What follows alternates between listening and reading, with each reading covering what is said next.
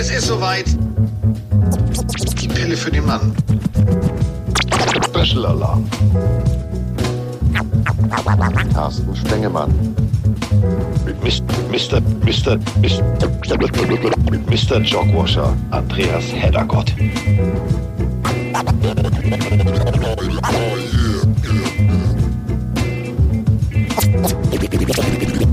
Ist in the house, the house, es ist Ostern. Oder äh, wie es eigentlich früher klang. Zur Kreuzigung? Ja, gut. Durch die Tür hinaus, zur linken Reihe. Jeder nur ein Kreuz. Hm? Der nächste. Ja, und der nächste ist auch schon da. Ja, Ostern, äh, ein langes Fest. Also ihr habt viel Zeit, diese Pille zu hören. Und ähm, es ist ein Special, mal wieder. Und äh, dieses Special beschäftigt sich mit einem Team, wo tatsächlich äh, mein Gegenüber und ich gerade eine Mütze aufhaben mit dem Teamlogo. Und äh, wir haben es extra bestellt. Denn wir hatten es nicht. Also wir sind jetzt nicht unbedingt die größten Fans dieser äh, Veranstaltung, aber wir müssen ganz deutlich sagen, ähm, Ehre wem Ehre gebührt. Wir beschäftigen uns jetzt mit dem erfolgreichsten Team ever, ever, ever, nämlich äh, den New England Patriots. Und äh, das mache ich natürlich nicht alleine, das mache ich mit meinem ja, Special Team Player des Monats. Der Mann, der kicken, der panten, der holden kann, der long snappen kann und vor allem der long schnacken kann. Die Rede ist von Andreas Herdergott. Guten Tag. Moin, moin. Kann am Ball alles. Einfetten, wegpacken und so weiter. Oh, hinsetzen auch. So.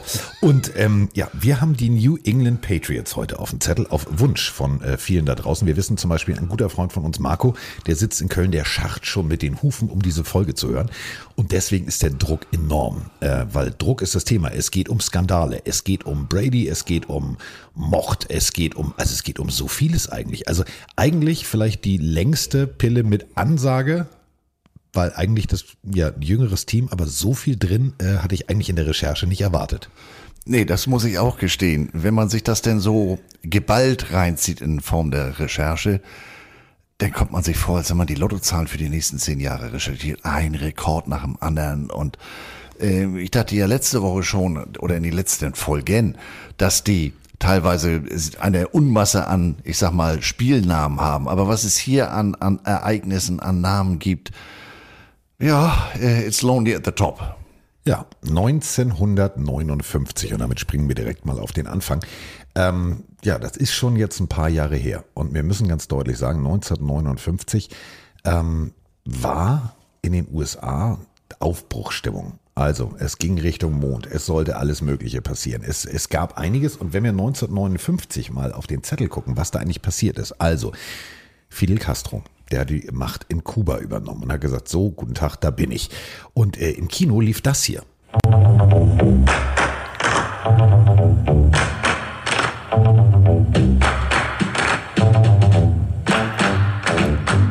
Na, kommst du drauf, was es ist? Nein. Die Mutter der Nation. Doris Day und Rock Hudson beschäftigten sich mit dem Thema Pillow Talk. Übrigens ein Film, der äh, Geschichte geschrieben hat, technisch. Das ist der erste, wo Splitscreen benutzt wurde. Hm, jetzt hast du wieder was gelernt. Ja, hat sich das Aussteht schon wieder gelohnt. So, aber sowas von. Nein, diese berühmte Szene, wo sie äh, beide im Badewanne Ja. Fuß an Fuß, das gab es vorher noch nicht. Splitscreen. Wurde ja heute immer noch benutzt. Denk mal bei 24. Rauf und runter haben wir Ja. das benutzt. Bild in Bild. Und äh, während unsere Eltern, also meine Eltern, ähm, auf der Tanzfläche unterwegs waren, deine auch, haben die das hier gehört. Souvenirs, Souvenirs aus Paris. Ja. Einen Hut von Bill. Ramsey. Und äh, der Witz ist, ähm, ich habe mich mit Bill Ramsey vor ein paar Jahren mal auf einem Event unterhalten. Der ist tatsächlich oder war Football-Fan. Wusste ich auch nicht. Also wahrscheinlich nicht Patriots-Fan, aber geiler Typ. Und ähm, ja, der hat damals, das war übrigens der Nummer 1-Hit. Genau in dem Monat, als äh, in Deutschland, als die Patriots gegründet wurden. Ähm, Mao Zedong, ähm, das war jetzt nicht Souvenirs, Souvenirs, aber Mao Zedong annektierte Tibet. Ja, und jetzt kommt's. Am 18. August für alle Freunde äh, des gepflegten Kleinwagens. Der Mini kam auf den Markt. Jetzt guckt er mir wieder an wie sonst was. Ich, ich lerne hier heute so viel. Ja, und weißt du, wer geboren wurde? Nein. Dein Körperdubel. Heller von Sinn. Ja, wollte ich nur mal so erzählt haben. Charmant wie ein Brückenpfeiler. Und äh, übrigens die junge Dame, die Pipi Langstrumpf gespielt hat, die wurde da auch geboren. So, wollte ich jetzt nochmal sagen. Inga Nielsen hieß sie. Aber nicht Inga mit A, sondern ER. Inga. Inga. Inga Nielsen. Hm, ja. Gut, Morton Harkett auch geboren von Aha, um kulturell ein bisschen. Und Rupert Everett und Brian Adams. So, haben wir jetzt fertig. Ja, Summer of 69, aber lassen wir das. Stell dir mal vor, Hella von Sinnen ist genauso alt wie Brian Adams. Nee, das, das geht nicht. Doch, das geht, das geht. Manche mögen es heiß, liegt auch noch im Kino. Oh. Ähm, und in Deutschland. Daphne, du führst schon wieder. Oh, großartiger Film. Falls ihr ihn nicht kennt, Marilyn Monroe, Tony Curtis und Jack Lemmon, einer der großartigsten Filme. Ihr An dem Drehort war ich. Völlig überraschend, weil der Film spielt in Florida. Ja. Ich war aber im, was weiß ich, Coronado Hotel in San Diego. Und da hängen überall Bilder. Ich so, jetzt müsst ihr mal was erklären. Nee, es wurde hier gedreht. Aha. ja. Fake News. Fake News. Und was äh, vor allem mich auch am meisten irritiert hat, und das meine ich äh, wirklich ernst, ähm, Ben Hur war auch zu dem Zeitpunkt erst im Kino. 1959. Ja, und also ich habe ihn nicht 1959, weil das war sieben Jahre vor mir, aber den habe ich tatsächlich noch im Kino gesehen. Ich glaube sogar mit Pause. Ja, mit Pause. Und weißt du, was in den USA im Fernsehen der große Hit war? Ja, Bonanza. Für alle, die es vielleicht nicht kennen, großartige Western-Serie. Also damit haben wir sozusagen mal eingeordnet, wo wir sind 1959. Ja, Ben großartig. Cartwright. Ja, ja. Und ähm, Stars in der Manege feiert in Deutschland Premiere. So, damit haben wir jetzt alles eingeordnet, wo wir jahreszeittechnisch sind. Ich wollte eigentlich nur diese Bonanza-Melodie unterbringen. Und ich habe Kopfkino. Ich melde mich dann mal ab aus der Äh, Folge. Großartig, Bonanza, ey, was hab ich das geliebt.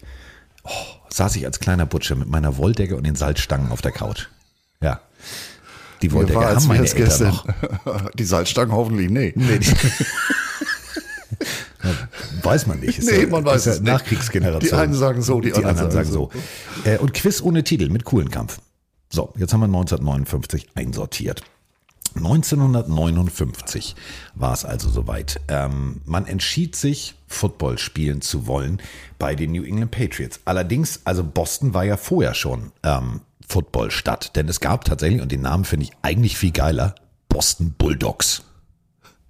Ja, das war ja so ein bisschen, war nicht so ganz einfach, da den Fuß in die Tür zu kriegen. Also der damalige äh, Interessent, der Geschäftsmann Billy Sullivan, der hatte sich schon äh, fünfmal eine blutige Nase bei der NFL geholt. Nee, das lassen wir und das haben wir vorher schon versucht. Die sind entweder gescheitert oder sind danach schnell umgezogen und da hatte der echt die Faxen dick. Und dann hat er gesagt, warte mal, hier ist doch noch was anderes am Kochen. Die AFL, die American Football League. Und da hat er dann gesagt, Mensch, ihr fangt 1960 an, da bin ich dabei.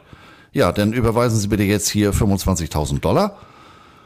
Und da hat er gesagt, ja Mensch, da ist eine Menge Kohle und Kohle wird die nächsten Jahre noch ein Thema sein. Deswegen hat er erstmal seine Söhne installiert. Ja, hat sich gesagt, weißt du was, ähm, äh, wem vertraust du am meisten der Familie? Gut, also wir alle kennen den Paten, man sollte nicht der Familie blind vertrauen.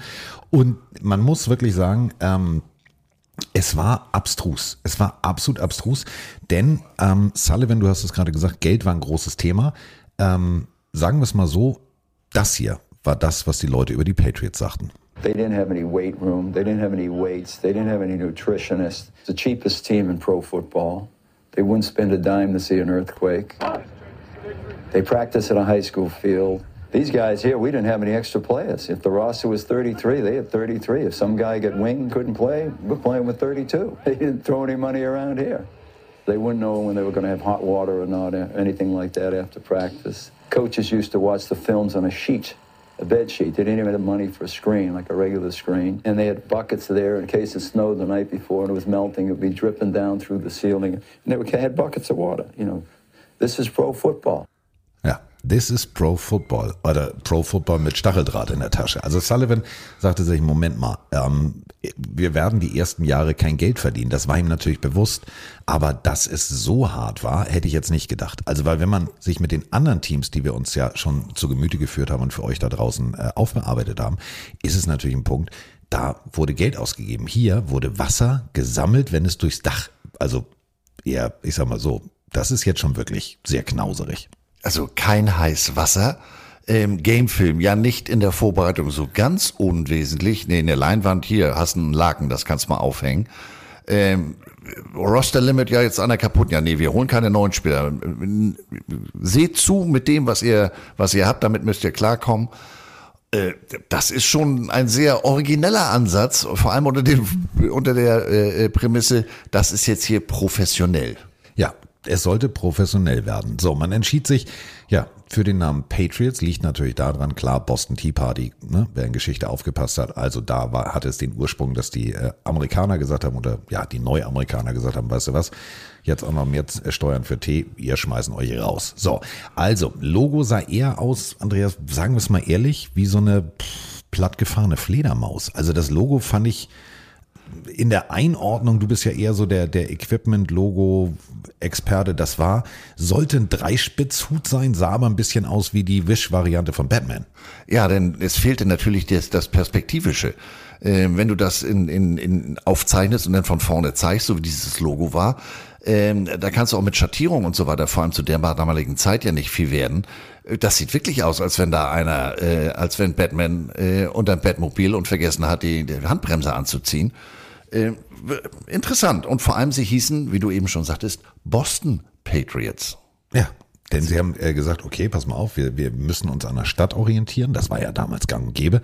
Und auch in der AFL sollte es nicht Regionennamen geben, sondern ja, Stadtnamen, also Boston Patriots. Und äh, Sullivan legte los, hat gesagt, pass mal auf, baut mir mal ein Team auf, habe ich richtig Bock drauf. Äh, so, meine Söhne kümmern sich hier auch äh, großartig drum und wir kriegen das alles hin sie kriegen das nicht so wirklich hin. Also man muss ganz ehrlich sagen, ähm, da war tatsächlich sehr viel Geldverlust, aber wir haben, und das ist ganz wichtig, wir haben ja immer, wir reden ja immer von Frozen Numbers, wir reden ja immer von, von, von Spielern, die Geschichte geschrieben haben. Und ich wage zu bezweifeln, dass euch der Name, das klingt jetzt eher so ein bisschen wie, ja, Langnese-Eis. Gino Capelletti. Aber Gino Capelletti hat Geschichte geschrieben. Denn Gino Capelletti war der junge Mann, der als erstes gescored hat für die damals Boston Patriots, jetzt New England Patriots. Und das hier hat er damals gesagt. Played our very first game against the Denver Broncos. This is going to open up the American Football League and the new franchise in Boston. And it's field goal time. Fourth down, so Lou Saban sends me in to try the kick. I got behind the ball and lined up and got everything set, and I actually froze. It dawned on me the importance of this kick because the way Lou was doing things was you failed, and boy, turn you loose or find somebody else. Obviously, I got it off. Kick was good. Patriots scored the first points in the AFL, and uh, we were ahead three to nothing. But many, many times, I think what might have happened had I missed that kick. Tja, Also Lou Saban, nicht zu verwechseln mit Nick Saban. Die haben tatsächlich nur denselben Nachnamen, also sind weder verwandt, verschwägert noch irgendwas. Haben irgendwann mal aus Spaß gesagt, sie sind entfernte Cousins. Liegt daran, beide haben kroatische Wurzeln, deswegen denselben Nachnamen. Aber der Witz ist, dass Capelletti ja nicht nur Kicker war, sondern wir haben es gerade gehört, 32 Mann auf dem Roster, also musste jeder alles machen. Capelletti war auch Wide Receiver und äh, das Ganze mit bloßen Händen. Und ich muss mal wirklich eine Sache sagen: 1130 Punkte bringen wir es mal runter.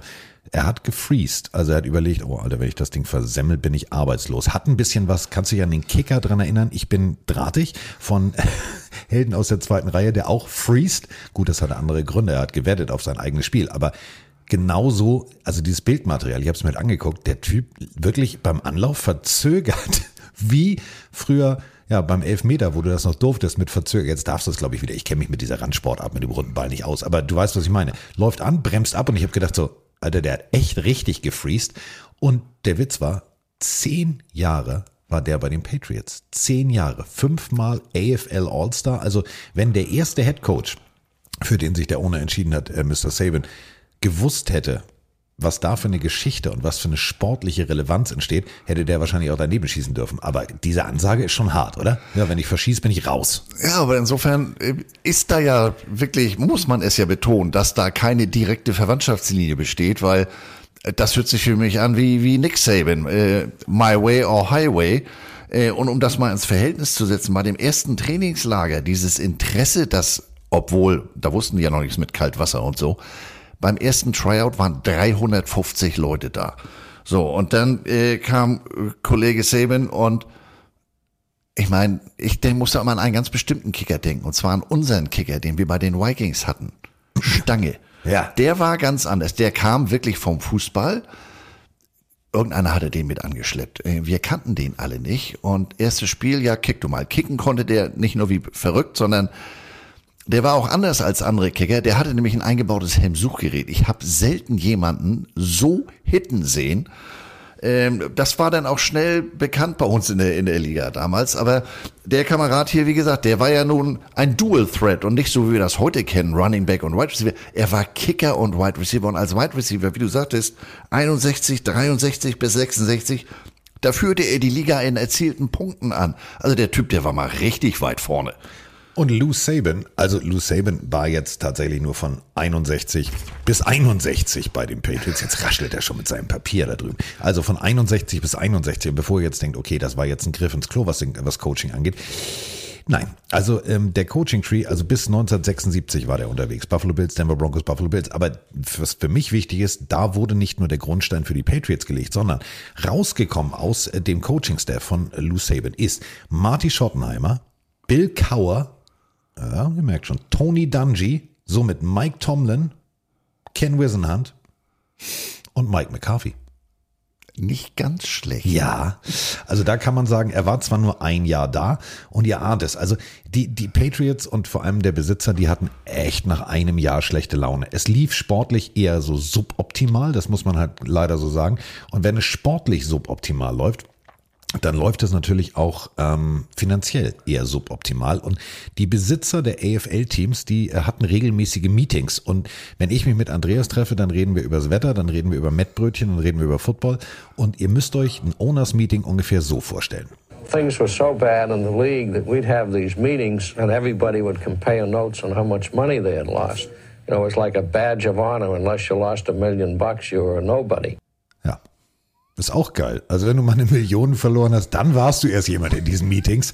Ja, ich weiß nicht, ob die das falsch verstanden haben. Also eigentlich ist es ja so Höhle der Löwen-Style. Geld verdienen ist cool, aber da war eher so, ja, wir wissen, wir verbrennen hier Geld, aber solange wir nicht eine Million pro Nase verbrennen, ist das noch völlig okay. Tja, das, das zieht sich ja in der Geschichte des, des amerikanischen Profi-Footballs durch wie ein, wie ein roter Faden. Also jeder, der sich mit der NFL in Anführungsstrichen anlegt, der hat eigentlich immer den kürzeren gezogen und das war eben auch schon mit der EFL so. Und unter diesen ähm, Minusmachern, Minuskumpels, da war Sullivan noch mal ganz weit vorne, denn der hatte im Verhältnis zu den anderen Ownern gar nicht so viel auf der hohen Kante. Wie wir ja eben schon gehört haben, hatte ja einen Grund, warum er das gemacht hat. Der hat, das war jetzt nicht Dagobert Duck oder Scrooge oder sowas, sondern der hatte die Kohle einfach gar nicht. Ja. Aber es sollte tatsächlich das erste ausverkaufte Spiel endlich in der AFL-Geschichte sein, nämlich ja äh, im Boston, äh, also auf dem Boston Campus, also auf dem College, also nicht mal NFL-Stadion. Nee, das war ja das nächste Thema. Die hatten kein eigenes Stadion. Und mussten das jetzt erstmal mieten. Kostet natürlich auch 2,50, vielleicht auch 3,50. Aber es war das erste Spiel am 25.11.1960. So, an alle Patriots-Fans da draußen, ihr könnt sagen, alles klar, wir waren mal hier, wir waren mal die geilen Katzen. Wir waren das erste AFL ausverkaufte Spiel gegen die Oilers. Gut, die Oilers äh, gewannen hoch. Gut, die gewannen auch die ersten zwei AFL Championships, deswegen das ist schon okay. Aber nach einem Jahr, also war jetzt bei Sullivan Schluss, da hat er gesagt, hier Saban, das wird nichts, das wird gar nichts. Und dann kam äh, Mike Holloway. Das war mal selber American äh, All-American Fullback am College und unter Saban eigentlich schon Passing Coordinator, Teambetreuer, Equipmentmann, der war alles, der war alles in einer Person. Das hatten wir ja neulich schon bei einem Owner, der am Anfang auch vom Kartenverkauf über Kartenabriss, Physiotherapeut.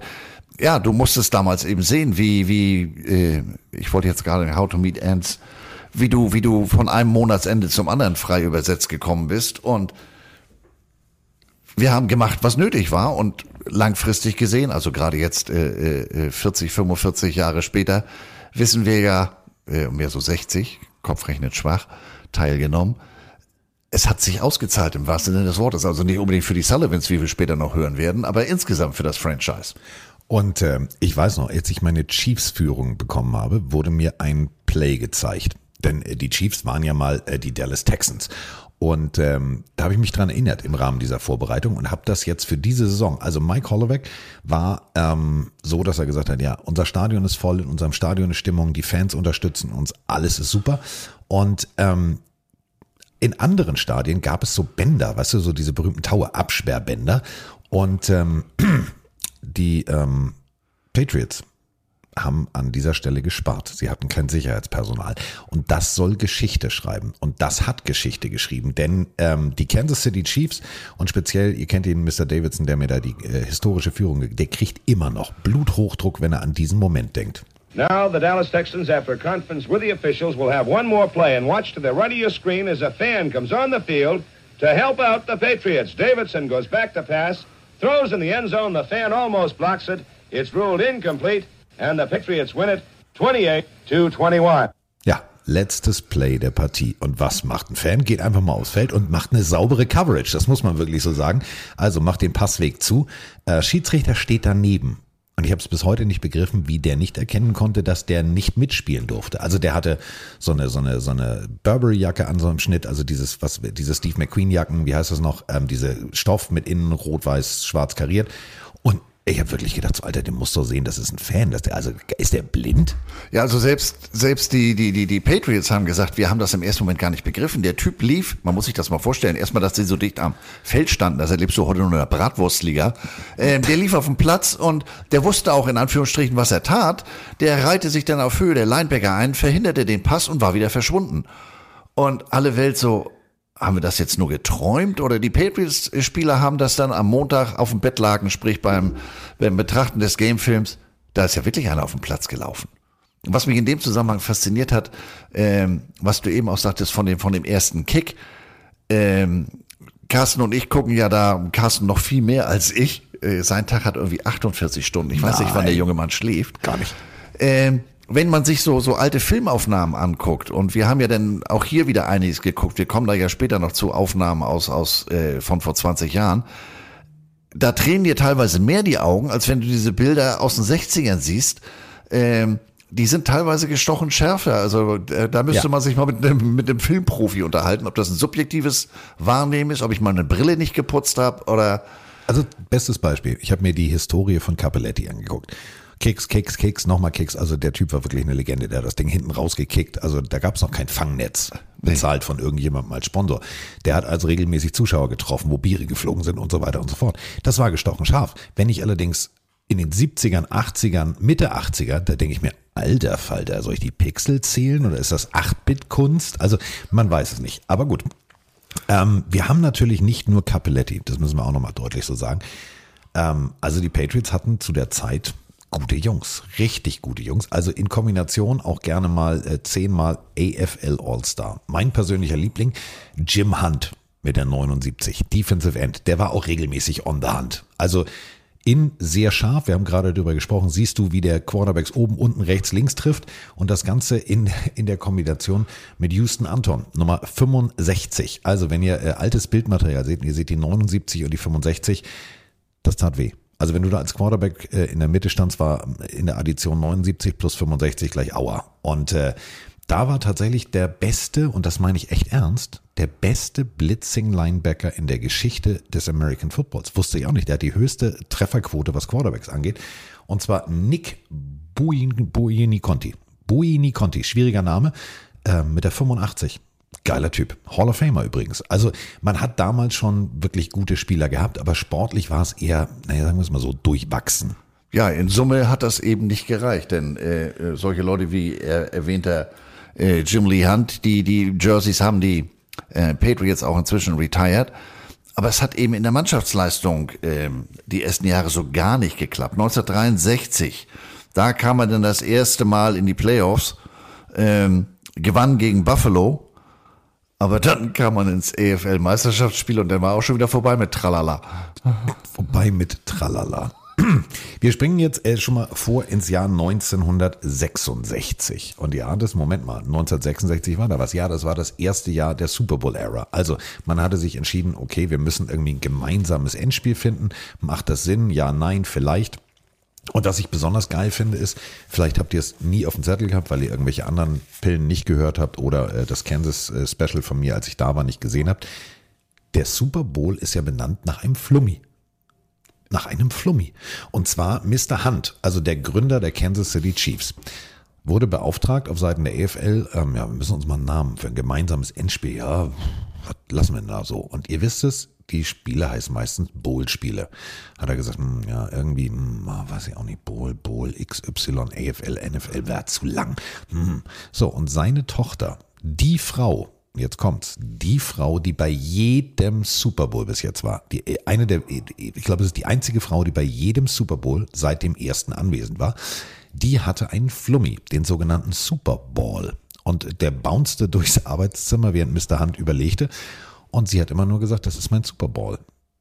Und so entstand das Wort Super Bowl. Deswegen liegt genau dieser Flummi in der Hall of Fame sozusagen der Kansas City Chiefs und ich durfte mit diesem Flummi spielen. War geil.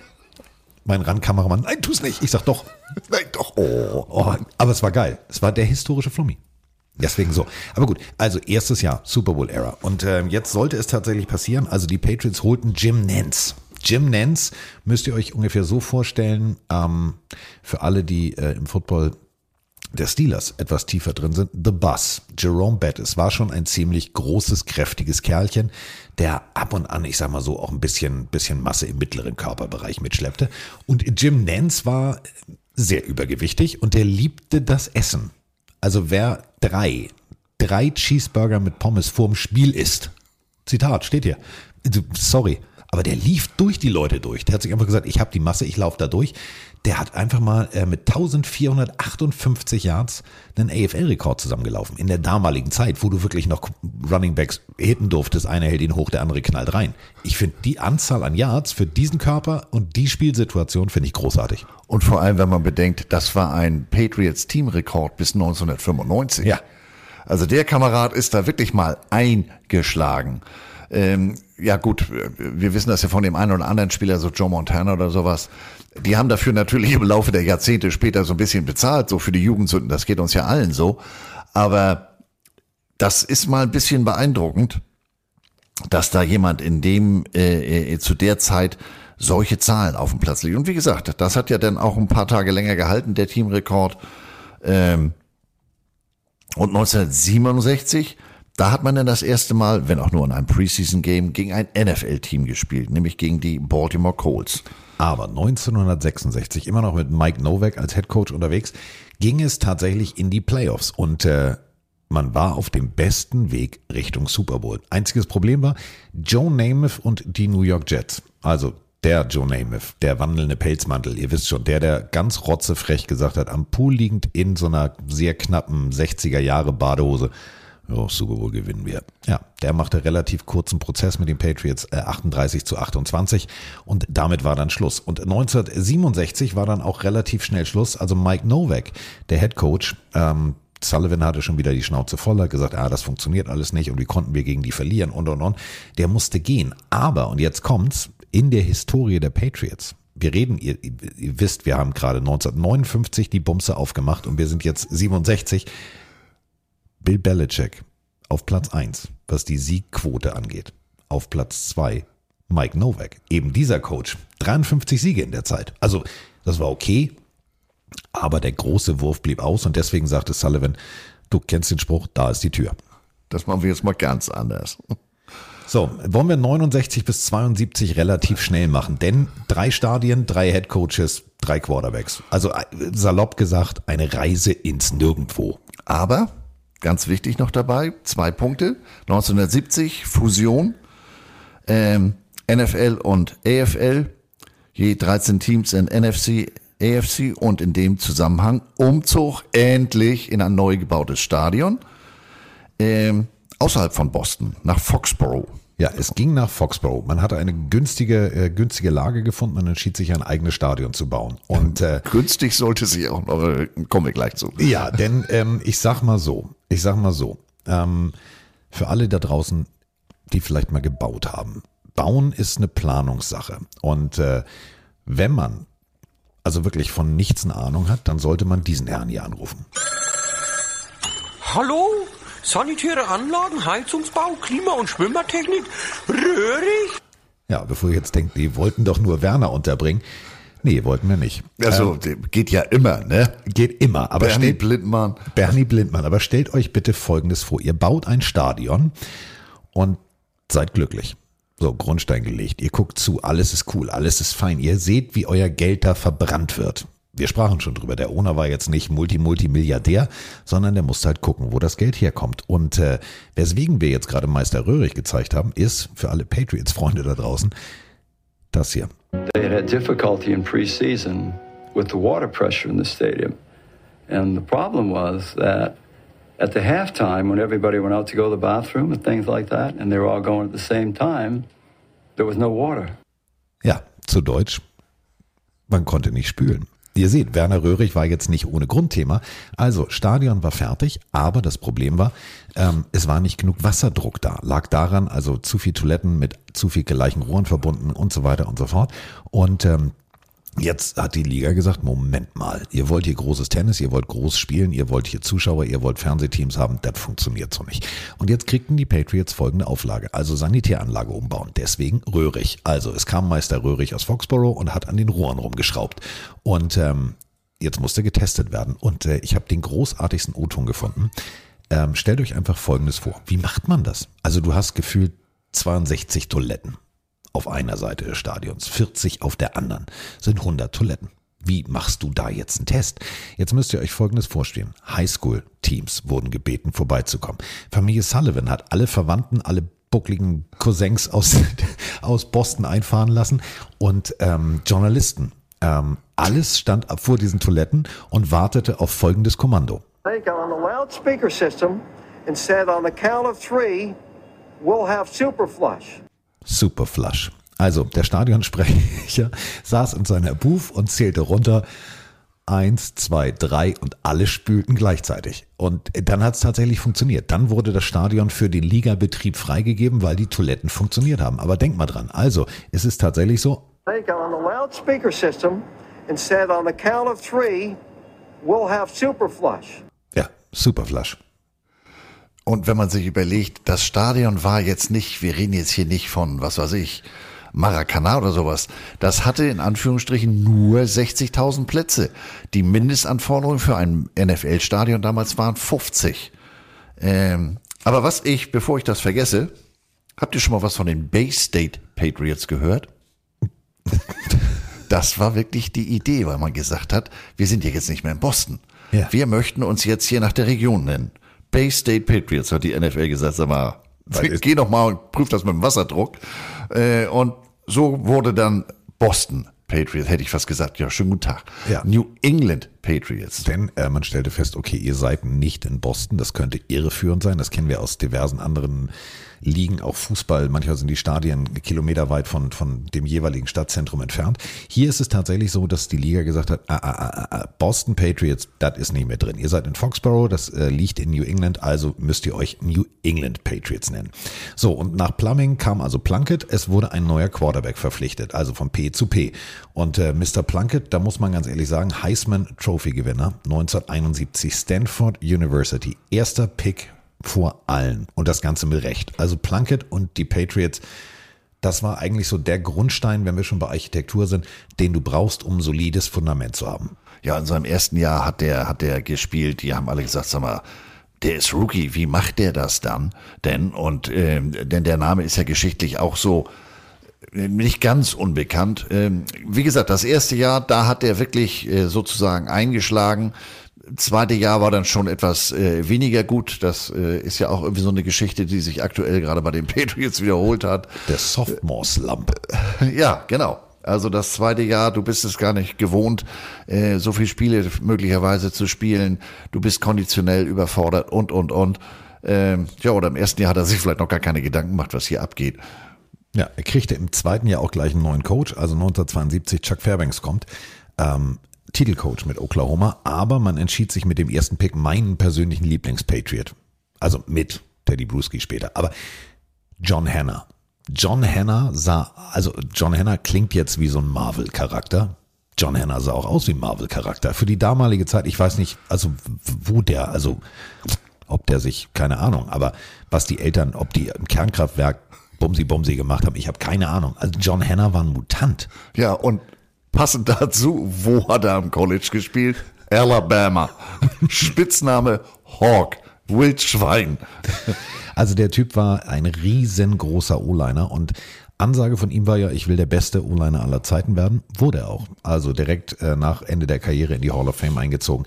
Wo der Typ stand, das war die Berliner Mauer mit Beinen. Da war nix. Also wenn ihr äh, mal wirklich äh, Zeit habt, guckt euch mal 70er Jahre Highlights der, der, äh, der Patriots an und dann achtet mal auf die O-Line. Ihr seht genau, wer er ist. Ich brauche euch keine Nummer zu verraten. Also der fällt schon auf. Das ist so wie die Orgelpfeifen. Das macht die ganze Zeit und da kommt einer. Und das ist der ganz große. Das ist Mr. Hanna. Großartiger Spieler. 13 Spielzeiten äh, für New England. Neunmal Pro Bowl, siebenmal All-Pro, äh, 99 College Hall of Fame und New England Patriots Hall of Fame, 1991 Pro Football Hall of Fame und das Jersey natürlich wird nicht mehr vergeben. Nee. Genau wie die Nummer 20. Also Mr. Capelletti darf auch nicht. Also wenn du sagst, ich will die 20 haben, sagen die, ah, ah, ah, ah, ah. Diggi, nur wenn du kickst und Bälle fängst. und zwar richtig fängst. Und zwar richtig kickst. So, damit sind wir äh, tatsächlich ja schon in der Mitte der 70er. Und äh, man muss ehrlich gesagt sagen, Mitte der 70er, also genauer gesagt 1976, hatten die äh, Patriots die beste Offense, aber auch die beste Defense. Und man muss wirklich sagen, die Steelers wenn ihr das Steelers Special gehört habt. Mitte der 70er waren sie Steel Curtain. Da lief gar nichts gegen. Aber die Patriots sind da eingeritten und haben gesagt, Digga, das stört mich gar nicht, das machen wir mal eben. Und haben wirklich souverän, aber ganz, ganz souverän, äh, die Steelers geschlagen, die damals das, das State-of-the-Art-Team waren. Elf Siege, Playoffs. Also, ähm, ja gut, es gab eine Niederlage dann äh, gegen die Raiders. Und was heute ja immer den Patriots vorgeworfen wird, dass die Schiedsrichter sie begünstigen. Also wer ähm, mal Lust und Zeit hat, sollte sich das 1976er Playoff-Spiel Patriots gegen Raiders angucken. Ich glaube, die Schiedsrichter waren ziemlich, ziemlich schwarz-silber gebrandet im Kopf. Also da gab es sehr merkwürdige Calls. Committed to Excellence. Also ein Arger, wer Böses dabei ja. denkt. L. Davis da vielleicht mal wieder im weißen Bademantel vorbeigekommen und hat vielleicht in der Kabine das eine oder andere. Man weiß es nicht. Nein, man weiß es nicht. Aber wie gesagt, ähm, man war das in, man war in den Playoffs und hatte wirklich, man hatte Momentum aufgebaut.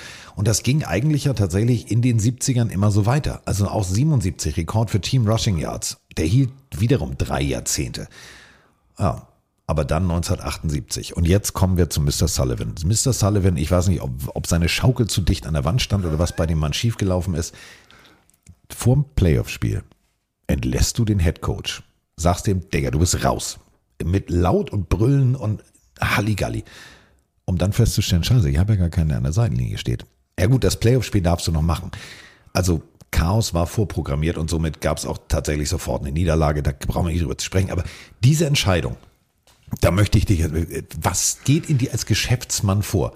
Du, also ich verstehe ja Wut und wir haben über Eddie B bei den, ähm, bei den 49ers gesprochen, der ja auch gerne mal eine Wand getreten hat und äh, Bill Walsh zwölfmal entlassen hat in einer Saison, nur dass es der GM, Bill Walsh nicht gesagt hat. Aber hier, du gehst wirklich selber zu deinem Coach und sagst, Digga, jetzt Schluss. Wir sind in den Playoffs. Du bist raus. Also insgesamt in den Specials, die wir ja schon gemacht haben, haben wir schon über den einen oder anderen Owner gesprochen. Da sind Leute dabei, die gehen auf den Platz, die prügeln sich.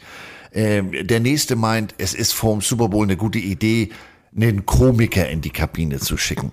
ähm, der hier, wir haben es endlich geschafft, aber weißt du was? Wie lange bist du schon bei uns? Morgen mal nicht mitgerechnet. Tschüss. Da fragt man sich doch echt, Jungs, ähm, was trinkt ihr da in eurer Loge? Ja. Was stimmt denn mit euch? Committed to Excellence. Also hat ja einen Grund, warum die Raiders, die Steelers damals äh, so abgeliefert haben, weil die gesagt haben, hier, Hebel auf die Back, äh, Attacke. Und äh, das hat hier nicht so ganz geklappt. Nee. Ähm, gut, man wechselte den Headcoach, um dann 1979 zu sagen, oh, weißt du was, lassen wir Teamrekord aufstellen. Was, hält, was haltet ihr denn von richtig oft? Gut, man spielt beide Seiten des Balls. Offense 441 Punkte. Gut, okay, defensivtechnisch war man nicht so gut, aber offensivtechnisch kann man sich auf die Schulter klopfen und sagen, 441 Punkte, das muss man erstmal schaffen. Bestes Team zu der Zeit.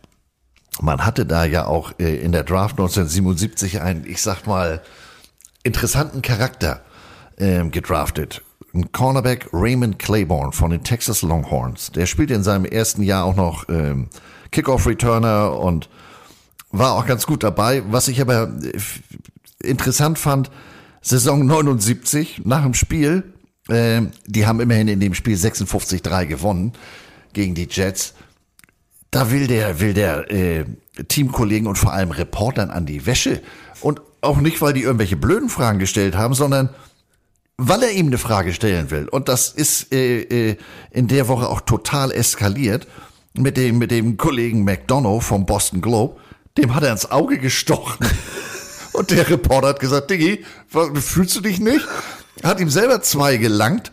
Ähm, daraufhin hat sich dann mal die NFL eingeschaltet, hm, was es nicht alles gibt. Und jetzt kommt das Interessante. Es wurde eine Strafe verhängt. In Höhe von 2000 Dollar. Man überlege sich mal heute. Ich meine, gut, die Kameraden sind ja heute ein bisschen. Ich denke jetzt mal, um bei New England zu bleiben. Vince Wolfork haut dir da mal so eine Gedächtnisbunkerschelle, dass dir die Kartoffel vom Hals liegt. Ja, überweisen Sie bitte 500 Dollar an einen wohltätigen Zweck. Schönen Tag Ja. noch.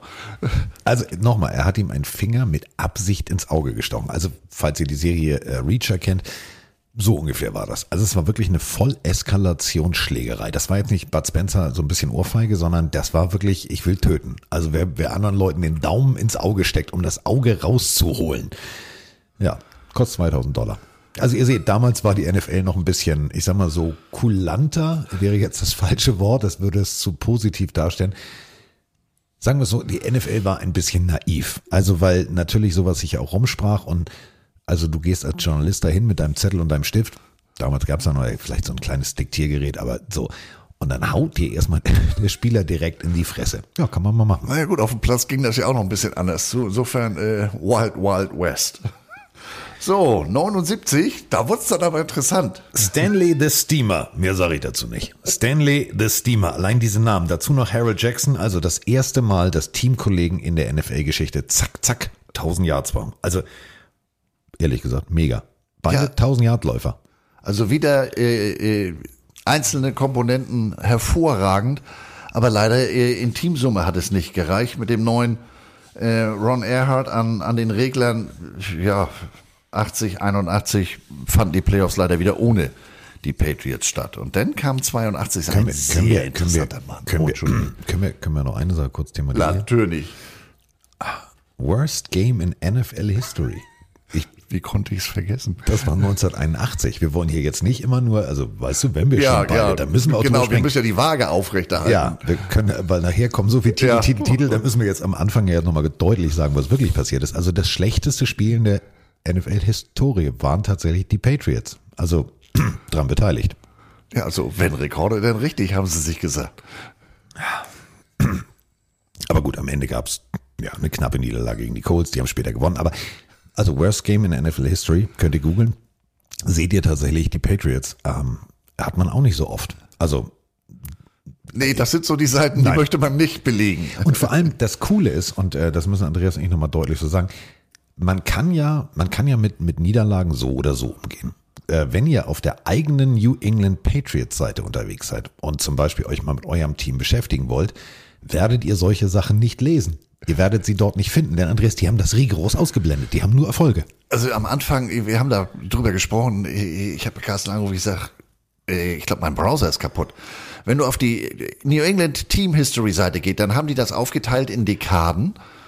Und äh, ich glaube jetzt äh, nach 2000, 2010, da haben sie sich dann anscheinend, hat sich da mal andere mit der Gestaltung der Webseite beschäftigt. Davor, wenn die irgendwas äh, Entscheidendes verloren haben in den Playoffs oder so, das wird gar nicht erwähnt. Auf einmal Zeitsprung, als wenn da Doc Brown äh, mit seinem DeLorean mit drehenden Reifen über die Webseite gerauscht ist. Also chronologisch ist diese Übersicht mal so gar nicht. Und vor allem wirklich, ihr findet immer historische Erfolge, aber sowas zum Beispiel wie Worst Game in NFL History, also wirklich, wo äh, 12 Fumbles, 12 Interceptions, äh, nö, haben wir nicht gemacht. Gab's nicht. Und ähm, ich finde auch spannend, wie die Patriots mit der nächsten Situation auf ihrer Seite umgehen. Das Gerät, über das wir gleich sprechen, das hängt tatsächlich im Museum, also als Zeitzeuge. Aber offiziell findest du auf der Seite keine Informationen. Denn jetzt kommen wir ins Jahr 1982. Und im Jahr 1982 entschieden sich die Patriots, einen neuen Head Coach zu holen.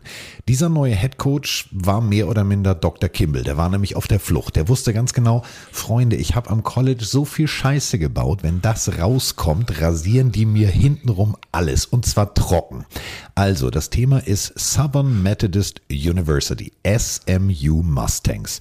Und für alle von euch, die vielleicht sich regelmäßig mit der Historie des Footballs beschäftigen oder ab und an mal beim College zugeguckt haben, die werden jetzt sagen, warte mal, da war doch was. Also, Dallas. Dallas war in den 80ern ja nicht nur eine Fernsehserie, der liebe Gott sieht alles außer Dallas.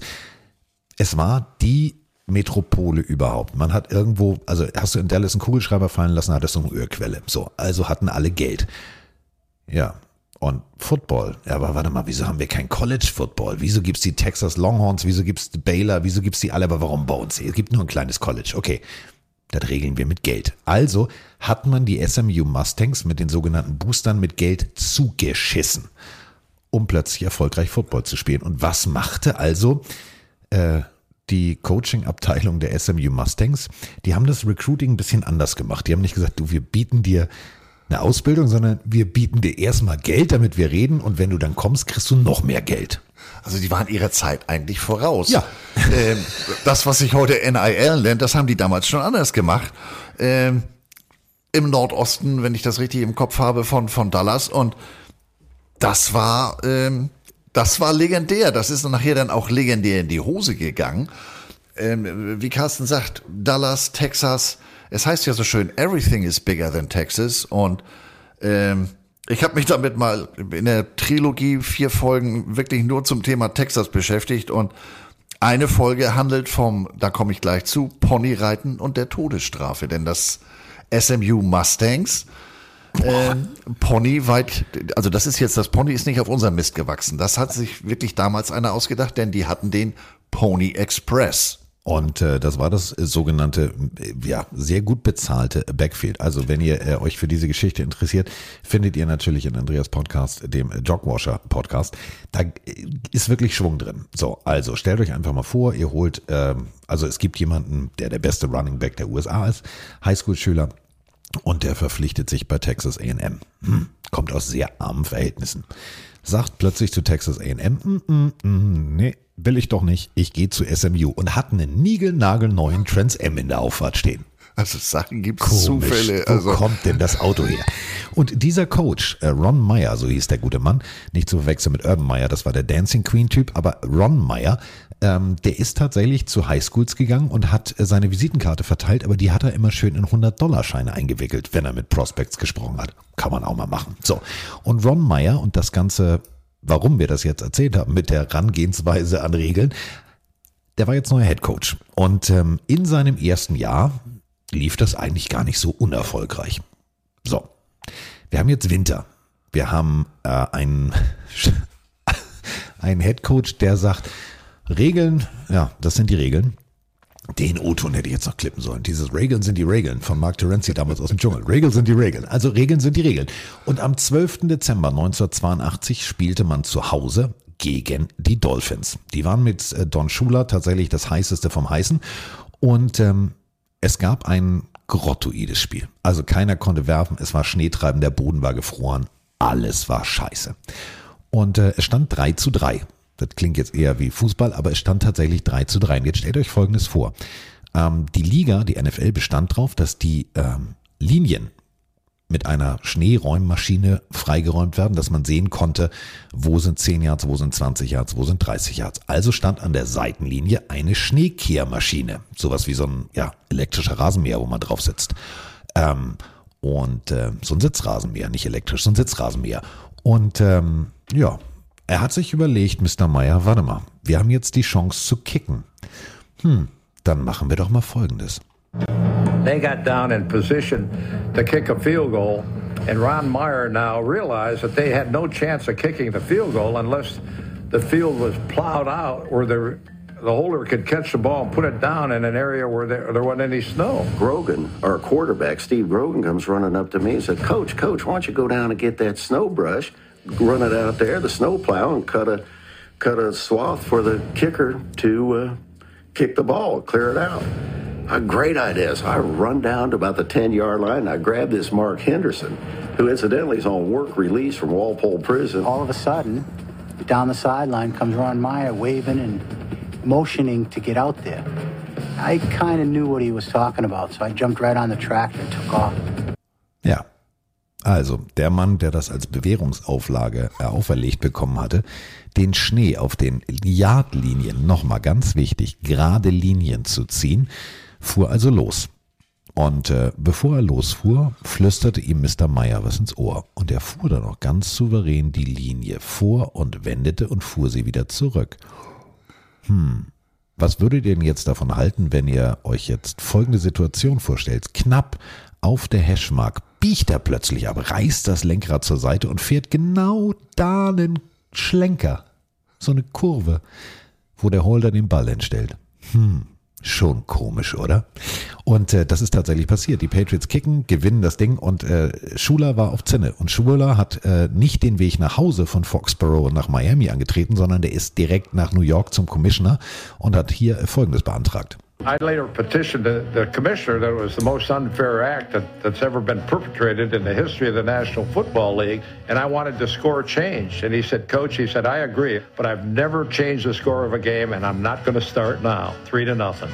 Ja, das stell dir mal vor, du fliegst dahin, der Commissioner sagt, ja, du hast recht, das war völlig unfair, das war völlig scheiße, aber nee, ändern tue ich es trotzdem nicht, ich habe verloren. So, und somit ging es das erste Mal seit 1978 endlich wieder in die Playoffs. Ähm, ja, aber halt auch nur in die Playoffs. Also nicht weiter. Muss man halt auch ganz deutlich so sagen. Also Beschiss bringt einen jetzt nicht unbedingt weiter. Übrigens, äh, besagter Schneeflugfahrer und äh, Bewährungsarbeiter Mark Henderson, der kriegte nach dem Spiel vom Coach einen Game Ball. ja, so eine Überraschung. Ja. Hm. Ähm, und Ron Meyer, das muss man auch dazu sagen, ich glaube, das hat Don Schuler noch besser geschmeckt. Der wurde 82 AFC Coach of the Year. Ja. Überleg mal, du wirst auch noch belohnt.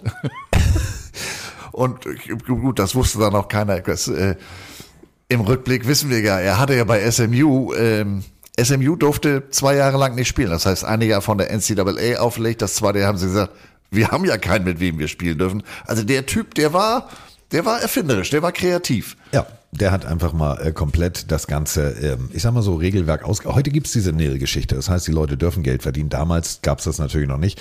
Und deswegen, ähm, wie gesagt, hört euch die Folge vom, vom Jogwasher Podcast an. Äh, also Pony Express war eine spannende Geschichte.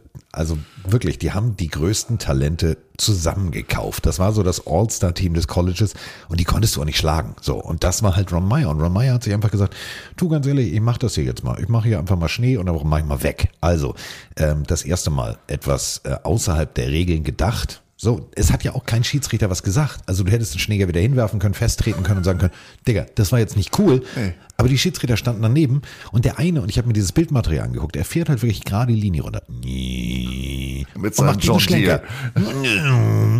Und der Schiedsrichter geht noch aus dem Weg. Wo ich gedacht habe, so, Dingi, dann sag ihm doch, stopp, hier darfst du nicht abbiegen. Nee, so, und deswegen, ja. Das muss auch die Höchststrafe für Schuler gewesen sein. Du bist beim Commissioner. Der Commissioner sagt, ja, stimmt. Aber es steht in den Regeln nichts, dass du keinen Schneeflug, weil wer kommt auf die Idee, benutzen darfst. Und deswegen werde ich jetzt nicht den Spielausgang verändern. Ja. Schönen Tag noch. Gute Reise. Ja. Und ihr habt's gehört. Er hat gesagt, ja, du hast recht, das war unfair, Ja. aber kann ich nie ändern. Also ich würde es ändern, aber ich habe noch nie, also vor allem ich habe noch nie ein Ergebnis abgeändert, mache ich jetzt nicht. So getreu dem Motto, das haben wir schon immer so gemacht. Ach so. Ja, das machen wir schon immer so. Ja. So, und äh, so ging es eigentlich auch weiter. Stadion wurde jetzt übrigens umbenannt in Sullivan Stadium. Ja, vorher hieß es Schaefer Stadium, das war eine Biermarke damals. Ähm, und war das Anhäuser Busch? Ja. Ja, aber die haben gesagt, nö, danke. Und dann haben sie es eben nach dem, nach dem ähm, Vermögenden. Äh, ist ja aus, aus heutiger Sicht war das ja auch ein Problem. Ja. Ähm, Schaefer, Sta äh, Stadium, gut, da kriegt es noch ein bisschen Kohle oder vielleicht auch ein Barter-Deal in Form von Bier, aber wenn das Ding nach, äh, nach dir selber heißt, ja, linke Tasche, rechte Tasche, da verdienst du natürlich auch nichts. Nee, dann kostet das Bier im Einkauf schon mal genau so viel, wie es eigentlich auch im Supermarkt kostet. Ja. Und ähm, man entschied sich jetzt, okay, wir müssen irgendwas anders machen. Und wir sind jetzt im Jahr 1983. Und für alle Footballfans da draußen, warte mal, Draft Class 83, da war doch was. Genau, es gab Dan Marino, es gab John Elway und es gab Tony Eason. Und äh, die Patriots haben sich gesagt, pff, Elway, nö. Marino, nö. Lass uns mal Tony Eason nehmen. Und so kam Tony Eason als Quarterback, als Hoffnungsträger nach New England. Und äh, ja, Raymond Barry war jetzt plötzlich, er klingt auch wie so ein Schlagersänger, Raymond Barry. Barry Whites Cousin. Also, Raymond Barry war neuer Head Coach und äh, ja, der war allerdings noch nie vorher Head Coach. Das war nur ein Freund von Mr. Sullivan, der ja Football-Erfahrung hatte, aber halt nicht wirklich große Coaching-Erfahrung hatte. Also du hattest einen Top-Quarterback, aber du hattest ja, den Kumpel des Kumpels des Kumpels als Head Coach. Klingt Nun spannend. Muss, muss man für, für den kleinen Barry aber mal eine Lanze brechen. Der war vor, vor vielen, vielen Monaten, war ja Split End.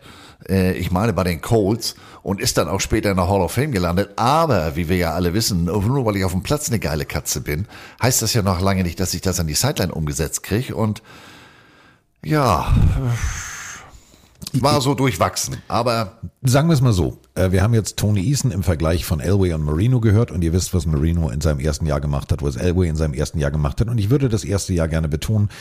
Linebacker Andrew Tippett, Hall of Famer, kam aus Iowa 18,56. Pum, Schalakalaka.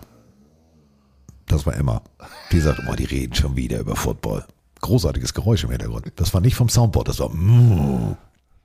Ja. Hm. Wollen wir weitermachen oder wollen wir jetzt Emma streicheln? Gut. Emma ist, glaube ich, schon wieder entspannt. Ja, Sie weiß, wir reden weiter. Das Ja. ist so beruhigend. Ja, Einschlafgeräusch. So, ich, ganz ehrlich, Tony Eason, Quarterback, Schulter verletzt, 85. Ähm, dann wiederum Steve Grogan, der eigentlich gefühlt jetzt schon äh, Andreas, seit 12 Jahren da ist. Also Steve Grogan war immer so das, der, das Allzweckmesser, wenn irgendwas nicht lief. Ja, denn, denn, denn äh, der Kollege hat ja in seinem ersten Jahr ganz fürchterlich abgeliefert. Also war ja, ich weiß, Phrase, aber es war eine andere Zeit. Aber der hat in der Saison 84 431 Pässe versucht. Davon hat er 60 Prozent, 259 an Mann gebracht für 3228 Yards. Äh, Passer-Rating von 93,4, das drittbeste. Aber äh, auch das ja wieder roter Faden. Es reicht nicht als Team. Es, das war eben genau der Punkt. Du hast immer nur ein oder zwei gute Talente gehabt und äh, ja, du hattest zwei gute Quarterbacks. Also den schon sehr erfahrenen Steve Grogan, der dann irgendwie übernommen hat für Tony Eason. Dann verletzte der sich auch am Bein, er wurde wieder zurückgetauscht. Aber im Endeffekt, ja, es ging immer nur, wenn in die Wildcard Round, aber da war dann auch immer sofort Schluss. Und es war immer tatsächlich, und das darf man jetzt äh, einfach mal Ehre wem Ehre gebührt, das waren tatsächlich die Jets damals, waren ein geiler Haufen von Footballspielern. Also es war immer Schluss, wenn sie auf die Jets trafen. Ich habe hier eine Zahl, da musste ich dreimal lesen, weil das wollte ich nicht bleiben. 1984 ist Eason 59 Mal gesackt worden. Raumverlust von 409 Yards. Äh, Ich hätte mich danach direkt eintüten und wegschließen lassen. Mit feuchter Erde eingerieben. Das waren damals wirklich noch Sex, Ja. die dich, die dich komplett Also kein Wunder, dass der verletzt war. So, aber jetzt war es tatsächlich so in diesem Jahr. Man schlug in der Wildcard Round die Jets und dann ging es in die Divisional Round gegen die Raiders und äh, da gab's wirklich geiles Spiel. Also das war für mich wirklich ein richtig, richtig, richtig gutes Spiel. Vor allem Special Teams Play. Also Upset-Sieg gegen die Raiders und man stand im AFC-Finale gegen die Dolphins mit Marino. Und half Marino, ich erwähnte vorhin halt den etwas kurzatmigen, äh, kurz, ge, kurz gewickelten Cornerback, man half wirklich dieser Ballwurfmaschine ähm, Marino, man, man half ihm nicht, sondern im Gegenteil, man verhinderte ihn sozusagen, indem man ihn einschränkte, denn äh, die Dolphins waren natürlich haushoher Favorit. Aber that's why they play the games. Und 31-14 haben die Patriots das gewonnen. Also, Prozedere war ganz klar, setz Marino unter Druck, nimm ihm die Passwege weg, der ist noch jung, der, dem fehlt noch ein bisschen die Erfahrung. Und genau das war der Punkt. Unerfahrener junger Quarterback mit einem Raketenwerfer von Arm gegen ein gut gecoachtes Defense-Team. Da hat nicht funktioniert. Und so erzog man jetzt endlich in den Super Bowl ein. Und ich weiß genau, ihr Patriots, ich habe die Anstecknadel Andreas noch gezeigt, die habe ich noch. An so groß und dann hängen unten zwei Helme dran. Also ich weiß nicht, das war eher so ein Orden damals, den man kaufen konnte statt einer Anstecknadel. Riesengroßes Ding. Es ging nämlich in den Super Bowl 20. So lange ist das schon her. Am 26.01.86 gegen die Chicago Bears. Hm. Kann, ich das, kann ich das Wort Massaker benutzen? Naja, also wer letzte Woche reingehört hat, ähm, weiß, wer der Defense Coordinator zu dem Zeitpunkt war. Und der Head Coach, also der Defense Coordinator war ein gewisser Buddy Ryan. Und der Head Coach war Mike Ditka, jetzt auch nicht unbedingt äh, legendär für, für Diplomatie, Zärtlichkeit. Und Buddy Ryan kam mit einer damals völlig neuen Defense um die Ecke, mit einer 4-6 Defense, die Bear Defense. Ja, und die haben äh, äh, in der ganzen Saison nur 198 Punkte zugelassen. Also die waren defensiv mal eine echte Macht und hatten in den Playoffs 21-0 gegen die Giants, 24-0 gegen die Rams. Die hatten auch ganz klar gemacht, äh, wo ihre Stärke liegt. Aber das alleine war es nicht. sagen wir es mal so, der erste Drive der Patriots, der zeugte noch von Hoffnung. Also die Chicago Bears verloren den Ball, die Patriots eroberten den Ball, sie versuchten drei Plays und es gab so hässlich vors Fressbrett.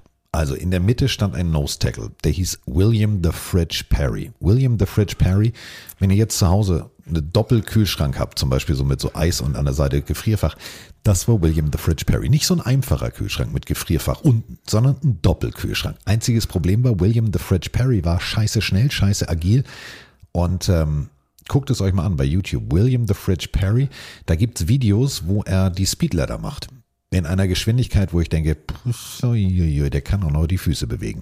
Dahinter stand Mike Singletary, ihr wisst schon, der Linebacker, der bei den 49ers auch Coach war, der, der gesagt hat, can't work with this guy, can't coach this guy, ein unglaublich charismatischer Spieler.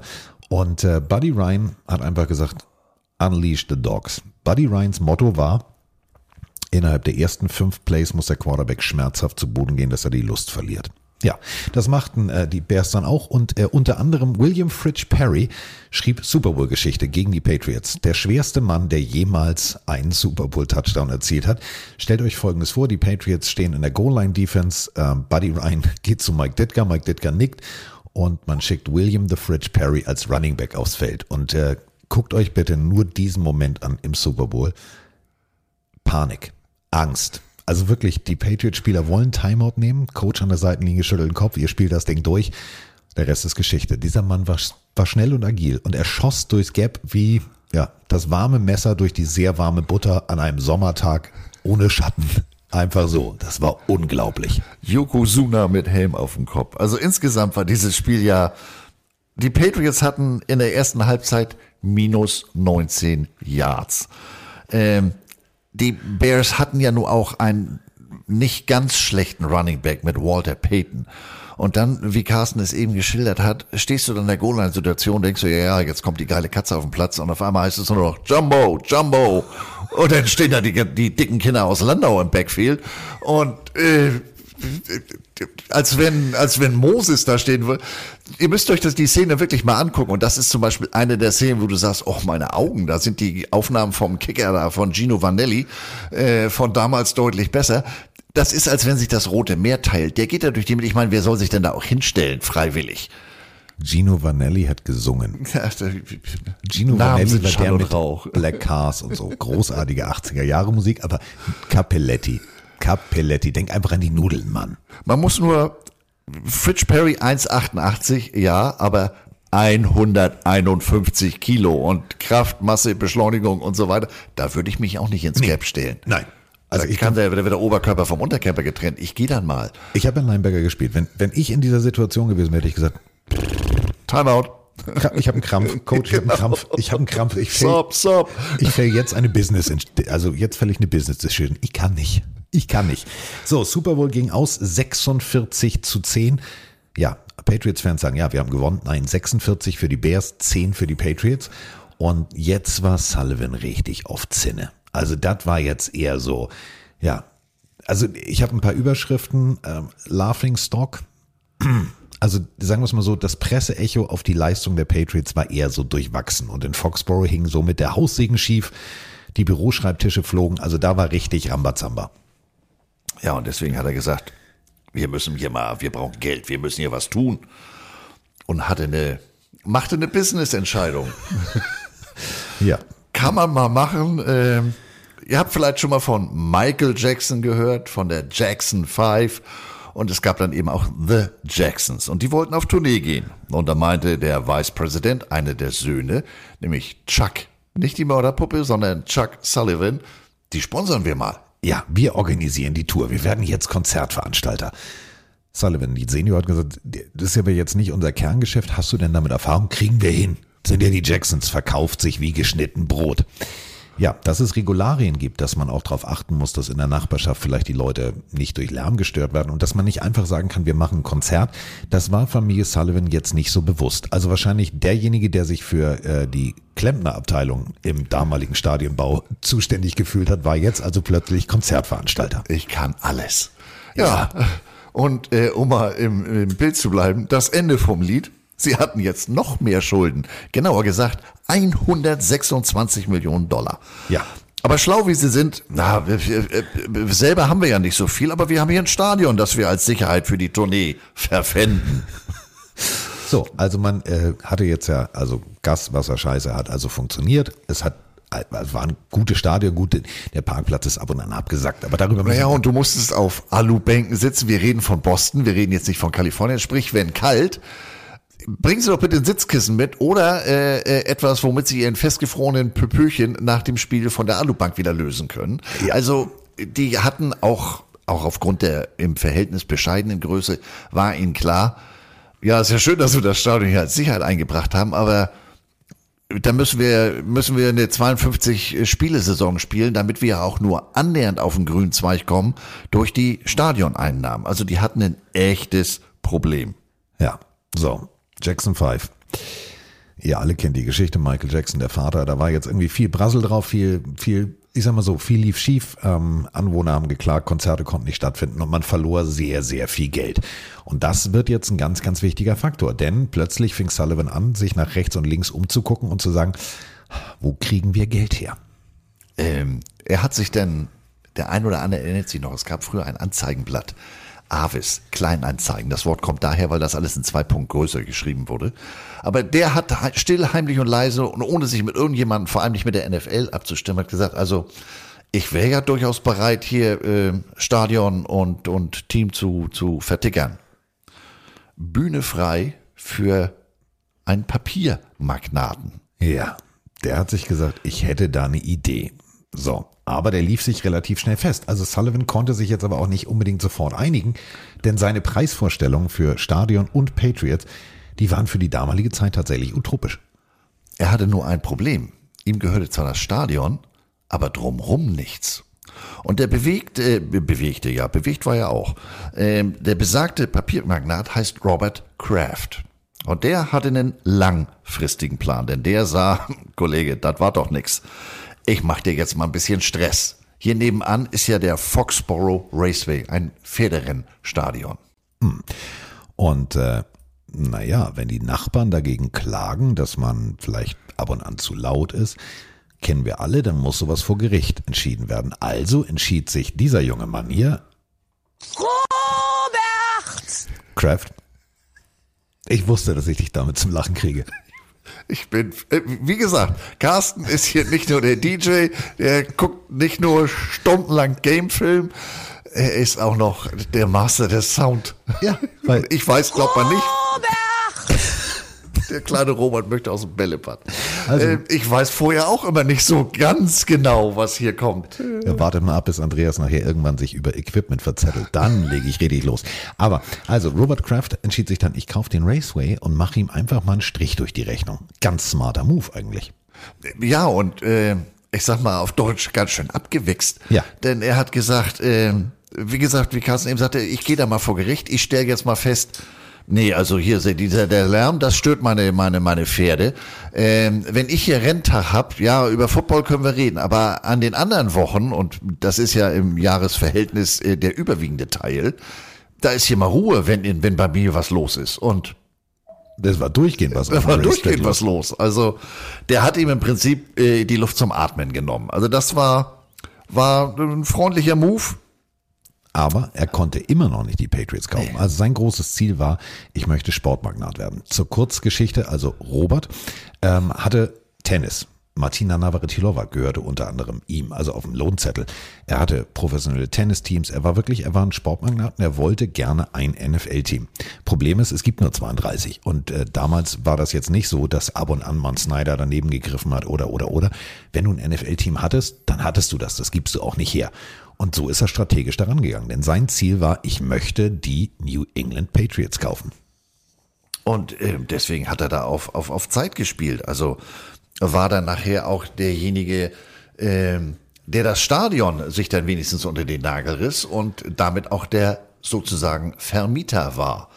Und ich sag mal, wie die Musik bezahlt, bestimmt was gesungen wird. In diesem Fall hat er aufgelegt und ähm, gab da ja dann in der, in, der, in, der, in der Zukunft die ein oder andere Möglichkeit, ja Mensch, vielleicht ziehen wir mal nach um, Jacksonville soll ja auch ganz schön sein. Nö, ihr habt hier einen Mietvertrag und zwar bis 2001. Ihr geht nirgendwo hin, wenn ich das nicht will.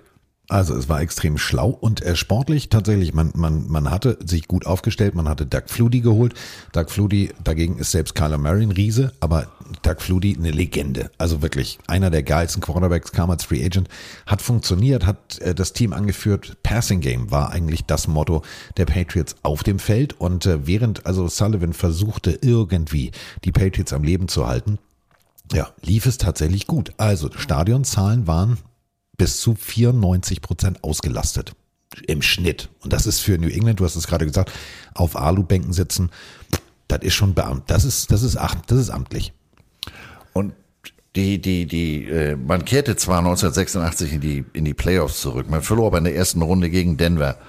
Ähm, man holte 86, wie eben gesagt, äh, über Umwege Rams, Chicago Bears, Doug Flutie, 1,78 groß, aber war im College, äh, im Boston College, also äh, schon eine Granate und war eben auch wieder ein Name, äh, der das Publikum anziehen sollte, aber das reichte irgendwie alles nicht. Und, und äh, die Saison 89, ja, da konnte dann auch Barry nichts mehr machen, äh, 5-11. Ja. Und, und äh, der Name danach, Rod Rust. Der blieb eine ganze Saison. War auch nicht ganz so erfolgreich mit einem Sieg und 15 Niederlagen. Und jetzt stand Familie Sullivan finanziell echt das Wasser bis Oberkante Unterlippe. Aber jetzt kommt die Föhnfirma. Also Remington. Ja. Nicht Remington Steel, das ist eine, eine komische Fernsehserie. Remington. Also falls ähm, ihr einen Föhn im Badezimmer habt oder eure bessere Hälfte hat einen Föhn im Badezimmer, guckt mal, wenn ihr irgendeinen habt, wo Remington draufsteht, Victor Kiam, so hieß der Mann, ähm, der hat gesagt, pass mal auf, ich würde ja rein theoretisch 84 Millionen auf den Tisch legen, wenn du mir den Laden verkaufst. Und äh, ja, das war tatsächlich dann im Jahr 1986 so. Und äh, da hat sich jetzt also Victor Kiam erstmal überlegt, ich biete. So. Und ähm, ja, aber irgendwie, es gab die, diesen, diesen, diesen Kerl, der irgendwie gesagt hat, gibt nicht auf. Robert hat gesagt, ich gebe nicht auf. Ich will diesen Laden kaufen. Und jetzt gibt's also immer wieder mehrere Besitzerwechsel. Anteile gehen hin und her. Victor Kiam verkauft es wieder. Es war wirklich tatsächlich völliges Chaos in New England. Und ähm, ein gewisser James Orvine, der war jetzt also dran. Der ähm, war jetzt auch nicht ganz unvermögend und hat gesagt, oh, jetzt habe ich's. Nein, auch nicht. Also da war wirklich, also mehr Chaos geht eigentlich nicht, oder? Orvine äh, war nur zwei Jahre Owner, hatte war aber entscheidend für die Geschichte. Zum einen, er wollte, er kam aus St. Louis, er wollte das Team eigentlich nach St. Louis verlegen und dann sollten das die St. Louis Stallions sein. Nee, geht nicht.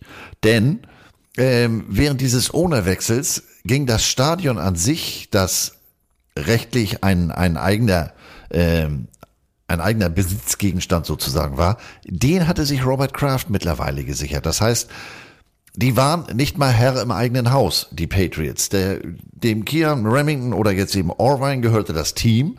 Aber die Versuche nach St. Louis oder nach Jacksonville das zu verlegen, das ging einfach nicht, weil man einen, wirklich einen, einen langfristigen bis 2001 Mietvertrag hatte und da auf die Einhaltung pachte, pochte der kleine Robert auch immer. So, wir sind im Jahr 1992 und äh, ja, jetzt geht's noch ein bisschen tiefer. Also, wenn wir schon bei Dan Snyder vorhin waren und äh, Verfehlungen, also es gab jetzt auch noch äh, sexuelle Belästigung. Einige Patriot-Spieler belästigten eine Reporterin namens Lisa Olson. Ähm, das Ganze führte dann auch noch zu einer Gerichtsstrafe und äh, zu 50.000 Dollar, beziehungsweise die einzelnen Spieler 22.500 Dollar belegt wurden. Dann wurde der Head Coach entlassen, also Rust raus und äh, dann kam äh, Dick McPherson, der neue Cheftrainer. Und äh, Sam Jankowitz klingt ein bisschen wie Weird Al Jankovic, aber war auch tatsächlich so, der vorher bei der University of Miami als Trainer tätig war, der war jetzt ähm, ja, Vorsitzender und sollte den ganzen Laden irgendwie wieder in die Erfolgsspur bringen. Und äh, sagen wir es mal so, 6-10 und 2-14 war jetzt nicht unbedingt so gut. Also McPherson, da ist die Tür. Und Jankovic äh, verließ dann auch das Team. James Orwine, dem platzte jetzt aber langsam aber sicher der Kragen. Der wollte also tatsächlich, äh, der wollte nach St. Louis. Da sind wir wirklich bei diesem Indianer von Cleveland. Dein Team spielt scheiße und ich will ihm jetzt nicht unterstellen, dass er bewusst scheiße gespielt hat. Aber wenn du vorher propagierst, ich will mit dem Team umziehen und dann voll ins Klo greifst und spielertechnisch ins Klo greifst, Legenden gehen lässt und einfach Kacke auf dem Feld stellst, dann ist ja klar, du willst einen Umzug forcieren, oder nicht? Der Typ hatte einen Plan. Der ging ja sogar so weit, der setzte sich mit seiner Marketingabteilung zusammen und ist mir völlig egal, was die Fans wollen. Sagt er, wir machen jetzt hier mal ein neues Logo, wir drehen mal ein bisschen an den Teamfarben und ähm, aus den traditionellen Rot-Weiß-Blau wurde jetzt Blau-Silber. Ähm, ihr kennt alle das aktuelle Logo, ihr kennt das alte Logo mit dem, mit dem alten Patriot, der da snappenderweise steht. Auch das kam überhaupt nicht gut an, aber war Teil seines Plans. Spuckt mir doch ins Gesicht, dann gehe ich. Boah, ich will hier was anderes machen. Ich hab hier voll den Endstress, ey, und du kommst mir mit so einer Scheiße. Jetzt mal ehrlich, wir sind bei Bill Purcells. Jetzt kommt äh, der, die Coaching-Legende und du fängst an mit, ja, und dann haben wir eine neue Farbe, und dann haben wir ein neues Logo, und dann haben wir eine neue Unterhose. Was läuft denn bei dir schief? Ich meine, das ist ja nochmal, das passt ja gar nicht, dass er sich da den ehemaligen Headcoach der Giants, gut, der war jetzt vorher ein bisschen in Rente und ein bisschen am Fernsehmikro, aber das war ja, das hat er sich, glaube ich, anders vorgestellt, weil damit ging es in die richtige Richtung. Und dann machten sie ja noch in Anführungsstrichen den Fehler in der Draft. So, also, erstmal, wir holen Bill Parcells. Bill Parcells vorher eine absolute Legende bei den New York Giants mit LT. Ein Team von der Lachnummer der Liga zum Super Bowl-Sieger. Ein Team komplett auf links gedreht. So, und jetzt äh, mal genau zuhören. Wenn der Owner nicht mal weiß, wie sein eigenes Team heißt, bei der Vorstellung von Bill Parcells sagt das schon viel aus. Denn hier jetzt äh, das oder beziehungsweise der Moment, in dem äh, die Patriots verkündeten, so, wir haben einen neuen Trainer. They didn't have any weight room. They Aber das war falsch. Das war falsch. Ich meine, hier, ne? Also jetzt aber. Pass auf, ne? Also nochmal. Hier, ne? Unser neuer Head Coach. With a great deal of pleasure that I present to you the new head coach of the New Eng- England Patriots, Bill Parcells. Uh, thank you very much, Tim. Ja, Bill Purcells wurde geholt. Und ähm, ja, ob man ihm schon vorab gesagt hat, du kannst schon mal einen Umzugswagen, du bist nur kurze Zeit hier. Also Bill Purcells hatte eine ganz, ganz eigene Vorgabe. Bill Purcells wollte diesen ganzen Scheiß, wir machen hier jetzt und du und ja, hm, und wir ziehen um, nicht mitmachen, denn Bill Purcells hatte vorher Super Bowls gewonnen. Bill Purcells hat Erfolgsgeschichten geschrieben. Also, Bill Purcells kam, um das hier zu machen. There's been a changeover in the ownership, a changeover in the front office, some changes in the personnel department, the whole organization at New England when when I first went there was really in in turmoil. Ja, alles. Aber wirklich alles stand in Frage. Aber Bill Belichick hat gesagt, du ganz ehrlich, äh, Bill Parcells hat gesagt, du ganz ehrlich, ich krieg das hier hin. Ich drehe das Ruder rum. Und du hast es gerade gesagt, man entschied sich jetzt komplett ein neues Logo zu tragen, eine neue Farbe zu tragen, eben um dieser neuen Ära einen Ausdruck zu verleihen. Und ich muss ganz ehrlich sagen, ich bin Freund von Throwback-Jerseys, ich bin Freund von Throwback-Logos, aber dieser singende Elvis, der plötzlich präsentiert wurde, auf der Schulter, da war ich raus. Also vor allem auf der Schulter. Also das war so der Inbegriff der, der 90er Jahre Hässlichkeit, oder?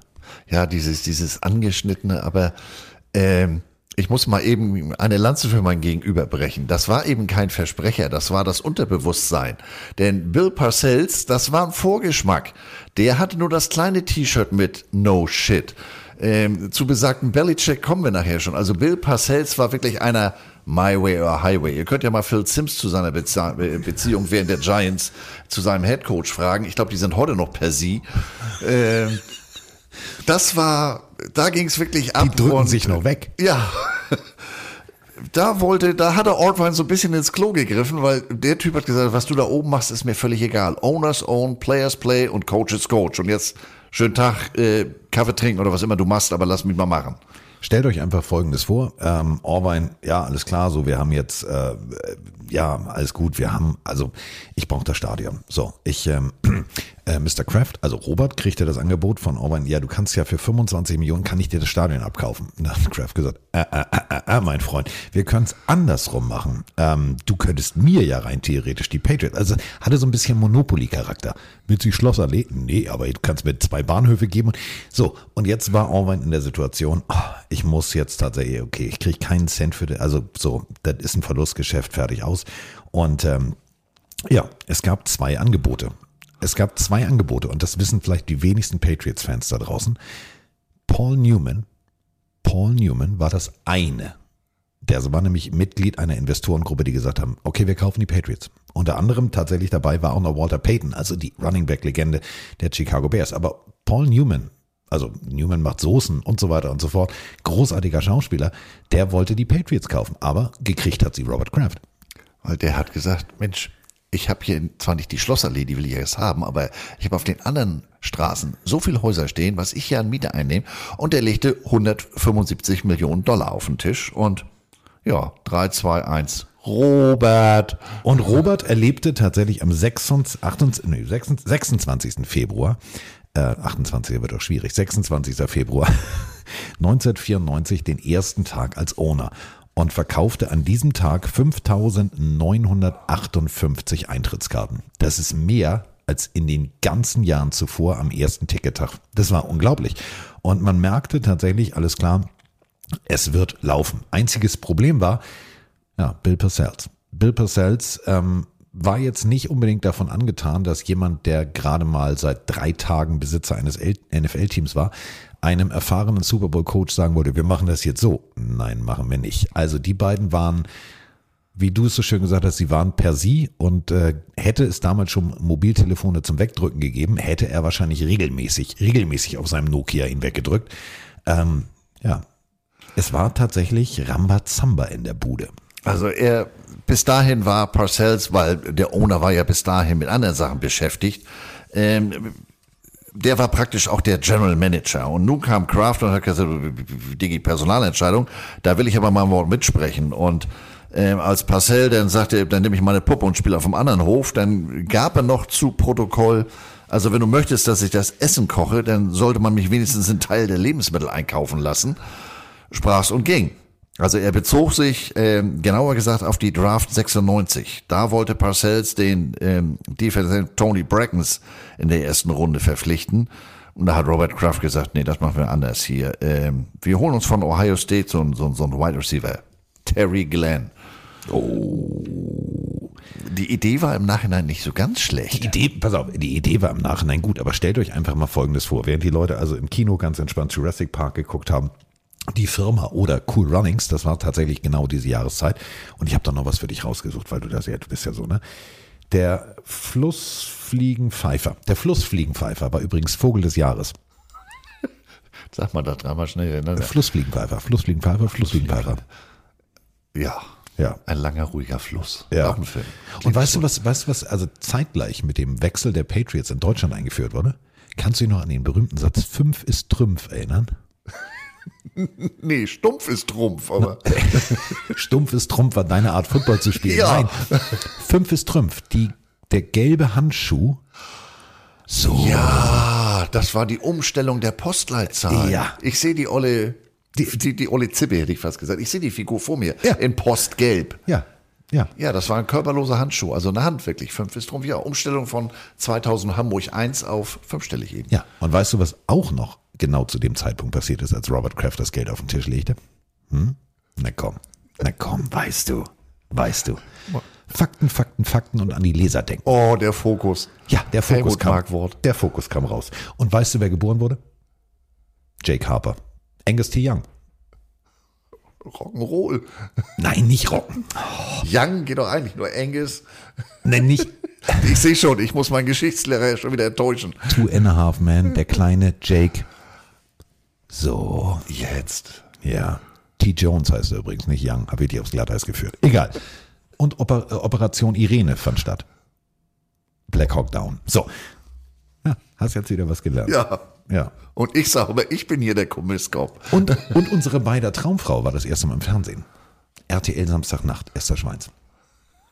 Ich würde sagen, Karin Dietze Ludwig, Lottozahlen? Nein, nein, nein, nein, nein. Adelheid und ihre Mörder lief auch. Ich, ihr seht schon, ich muss immer so Jahreszahlen. Da habe ich, so, hab ich so einen Fetisch. Also, Robert übernahm jetzt also äh, das Ruder, entschied sich, einen Receiver zu draften, was jetzt medial, ich finde, Parcells, das war nicht schlau. Also wer zahlt, malt. Ich verstehe, dass Parcells mit seinem ganzen Erfolg aus New York nach New England kam und gesagt hat, ich mache das jetzt, ich mache das jetzt, ich mache das jetzt. Aber deinem Owner medial so deutlich zu widersprechen und auch wie so ein mucksches Kind zu wirken. Ich meine, Parcells war ein Arbeiterkind. So, das war sein, das war seine Einstellung. Der war wirklich, das war ein Blue-Collar-Typ, der hatte da einfach Bock drauf. Aber das war zu deutlich. Also ich fand es zu deutlich. Ja, das, die Zeit ist ihm vielleicht auch zu, zu, zu, zu Kopfe gestiegen. Der hatte ja zwischenzeitlich auch andere Angebote, nachdem er dann da im, im, im Fernsehen gesessen hatte. Die Buccaneers wollten ihn haben, die Packers wollten ihn als Headcoach haben. Und er hatte ja dann in seiner ersten Draft mit Drew Bledsoe auch gleich äh, äh, Erfolg. Der ist ja dann als, als Rookie da aufgelaufen und ich nehme einfach mal an, der Orvine hat ihn vorher einfach machen lassen und jetzt kommt neuer Un, aber ich bin ganz bei dir. Ähm, er hatte doch die Chance, jetzt machen wir hier gemeinsam alles, aber er wollte der Herrscher aller Reusen sein, vor allem der alleinige Herrscher aller Reusen. Ja, und ich sag mal, äh, eindeutiger kann man Brücken nicht abbrechen, als er es getan hat. Nein, also mehr oder minder, er hatte eigentlich schon ein gutes Offensivsystem. Drew Bledsoe aus Washington State, erste Runde, erster Pick geholt. Jetzt pustet jemand die Nase. Oh, guck mal. Jetzt hat er, der Znüpf der Kollegen, jetzt macht er ihre Nase sauber. Ich kommentiere das mal. Rechts ist Ohr, links ist er so. Und das Tuch wieder in die Tasche. Jetzt können wir weitermachen. Jetzt guckt er auch wieder her. So, also neues Logo, neuer Quarterback und vor allem die erste 87 in der Geschichte der New England Patriots, der wirklich ein riesengroßer Typ war. Big Ben Coates, also ähm, die 87, 1,96 groß, 111 Kilogramm. Das erste Mal, dass man sagte, oh, Titan ist also auch so und bei den New England Patriots, die 87, gut, die wird nach später auch noch ein Faktor werden, aber diese Offense hat funktioniert und dann tatsächlich dieser Pick. Und man muss ganz ehrlich sagen, dieser Receiver, für den sich Robert Kraft stark gemacht hat, ja, verletzte sich in der Preseason. Da war natürlich bei Bill Purcells der, der, der, der Deckel offen. Also da war richtig Druck. Aber mit Beginn der Saison war wieder fit und er schrieb mal eben schnell Geschichte und da wurde Bill Purcells aber sehr schnell sehr kleinlaut. Ja, denn Terry Glenn, der, der Ohio State, das ist ja nur auch nicht irgendeine, irgendeine Bude und dementsprechend ähm, konnte der Kamerad auch abliefern und ich muss gestehen, man möge mich korrigieren, Tony Brackens im Vergleich zu Terry Glenn, also ich würde mal sagen, da hat Onkel Kraft alles richtig gemacht. Ähm, und dementsprechend, äh, ich muss auch noch mal bei, bei, bei, bei Codes einhängen. Früher gab es ja so eine Highlight-Sendung auf ESPN, NFL Game Day. Und da gab es einen, oder die gibt's auch immer noch, Chris Berman. Und der hatte immer für alle möglichen Leute äh, Spitznamen. Und yeah. bei Ben Coates, Coates heißt ja auch äh, auf äh, jetzt deutsch übersetzt Mantel. Und der Spitzname für den sehr erfolgreichen und was für eine Maschine, also auch körperlich, der Typ hieß immer Ben Winter Coates, Ben Wintermantel. Ähm, und wenn der dich gegenüber aufstellte, da, da wurde es echt dunkel. Und das liegt jetzt nicht äh, an seiner Hautfarbe, sondern ich, ich sehe den vor mir, was für Ausmaße, gut, die haben damals, wir haben ja selber um und bei die Zeit auch noch gespielt, äh, die Schulterpads waren was anderes, aber Ben Coates, das war echt eine Maschine. Ich habe den leider vorher, äh, äh, gab es noch kein Filmmaterial hierzulande. Ich habe den leider nie im College gesehen. Ähm, Im Nachhinein, das war mein Wegbereiter und Tight End sollte ja später noch mal eine Geschichte bei New England werden. Carsten sitzt da, lehnt sich zurück. Äh, ich habe den Eindruck, da kommt schon wieder was. Wenn redest, Junge, dann ist schon wieder viermal der Schnee über den Onkel Fickerberg hier geknallt. Bis du mal fertig bist. Ich muss nach Hause, Alter. Ja, siehst du, habe ich das Gesicht ja richtig gelesen. Er hat nur drauf gewartet, auf die, auf die Möglichkeit. Hör mal, hier ist so viel vorbereitet. So, am wichtigsten ist, ich weiß noch nicht, wo ich das unterbringe, aber ich wollte es einfach aufs Board machen, deswegen drücke ich jetzt.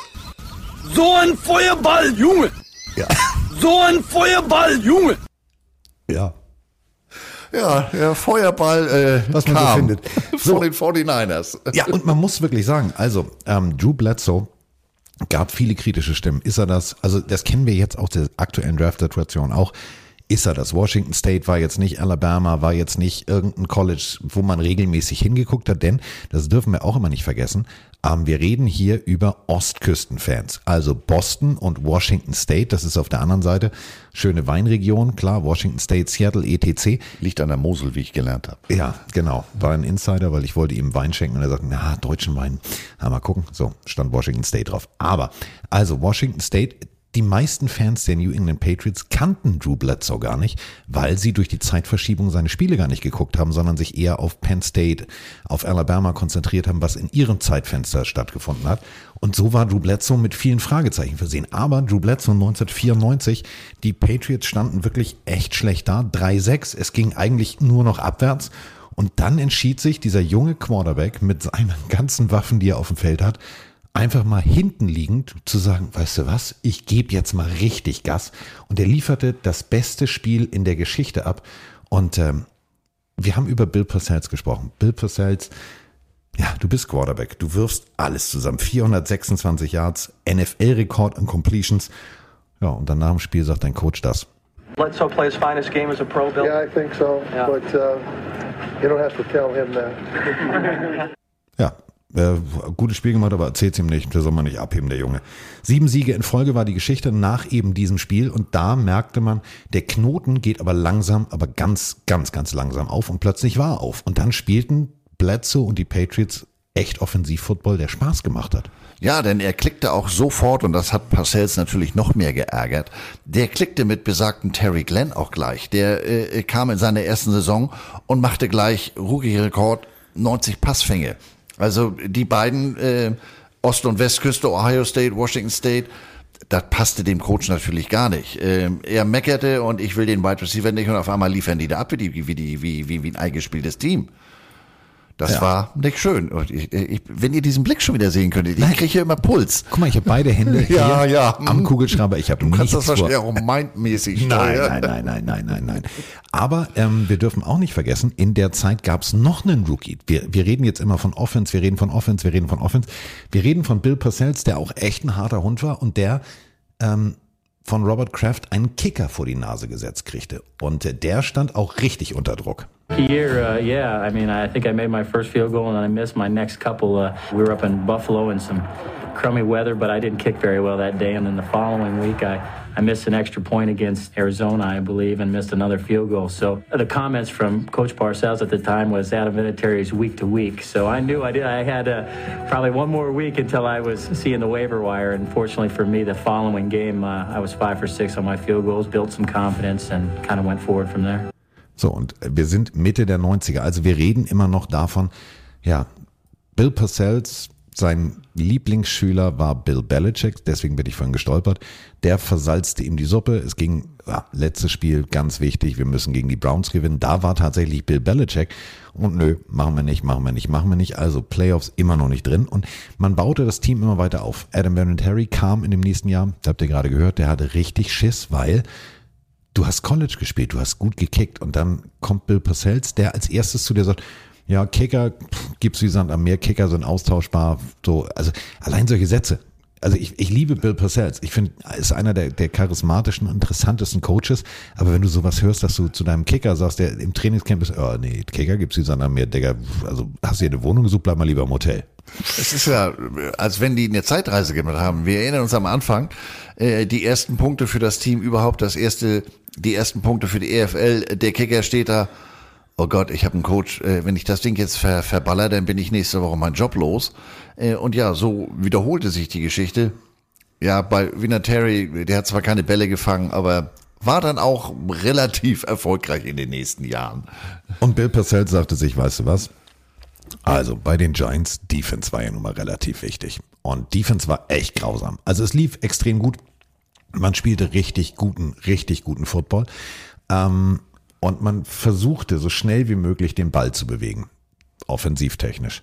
Aber defensivtechnisch brauchte man wirklich ein bisschen länger. Man hatte sich jetzt entschieden, Bill Belichick als Defense-Koordinator zu holen und man stockte auf. Man holte großartige Talente, aber den Tiefpunkt, den Moment, wo Parcells sich entschied, Bill Belichick schalten und walten zu lassen, war das Spiel gegen die Broncos. Und ich weiß, ihr Patriots-Fans wollt diesen O-Ton jetzt nicht hören, aber es gibt einen ganz berühmten Moment. Also, Sharp an der Seitenlinie. Die Kamera läuft und die Patriots gehen mit wehenden Fahnen unter. Sie spielten guten Offensivfootball, aber defensiv eben nicht. Und äh, Sharp sah die Kamera, sah ein Telefon und erlaubte sich folgenden Gag. I call the president. President, we need a National Guard. We need as many men as you can spare because we are killing the Patriots. Ja. Und nach diesem Spiel, und ganz ehrlich, dieses, den O-Ton kennt jeder. Also jeder, der sich ein bisschen länger mit NFL beschäftigt.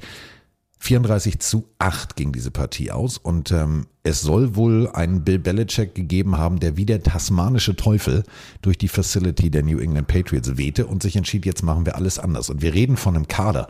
Willie McGillis, Ted Johnson, Ty Law, Teddy Bruschi, die mussten nur richtig eingestellt werden. Und dieser O-Ton, den tatsächlich Belichick immer wieder, immer wieder in Dauerschleife im Filmroom la laufen ließ, der führte dazu, die spielten danach tatsächlich wie ausgewechselt. Und es ist, es ist phänomenal, wie du ein Ruder rumreißen kannst als Coach, wenn du einfach das Team motivierst. Und man muss ehrlich gesagt sagen, ey, die, also das Ende der Saison, das war phänomenal. Vor allem, also Glenn lieferte Topspiele ab. Das hat jetzt Bill Parcells gar nicht gefallen, aber es war wirklich gut. Es war echt gut. Und es ging in die Playoffs und es gab tatsächlich in den Playoffs, ja, erste Runde gegen die Steelers. Und da äh, funktionierte die Defense, denn man liest den Steelers ganze drei Punkte, ein Field Goal zu, während man selber 28 Punkte scorte und damit war man im AFC Championship Spiel. Gegen Jacksonville zu Hause. Also Jacksonville. Damals wirklich schon erfolgreich. Gut, dann kam sehr lange nichts, aber das war jetzt wirklich ein extrem gutes Team und man hatte wirklich alles in der Hand. Jacksonville war eigentlich ja auf dem Papier so gut aufgestellt, dass es eigentlich hätte deutlicher werden müssen, aber Bill Belichick sagte sich, mm -mm, hier, äh, wenn wir Defense spielen, hier Teddy Bruschi, Nummer 54, großartiger Typ, also der Spieler, dessen T-Shirt ihr gewinnen könnt, der hat sich einfach mal gesagt, weißt du was, jetzt machen wir den Sack zu. Interception, volles Programm. Also da war Defense Football feuerfrei und so zog man das erste Mal in den Super Bowl ein. Da traf man dann im Super Bowl 31 auf die Jungs aus der Grünbucht, auf die Packers. Da klappte das dann nicht mehr ganz so erfolgreich mit der Defense. Also auch gegen die Jaguars hat man nur sechs Punkte zugelassen. Ja, gegen die Packers waren es dann 35 und das waren 14 zu viel, weil man selber nur 21 machte. Und vor allem, weil man einen eklatanten Fehler machte. Man scorte, man feierte sich, dass man gegen Brett Favre äh, tatsächlich so schnell gescored hatte, dass man gut dastand. Und dann entschied man sich, Special Teams müssen wir jetzt nicht unbedingt, dann machen wir Dienst nach Vorschrift. Und dann kam er hier. Starting to get warmer on the field, and the players are starting to feel it. Starting to get warmer up here. It sure is. Vinatieri. Kick goes to Desmond Howard at the one. Desmond Howard is off. You better turn it on or he's gone. Desmond Howard all the way into the Patriot end zone. As soon as they get back in it, Green Bay takes it away. 99 yards. 99 Yard Kickoff Return Touchdown. Und wenn man von Momentum killen redet, dann war das der Momentum Killer. Die Patriots hatten es in der Hand.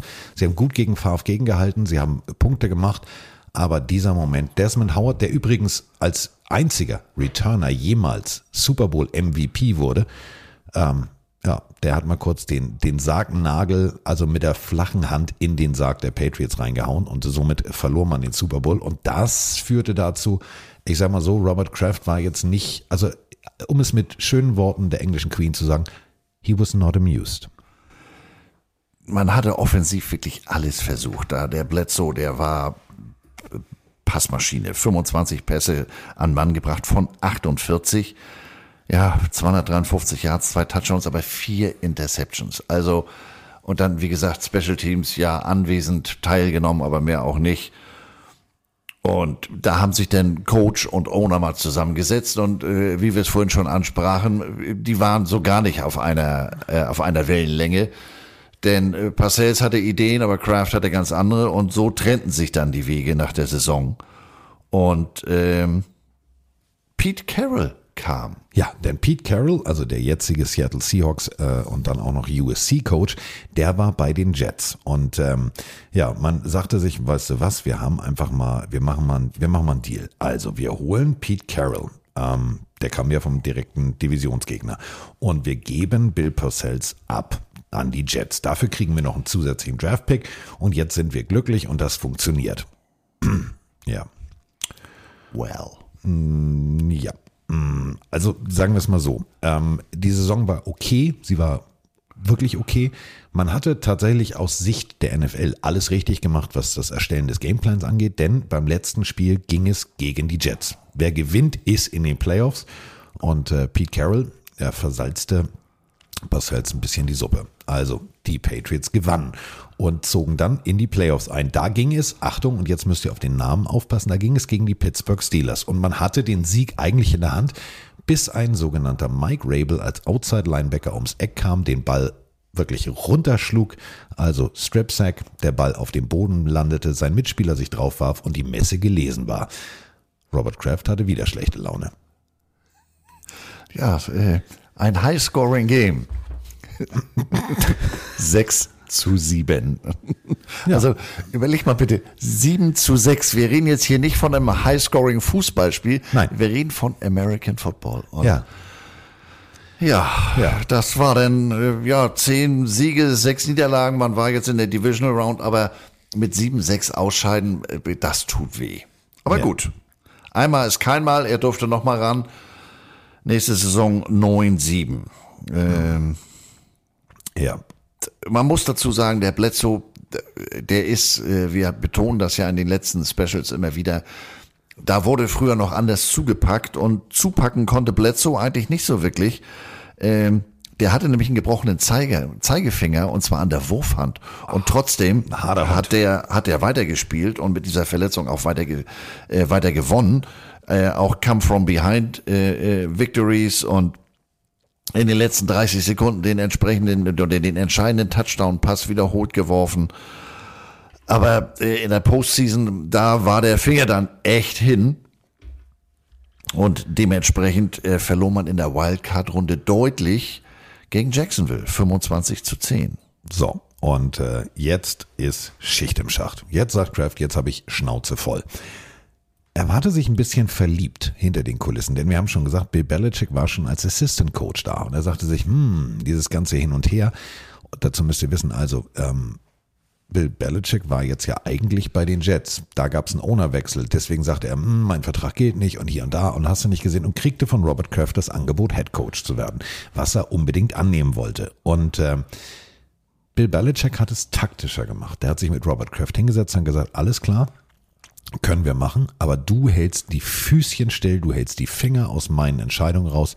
Wir müssen den kompletten Bums hier umbauen. Hat jetzt Robert Kraft nicht so gut gefallen, weil, ja, wieso hat doch alles gut funktioniert? Ah, ah, ah, ah, ah. Und so entschied man sich erstmal schon mal, bevor man überhaupt losgelegt hat in der Draft, 14 Free Agents zu holen. Und die Begründung von Bill Belichick ist bis heute genau das, was die Patriots ausmacht. Every player can't be the highest paid player. You just can't have a team like that in the NFL. So we like to say in New England, it's it's not collecting talent, it's building a team. And some players fit better into one structure or one system than they do in another. Ja, und so ging er auf Einkaufstour und machte einfach mal den Sack voll. Und dann, ja, in der Draft na, hatte man noch einen Pick übrig. Also man hatte sehr lange gewartet und hat sich überlegt, naja, wir haben mit Bledsoe das Gesicht der Franchise, wir haben den Franchise Quarterback, aber dieser Michigan Quarterback, der da rumläuft, hm, der ist gar nicht so schlecht. Und ähm, ein gewisser Offense-Koordinator, Schrägstrich Quarterback-Coach, der leider ja, leider mit der Ankunft von Tom Brady versterben sollte, kannte Tom Brady aus Michigan und redete auf Bill Belichick und die Scouts ein, sagte, ey, der Junge kann was, wir brauchen doch irgendwann nochmal ein Backup. Und so entschied man sich dann mit einem sehr, sehr späten Pick Tom Brady zu holen. Und somit hatten wir jetzt Bill Belichick, eine aufgepolsterte Offense als auch Defense und vor allem wir hatten Tom Brady. Und damit sind wir jetzt in der aktuellen Zeit, in Anführungsstrichen, denn jetzt sind wir im Jahr 2000. Dem Parcell muss ja der Steiß geplatzt sein. Der ist nämlich weggegangen, weil er genau das, was Belichick nämlich übergeben wurde, nämlich de facto äh, die Herrschaft über alles. Er war ja de facto auch General Manager. Er durfte auf Einkaufstour gehen. Er bestimmte, wer gedraftet wurde, etc. Ja, und dann kam da dieser, dieser, dieser, dieser junge, ja, zwei Jahre Starter bei, bei, bei Michigan, aber beim Scouting Combine, also sechste Runde an 199, der siebte Quarterback in der Draft. Ja, der kann immer ein bisschen mitspielen, ne? Denn im März nächsten Jahres kriegte der Starting, Starting mit SCH, der Starting Quarterback, Bledsoe, dem zahlen wir jetzt mal ein bisschen was. Zehn Jahresvertrag, 103 Millionen Dollar. Und das war in der damaligen Zeit ungefähr so die Deshaun Watson Vollgarantie. Und das Ganze in einem System, und das müssen wir auch nochmal runterbrechen. Also, äh, Bill Belichick, wir, reden ja viel über Bill Belichicks Erfolgsrezept und, und, und, und, und.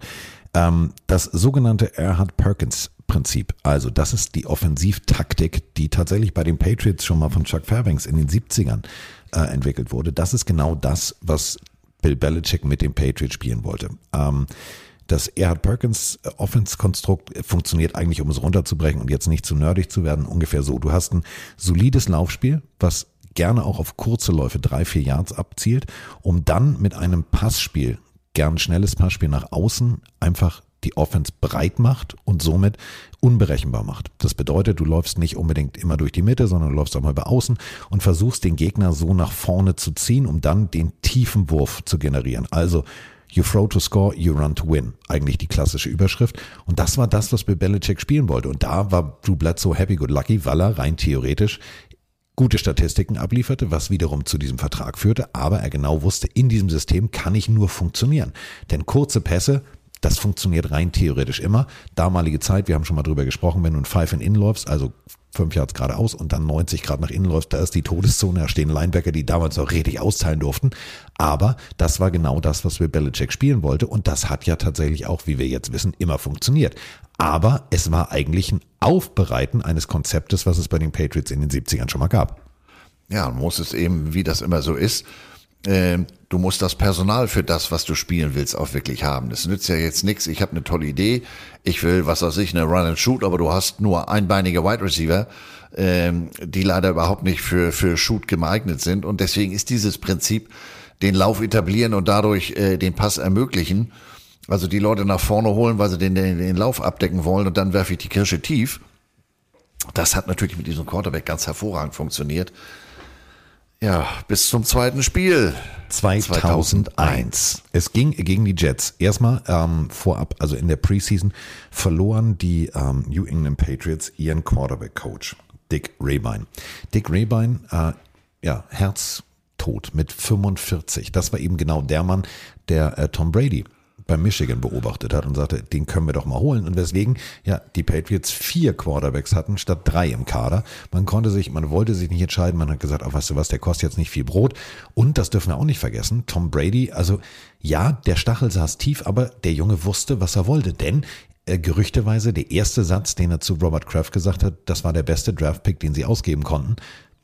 Puh, das ist schon eine Ansage. Also wenn du der Backup von Drew Bledsoe bist, dem man gerade komplett alles vergoldet hat, inklusive Füße, Hände und Popoloch. So, und jetzt ist es soweit. Also wir sind 2001. Es geht gegen die New York Jets. Und ähm, ja, es geht nach außen. Zu Fuß. Drew Bledsoe war wirklich mobil. Also das war auch ein harter Hund, du hast es gerade gesagt und geht selber. Und das war jetzt kein illegal Hit. Das war jetzt nicht, dass du vorm Fernseher gesessen hast und gesagt, oh, ja, einer trifft ihn von hinten, einer trifft ihn von vorne und äh, Drew Bledsoe geht zu Boden, bleibt liegen. Bill Belichick dreht sich um und sagt zu Brady, get ready, get ready, get ready. Drew Bledsoe macht alle Anzeichen, ich will weiterspielen, ich will weiterspielen, aber der Hit, ja, man dachte erst, er hätte eine leichte Gehirnerschütterung. Untersuchung im Lockerroom führte dazu, dass, ähm, ich sag mal so, also Bledsoe nach dem Wasserlassen mit ziemlich lauten Geräuschen aus der Toilette wieder rauskam, denn der junge Mann hatte innere Blutung. Und man stellte bei der Gelegenheit auch fest, so wie Untersuchungen, ja, man ging ja von der, wie gesagt, von der Gehirnerschütterung aus. Und bei einer Gehirnerschütterung, da sackt eigentlich dein, deine Herzfrequenz eher so dramatisch ab. Aber bei dem war mal, ja, patriotischer Trommelwirbel an, an Herzfrequenz. Und da wurde der Trainer, also der Physiotherapeut, äh, etwas hektisch und holte den Teamarzt zusammen. Vor allem eben auch, weil der Junge da, äh, beim, beim, beim flüssigen Stuhlgang auf einmal mit Farben äh, zu, zu Tage trat, die so gar nicht passten. Also mit dir ab ins Krankenhaus. Oha, das ist was ganz anderes als eine Gehirnerschütterung. Das ist deutlich ernster. Also alles angerissen, schwere innere Blutung. Und äh, während er also an der Seitenlinie untersucht wurde, vertraute man einem Quarterback, den man an 199. Stelle ausgesucht hatte, dessen Unterhosenbild noch heute immer wieder dafür benutzt wird, um ihn ein bisschen zu mocken, ein bisschen zu dissen der bis zu diesem Zeitpunkt einen NFL-Pass geworfen hatte. Einen. Und kälter kannst du eigentlich nicht von der Bank kommen, aber das sah tatsächlich im ersten Moment auch schon wieder so aus, das, was Brady später ausgemacht hat. Der hat die, die Defense gecheckt, der hat sich ehrlich gesagt nicht aus der Ruhe bringen lassen. Ja, es waren Nervositäten dabei, es waren Ungenauigkeiten dabei, aber man merkte, der ist gekommen, um zu bleiben. Ja, und äh, er blieb dann zwangsläufig auch erstmal, weil Bledsoe war ja raus. Er war jetzt der Starter und er führte äh, New England tatsächlich in die Playoffs. Äh, das brachte übrigens noch ein leichtes organisatorisches Problem mit sich. Eigentlich sollte die Hütte nämlich abgerissen werden. Äh, aber denn, ja, nee, wir verschieben das mal, weil wir sind ja jetzt in den Playoffs. Denn das letzte Spiel war tatsächlich, äh, ja, zu Hause Foxborough Stadium und da dachte man sich, alles klar, Bumse machen wir zu. Jetzt äh, war man allerdings richtig, richtig großartig unterwegs. Und ich möchte bitte ein Play aus diesem letzten Spiel nochmal thematisieren. Für alle, für alle da draußen, die die Folge jetzt hören und vielleicht nicht Patriots-Fan sind und sich immer sagen, ja, aber Brady hätte er den Ball, hätte er im Super Bowl fangen müssen. Genau dieses Play, wo er nach außen geht und den Ball fängt, haben sie im letzten Spiel so souverän runtergespielt und der Mann hat echt Yards gemacht, das muss man mal ganz deutlich so sagen. Und eigentlich basierte diese Offense auf, wir haben es gerade gesagt, Laufen, um zu gewinnen, werfen, um äh, die Feldposition zu generieren. Und eigentlich war es, wenn wir es mal runterbrechen, die ganze Saison am Ende gute Feldposition, Adam Vinatieri, Kick, gut. So, das war die Zusammenfassung. Also es war jetzt nicht, was lachst du jetzt? Football kann so einfach sein. Ja, es war wirklich immer, bring mir bitte Adam Vinatieri in eine gute Feldposition. Kick, gut. Ja, du kannst ja dann auch ganz anders zu Werke gehen, wenn du weißt, pass mal auf, die drei Punkte habe ich sicher. Ähm, und jetzt wollen wir mal sehen, ob wir hier nicht die Sahne oben drauf packen können. Und ja, das erleichtert das Ganze natürlich. Und wenn du natürlich, äh, das wissen wir jetzt 20 äh, Jahre später, wenn du da jemanden mit einem, ich nenne es mal, gesunden Ehrgeiz wie Tom Brady hast, das hilft natürlich. Und Ja. Belichick ist ja nur auch schon ein, zwei Mal um Block gelaufen. Also auch schon, als er bei den Patriots ankam, ähm, war Head Coach bei den Browns, ähm, war bei den Jets, Kurz. Defense Coordinator, kurz. Also der hatte ja schon durchaus einige Erfahrungen, hatte eben auch mit, mit, mit, mit, mit äh, Parcell zusammengearbeitet. Also diese Kombi, das sollte, das sollte für die nächsten ein, zwei Jahre sich als relativ erfolgreich herausstellen. Aber in diesem Jahr, und das muss man auch ganz deutlich so sagen, es hinzukriegen, from worst to best, also vom letzten Platz der AFC East auf den ersten zu rutschen, großartige Leistung. Und dann in die Playoffs einzuziehen. Und jetzt sind wir eben genau in diesem Moment. Eigentlich, ja, sollte das Stadion direkt nach dem letzten Saisonspiel abgerissen werden. Wie jetzt? Wir haben Heimrecht in den Playoffs. Organisationstechnisch Albtraum. Robert Kraft fand's geil, er kann Tickets verkaufen. Aber, und jetzt sind wir bei diesem Punkt, Du hast das Abrissunternehmen bestellt. Du hast alles bestellt. Das kostet Geld. Die Uhr läuft. Ja, war ihm egal. Denn es ging jetzt zu Hause im Schnee. Im Schnee von Boston gegen die Raiders. Und äh, wir sind jetzt bei einem Spiel, was Geschichte schreiben wird. Ähm, Im positiven wie im negativen Sinne. Und wir werden uns, ich sag mal so, jetzt wahrscheinlich nicht unbedingt viel Freunde machen, wenn wir das realistisch analysieren, weil wir dann bei einem Punkt sind, wo ihr äh, wahrscheinlich sagen werdet, ja, aber nein. Also, das sogenannte Tuck Rule Game. Schnee, richtig Schnee. So, Brady steht in der Pocket. Charles Woodson, die beiden waren übrigens am College äh, richtig gute Kumpels, kommt auf den Cornerback-Blitz angeflogen und schlägt ein. Tom Brady wollte werfen. Wollte werfen. Und ich versuche das jetzt neutral zu beschreiben. Wurfbewegung. Also Arm geht nach hinten, er stellt fest, oh scheiße, Mitspieler ist gedeckt. Jetzt will er den Arm nach vorne bewegen, was ja noch aussieht wie eine Wurfbewegung, denn den Ball wieder wegstecken. Also tack. So. Und er will jetzt den Ball wegstecken.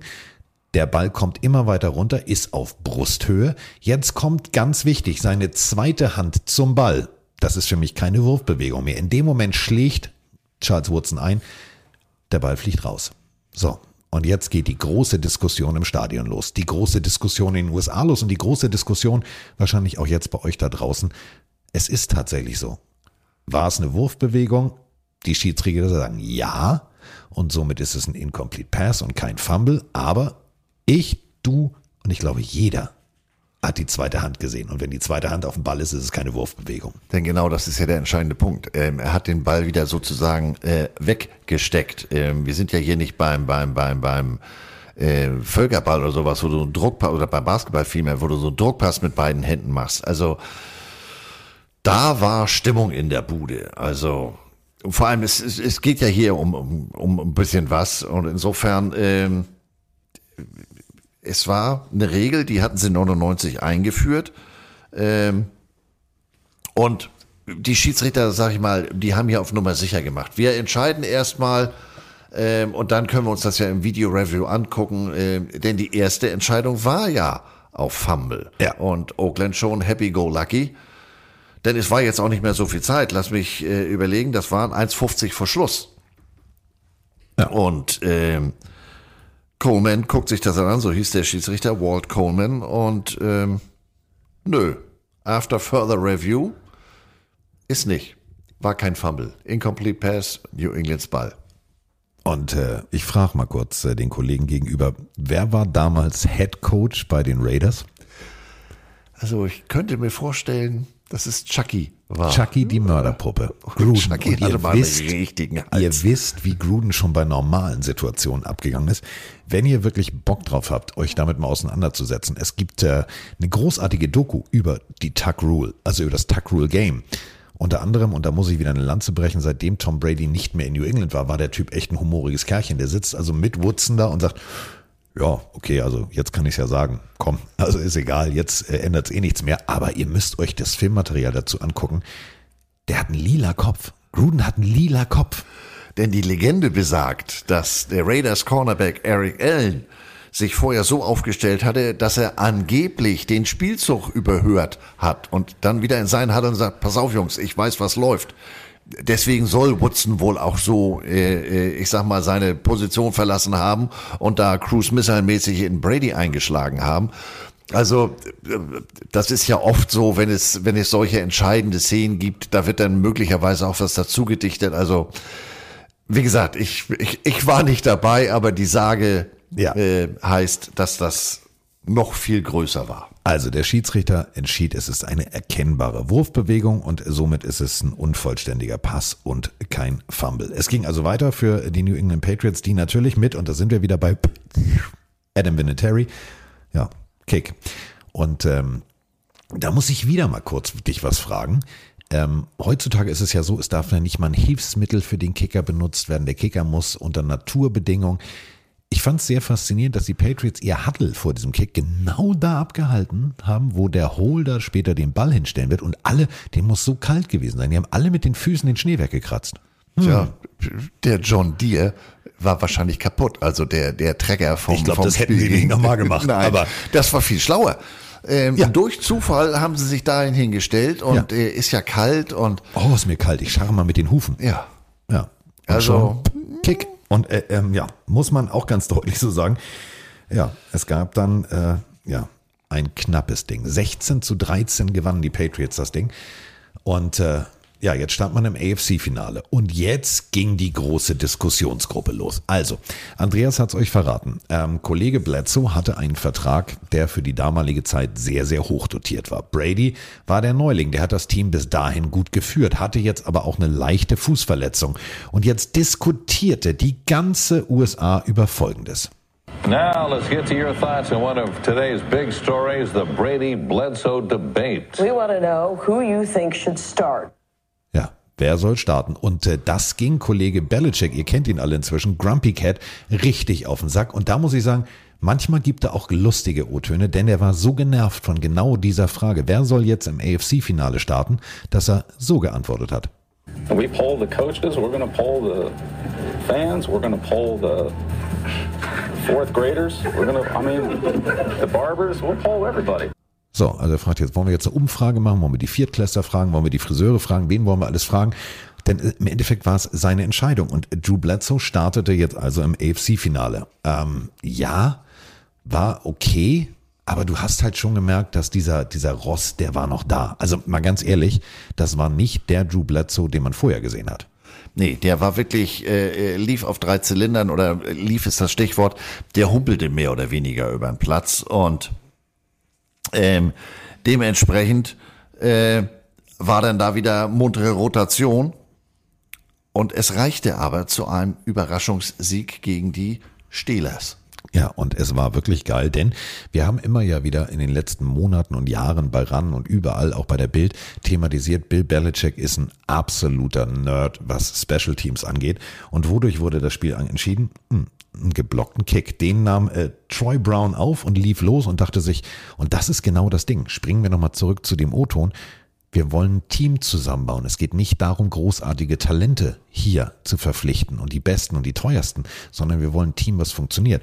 Und was ich in diesem Spiel immer wieder gesehen habe, jetzt in der Recherche, wie smart die Jungs gespielt haben. Troy Brown nimmt den Ball auf, geblockt, der Kick läuft los, sieht aus dem Augenwinkel. Du siehst, wie er rechts, links guckt, dass die Winkel, dass seine Geschwindigkeit im Verhältnis zum Einfallwinkel, das klingt jetzt total nerdig, von demjenigen, der als Äußerster beim Kicken, also in der Mauer steht, ist es ja kein Liner, sondern meistens ein Linebacker, ein Tight dass der von der Geschwindigkeit ihn schlagen könnte. Somit guckt er über seine Schulter, pitcht den Ball nach links zu seinem Kollegen nach hinten und opfert sich komplett und nimmt denjenigen raus, der in der Kicking Line eigentlich stand. Ganz smartes Play. Also ich muss sagen, das, was Bill Belichick damals schon gemacht hat, war Jungs zu finden, die teamdienlich spielen. Ja, und das ist, äh, auf das, ihr habt es ja jetzt eben gehört, in der Vergangenheit hatten die Patriots äh, immer gute Einzelspieler, aber konnten nie als Team etwas werden. Und insofern ist jetzt hier wirklich äh, ganz großes Wort, die nächste Evolutionsstufe erreicht. Ich habe jetzt hier gute Einzelspieler, aber zusammen als Team funktionieren die noch viel besser. Und das war natürlich dann auch der Beginn von, ich sag mal, Blinker links, Überholspur. Und man zog jetzt also in den Super Bowl ein. Gegen The Greatest Show on Turf. Die Rams. Die Rams waren mit Kurt Warner, der ähm, über den Bildungsumweg Supermarktpacker NFL Europe zu einer absoluten Legende in der NFL geworden wurde. Vielleicht der unterhaltsamste Quarterback seiner Zeit, war ein haushoher Favorit. Und wir alle reden immer, und jetzt deswegen habe ich bewusst mir echt die Mühe gemacht, diesen nächsten O-Ton rauszuklippen. Willie McGuinness, Defense-Legende der New England Patriots, ähm, war so ein bisschen der Sheriff. Also der hatte wirklich, wenn du reinkamst in den Lockerroom, den ersten, den allerersten äh, Spind, Spind, dieses Hin- und Hergespringen ist immer geil, Spind. Also den ersten Sitzplatz sozusagen und hat immer genauestens kontrolliert, wer ist im Weight Room, wer macht, wer tut. Und ähm, Willie McGillis ähm, stand im Tunnel vor dem Super Bowl. Man entschied sich jetzt also, Tom Brady starten zu lassen. Und Tom Brady, der ja sonst immer so wirkt wie, weißt du, so, so bedacht, fokussiert, ruhig, der ist in diesem Tunnel so abgegangen, dass er äh, O-Linern aus vollem Lauf Headbutts gegeben hat. Haben wir früher auch gemacht. Aber ähm, als Starting Quarterback solltest du das nicht machen. Und dann passierte das hier. Brady getting himself going, he had a habit of grabbing guys and headbutting. He was so wound up. Willie looked at like, what the hell's going on here? Willie grabbed me and he was like, calm down, bro. I had to grab this kid. Calm down. You're going to knock yourself out before we get to the game. We believe in you. Be patient, relax. All right, baby, get out of there. All right. Like again, Willie was right there to be kind of the policeman of everything going on. Und ihr habt es im Hintergrund gehört. Mit welch viel Schwung Tom Brady. Das waren die Originalgeräusche von seinen Headbutts. Der hat da alles wegge... Also keine Ahnung, was der, was der vorhatte. Jedenfalls, und ich habe mir dieses Bildmaterial angeguckt. Ey, der hat sich, der hat echt schon geschielt. Der hat da aus vollem Lauf, da kam, was da kam Teddy Bruschi an, Linebacker aus dem Lockerroom angetrabt, denn die Patriots hatten, also du konntest ja damals sagen, wir möchten die Offense vorstellen oder die Defense vorstellen. Die Patriots haben gesagt, möchten wir nicht, wir möchten als ganzes Team auflaufen. Somit war eine ganze Ansammlung in diesem Tunnel. Und Teddy Bruschi kommt und Tom Brady nimmt anderthalb bis zwei Meter Anlauf und springt ihm Headbutt-mäßig im Kopf voran gegen den Helm. Und Willie McGill so, stopp jetzt. Hier, Diggi, du musst Quarterback spielen. Hätte ich von Tom Brady nie gedacht. Niemals, dass das so ein emotionaler Mensch war in diesem jungen Moment seiner Karriere. Ich glaube, das ist das Zauberwort. Jung. Äh, es war der erste Super Bowl. Der ist in der sechsten Runde an 199 gedraftet worden. Der ist ja eigentlich, äh, hat er ja gegen das eiserne, ungeschriebene Gesetz der NFL äh, verstoßen. Also konnte er ja nichts für. Wenn du verletzt bist, äh, verlierst du dadurch nicht deinen Starterposten. Nun gut, nun war Bledsoe ja nicht so ganz, wie wir wussten, ganz fit. Aber so ist er in diese Rolle gekommen und Gut, der Vergleich hinkt jetzt, weil es ist natürlich 48.000 Stufen kleiner. Aber wenn ich dran denke, mein erstes Spiel mit Missouri an der Sideline, Texas A&M, wir laufen da durch einen Tunnel und ich war ja nur kein Spieler. Ich war da ja nur für Wasserpullen und so, was weiß ich, Balldruck, da kommen wir später nochmal zu, zuständig. Äh, ich habe den, werde ich nie vergessen, ich habe den Linebacker-Coach da äh, äh im Bearhug genommen, der hat mich angeguckt. Ähm, so ein Helmut, Alter, was stimmt denn mit dir nicht, German? Insofern kann ich mir schon vorstellen, du bist der Starting Quarterback, du bist im Super Bowl. Mehr geht nicht. Er wusste ja nicht, dass er da, äh, ich sag mal, Dauerticket zieht. Genau, dass das sein nächstes Wohnzimmer wird, so ungefähr, mit wechselnden Austragungsorten. Insofern kann ich mir schon vorstellen, aber auch genial von so einem, da siehst du mal, dass der wirklich äh, der Sheriff war.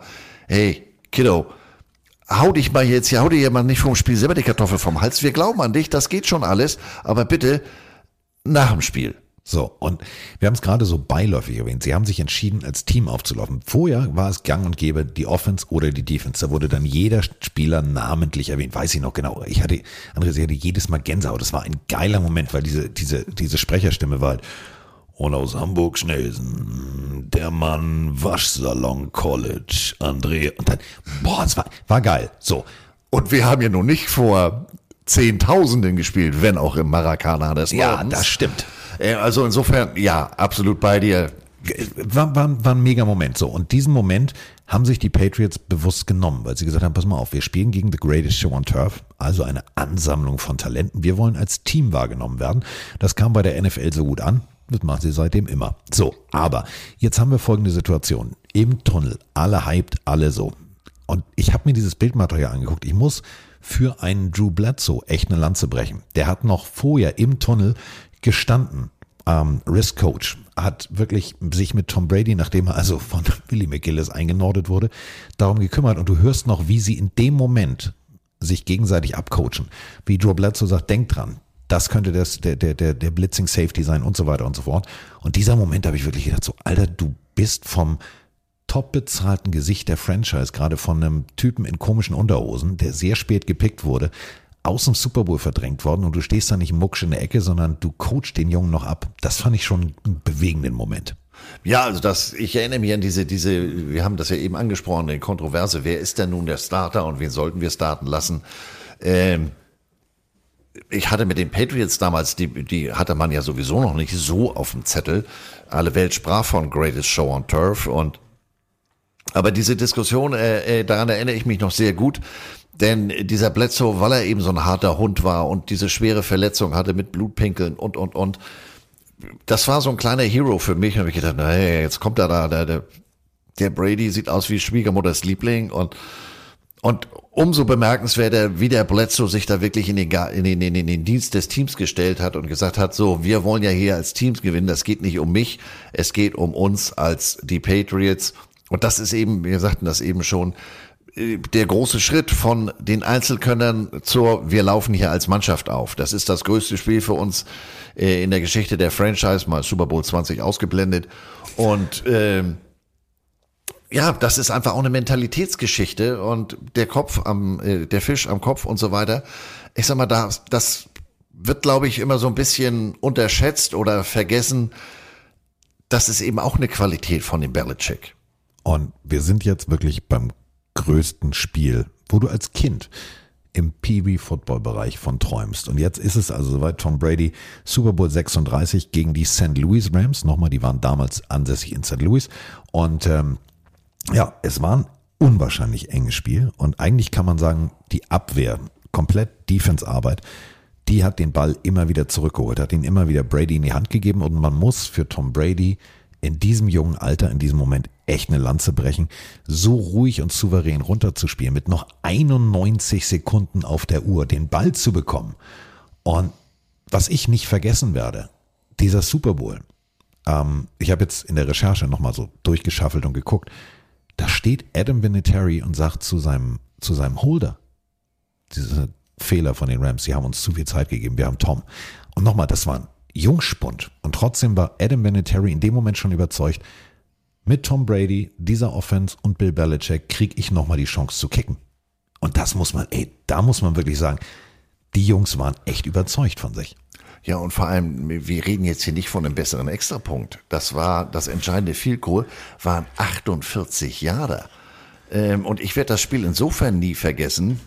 Ähm, das war das erste Mal, dass meine Bandscheibe mir hier in der Halswirbelsäule richtig Spaß gemacht hat.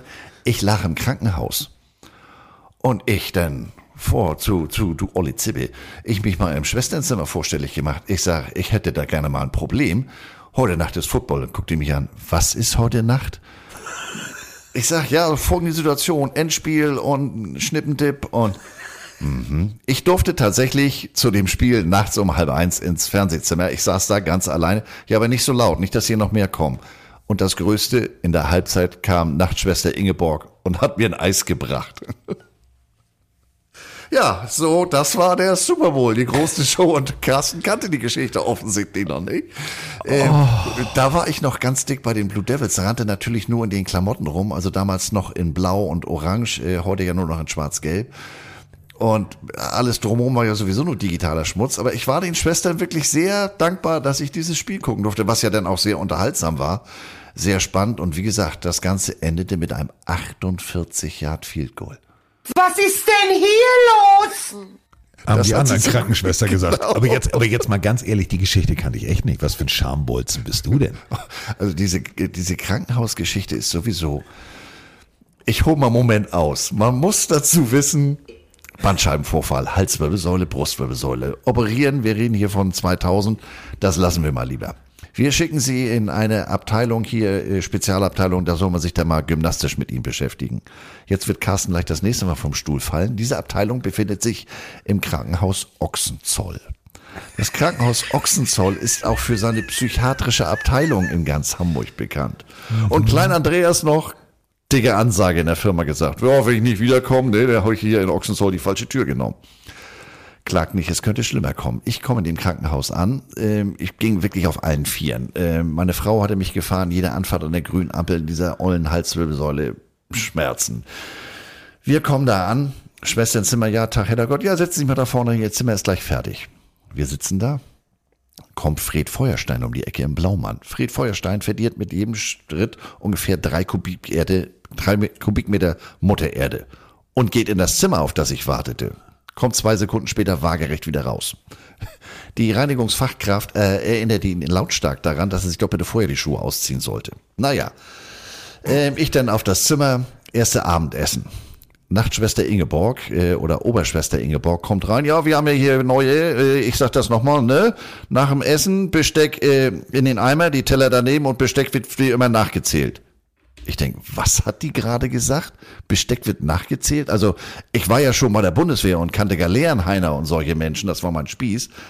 Ich denk, ich glaube, ich muss mich hier mal im Schwesternzimmer vorstellen. Ich nach dem Essen da rein, ich sag, moin, Herrgott, ähm, den Teller, ja, das Besteck habe ich auf den Wagen gelegt, aber wie kriegt ihr jetzt den Teller in den Eimer?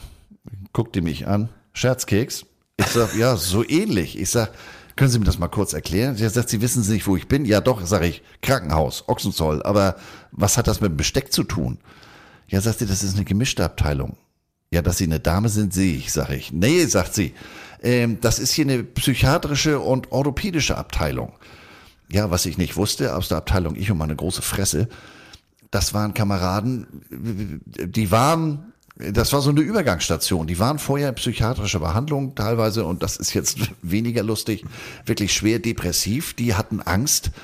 Die sollten schrittweise wieder auf ihr Leben äh, außerhalb des Krankenhauses vorbereitet werden. Der Kamerad, den ich da hatte, der wartete auf eine Unterkunft in der betreuten Wohnanlage und deswegen haben die da in die Arbeitskolonne gesteckt.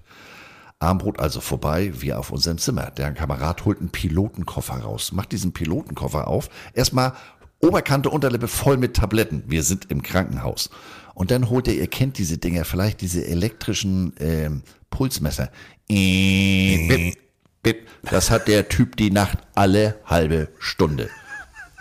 Nächsten Morgen kommt die Chefärztin rein. Na, Herrgott, wie ist denn? Ich sag, ähm, ich habe hier so einen Zettel gekriegt und entspannen und loslassen und ich sag, mit dem kann man, sagt sie, lassen Sie mich raten, Blutdruckmessgerät. Ich sag, genau. Innerhalb von einer halben Stunde hatte ich ein neues Zimmer. Ähm, ja, das zum Thema Super Bowl, Krankenhaus, ähm, ja. Ja. Ich sag mal so, es gab äh, Wetten, ob äh, wir die Länge der Folge toppen können. Top. Die Wette gilt. Ja, wenn Andreas jetzt noch Geschichten aus dem Krankenhaus erzählt, dann kommen wir, also dann werden wir nicht kurz. Das kann nicht funktionieren. Aber lustigerweise, ich kenne dieses Krankenhaus, weil meine Eltern da waren. Beide in einem Zimmer. Das war ein Highlight für mich. Weil die Anfahrt, also ihr müsst das wirklich, also es ist echt kein Witz, das ist ganz, ganz traurig. Das ist halt wirklich ein Krankenhaus im Krankenhaus und drumherum ist halt wirklich einer flog übers Kuckucksnest. Also eine riesen Anlage, wie so ein Parkgelände, also auch wirklich gewachsen. Ja, und ähm, also das Schöne ist, Captain Chamour da drüben hat es also hingekriegt, diesen Super Bowl im Schwester. Oh, werde ich jetzt, ey, ohne Scheiß hätte ich das vorher gewusst. Oh, ich hätte so schöne Sachen rausgesucht. Mann! So, ähm, also Greatest Show on Turf war jetzt unter anderem gar nicht gut. Ähm, wir reden von äh, Super Bowl, wir reden von äh, Ty Law, der wirklich eine Interception fängt.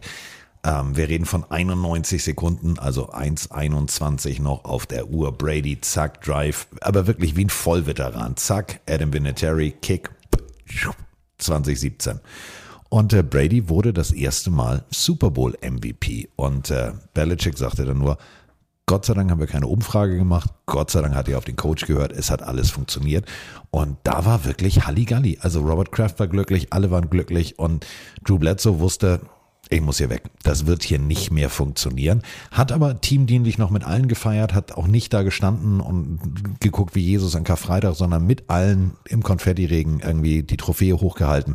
Und es hat funktioniert. Und äh, Brady kam, um zu bleiben, haben wir damals gesagt, er blieb. Und Bledsoe ging vor der nächsten Saison zu den Buffalo Bills. Auch ungewöhnlich, dass man wirklich einen richtig guten Quarterback, den man als Franchise-Quarterback gesehen hat, an den direkten Divisionsrivalen abgibt. Denn äh, der hat natürlich gesagt, hier, du pass auf, ähm, also das ist extra Motivation und die spielen zweimal gegeneinander zeigt ja auch, wie sicher sich die, die Patriots in Sachen Brady waren, dass man ihn, wie du ganz richtig sagst, zu einem absoluten äh, Divisionsrivalen gehen lässt.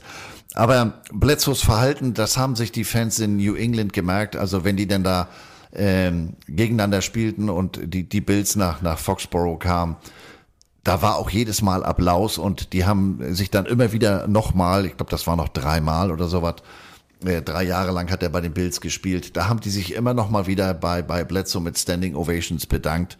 Ähm, aber auf der anderen Seite, wie gesagt, auch ganz schön, ganz schön äh, breites Kreuz. Ja, du bist jetzt Super Bowl MVP. Wir glauben, dass das geht länger gut. Wir haben dem Bledsoe hier zwar gerade einen Mördervertrag um den Hals gehängt, aber wir machen das jetzt noch mit dir. So, und er ging tatsächlich für einen Erstrunden-Pick. Das war auch ein ganz, ganz smarter Move eigentlich von Robert Kraft. Ähm, was dann allerdings ein bisschen für Unruhe sorgte, war eben Bill Belichick, der, ja, also the Patriot Way, do your job. Und äh, man entschied sich, Lawyer Malloy gehen zu lassen. Den Fanliebling überhaupt. Defense-Spieler. Zack, Abfahrt, danke, tschüss. Ähm, also, ich sag mal so, die Umfrage und die Überschriften in der damaligen Zeit in der Zeitung, ist Bill Belichick der Richtige? Warum entscheidet er sich, äh, Fanlieblinge und Leistungsträger zu gehen? Gehen zu lassen, ähm, war schon war schon fragwürdig. Problem war, dass äh, Lawyer dann auch noch bei den Bills andockte und man spielte das erste Spiel gegen die Bills und ich sag mal so, also ähm, man versuchte alles. Also Charlie Weiss, äh, damals Offense-Koordinator dieses ganzen Systems von Tom Brady, vor der Saison gab er ein Interview und das klang so. Coach Belichick has always prided himself by having a sound fundamental defense that plays at a top level. Following 2002, he was frustrated that the defense didn't play up to his expectations.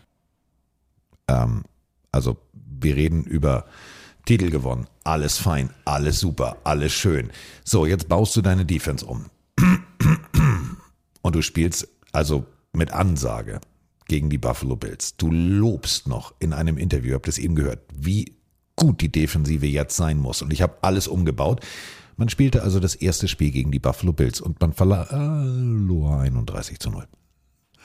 Man muss, also auch die Medien waren sich absolut sicher, hey, diese Patriots, die, die wollen wir jetzt öfter sehen. Die haben die greatest Show on Turf, die haben eine super Offense etc. pp. Als der Spielplan 2002 veröffentlicht wurde, samt TV-Ausstrahlung, da standen die Patriots sechsmal als National TV Game. Also normalerweise ist der Fernsehmarkt in den USA ja immer regional und die National TV Games, das ist Thursday Night, Sunday Night, Monday Night. Und das war, das gab es vorher noch nicht, dass ein Team so oft äh, in einer Saison für National TV vorgesehen war. Also da war auch ein bisschen Erwartungshaltung, um nicht zu sagen Druck auf dem Kessel. Gut, aber man hat eben 2002 komplett underperformed, deswegen bin ich ja. da auch direkt schon rübergesprungen. Man hat einfach festgestellt, es funktioniert nicht. Verletzungspech, Verletzungspech, Verletzungspech. Und man stand 9-7. Playoffs wirklich knapp verpasst. Und dann kam dieser Moment. Dann drehte Charlie Weiss durch und als Offense-Koordinator sagte, wir müssen eine andere Offense spielen, wir müssen eine andere Defense spielen und, und, und, und, und. Und man holte Rodney Harrison. Rodney Harrison, alter Falter. Also wirklich, also wenn der lief, dann lief der. Das war so ein bisschen wie der Käfer. Wenn er lief, dann lief er. Und man, klar, man verlor das erste Spiel gegen die Buffalo Bills. Man hatte alles umgebaut. Man wollte wirklich feuerfrei spielen. Aber man kriegte im ersten Spiel das neue Konstrukt, das neue Konzept. Man kriegte es komplett nicht auf die Reihe. Und ähm, es ging dann aber immer weiter sukzessive aufwärts. Du hast es gesagt, die Aufmerksamkeit war da nach 2002, wo man viel Fernsehpräsenz hatte, wo man schlecht gespielt hat. Die großen Spiele, die jetzt gewonnen wurden, sorgten für immer mehr Aufsehen erregen. Es war tatsächlich eine, eine, eine ich sag mal so, ab Woche zwei eine feuerfreie Saison. Also Brady on fire, also wirklich gute Pässe, sukzessive sich weiter nach vorne gearbeitet. Und mein Highlight war Woche 17. Man hat guten Football gespielt die ganze Saison und in Woche 17 kam es zum Rematch gegen die Bills, was ich auch geil finde, wenn du mal überlegst. Du packst ein Divisionsduell an Woche 1 und an den letzten Spieltag. Und was machten die Patriots? Sie gewannen 31 zu 0. Also mehr Geschichte geht nicht. Nee, das finde ich auch, wie du ganz richtig sagst, finde ich auch immer deutlich schlauer als dieses äh, Hin- und Rückspiel innerhalb von zwei Wochen. Äh, das ist ja wie aufgewärmtes Frühstück. Aber jetzt am Anfang der Saison, am Ende der Saison, das sind ja zwei völlig unterschiedliche Begegnungen und das hat man hier an dem Ergebnis ja auch gesehen. 0 zu 31, 31 0. Also kannst du besser dir nicht ausdenken. Kannst du dir besser nicht ausdenken. Und äh, Brady war also wirklich vielleicht der beste Brady aller Zeiten. Mobil. Und das, ja, natürlich, wenn er jetzt in der aktuellen Zeit, in den letzten Jahren seiner Karriere war, nicht mehr der Jüngste. Er war mobil, er war agil, er war präzise, er war genau und er war vor allem schnell. Und das war geil. Er hatte einen so schnellen Release, dass dieses Offensivkonstrukt, was eigentlich nur eine Evolutionsstufe des vorhin schon beschriebenen Konzepts war, einfach kurze Pässe zu werfen, ab und an mal einen tiefen Ball einzustreuen, es hat so gut funktioniert, dass man ja dann in den Playoffs im kältesten Spiel der NFL-Geschichte, also minus 20 Grad Celsius auf die Titans traf und äh, Tennessee ist jetzt eher südlich gelegen, also die hatten schon mal wettertechnisch echten Nachteil. Und wer mal im Gillette Stadium war, was ja tatsächlich 2002 eröffnet wurde, also Neubau, alles schön, alles fein, das zieht da wie Hechtsuppe. Ich habe da gesessen und Brian Hoyer interviewt und habe mich immer gewundert, wieso der Tonmann immer nachjustieren musste und nachjustieren musste. Ihr müsst euch das so vorstellen, auf der einen Seite ist ein Loch und auf der anderen Seite ist ein Loch. Und das macht ungefähr so. Die ganze Zeit. Und es ist natürlich smart. Robert Kraft hat sich mit dem Architekten zusammengesetzt, hat gesagt, warte mal, wann haben wir die, also wir haben eine Hälfte, haben wir immer eine Richtung. Lass uns doch einfach mal eine Hälfte dann uns auf Defense konzentrieren und einfach mal den Gegner gegen den Wind werfen lassen. Smartes Ding. Und es, es geht dir echt, und das meine ich echt ernst, es geht dir nach einer halben Stunde auf den Sack, weil du die ganze Zeit so ein auf dem Ohr hast. Ja, äh, ich kenne das. Iowa State ist so ein ähnlicher Windkorridor, Windtunnel.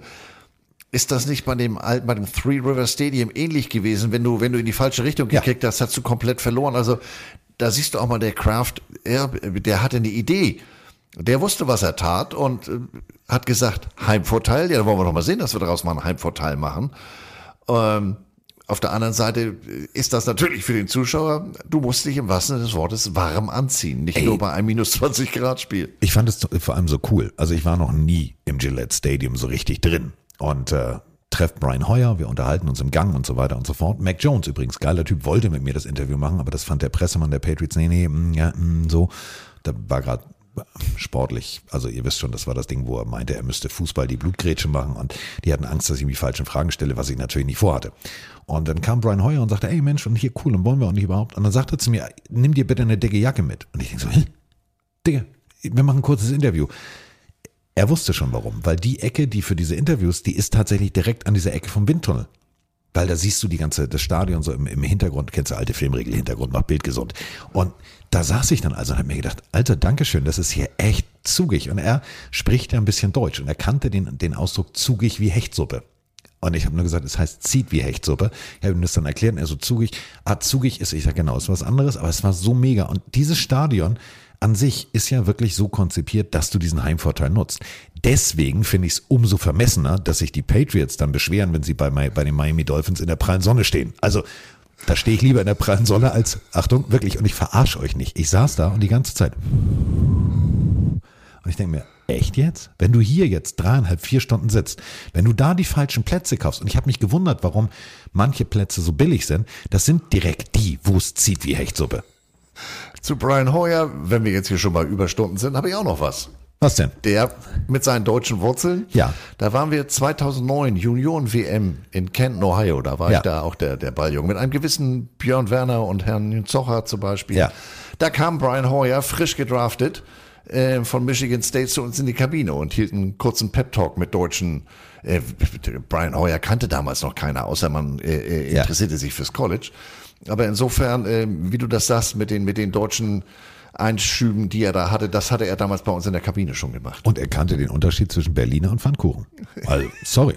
Ja, und wenn es zieht, dreh dich um, ne? Dann drückt's. Ja, oh, so, so. Deswegen fand ich so lustig. Ich habe ihm irgendwann mal ein Foto geschickt von Emma im Sturm an der Ostsee und habe geschrieben, wie Gillette Stadium. Windig ist erst dann, wenn Emma keine Locken mehr hat. Hat er sehr gelacht. So, ähm, wir sind also immer noch jetzt gerade im, äh, ja, im, im Jahr, wo es tatsächlich äh, losging. Und zwar richtig los. 2003. Immer noch das Jahr, wo Charlie Weiss Offensivkoordinator war. Brunel war Defense-Koordinator.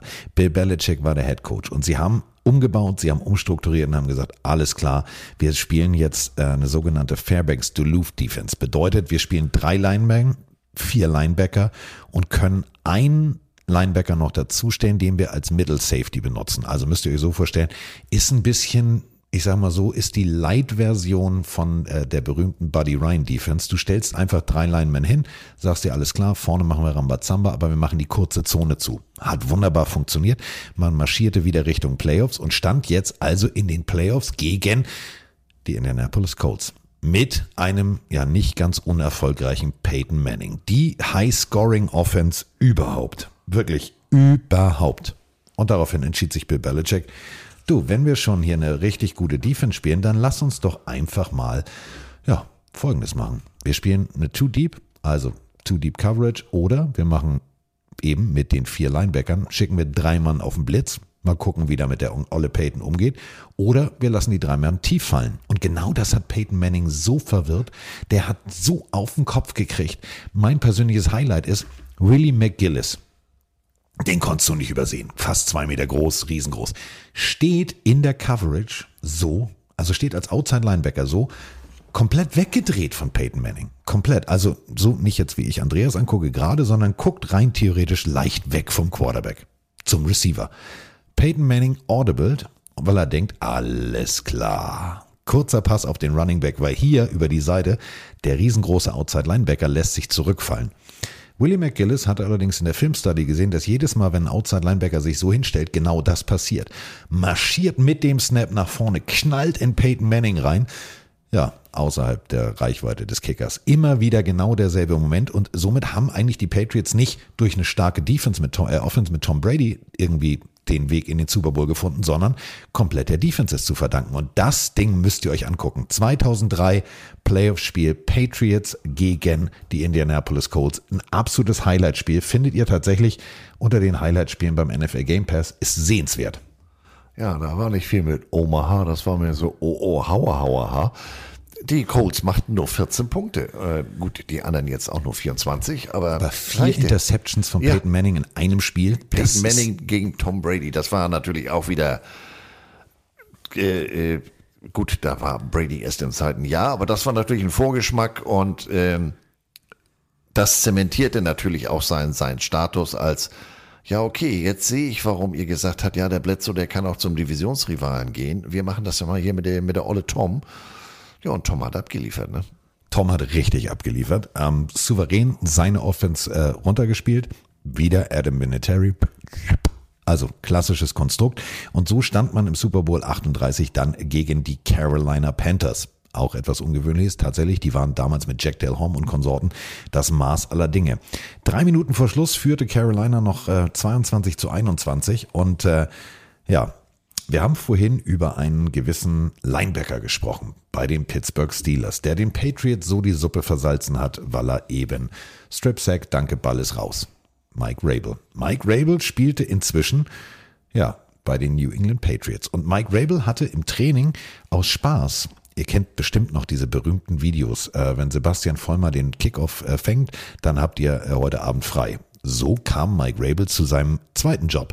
Mike Rabel äh, wurde gefragt, ja, wenn du den Ball hier fängst aus der Wurfmaschine, indem du dich umdrehst, dann können wir drüber sprechen, weil er immer gesagt, ich möchte mal Tight spielen. Und die Bälle hat er alle gefangen. Daraufhin hat Bill Belichick gesagt, okay, dann darfst du mal mit der Offense trainieren. Und ihr müsst euch das ungefähr so vorstellen, das war dann eher so dieser Moment. Hä? Der kann das ja. So, und somit, Achtung, festhalten. Wir reden vom Super Bowl. Er steht 22 zu 21. Und die Patriots bauen sich auf. Und äh, die Carolina Panthers Defense ist sehr verwundert, weil ein Spieler mit der 50 sich plötzlich als Tight End hinstellt.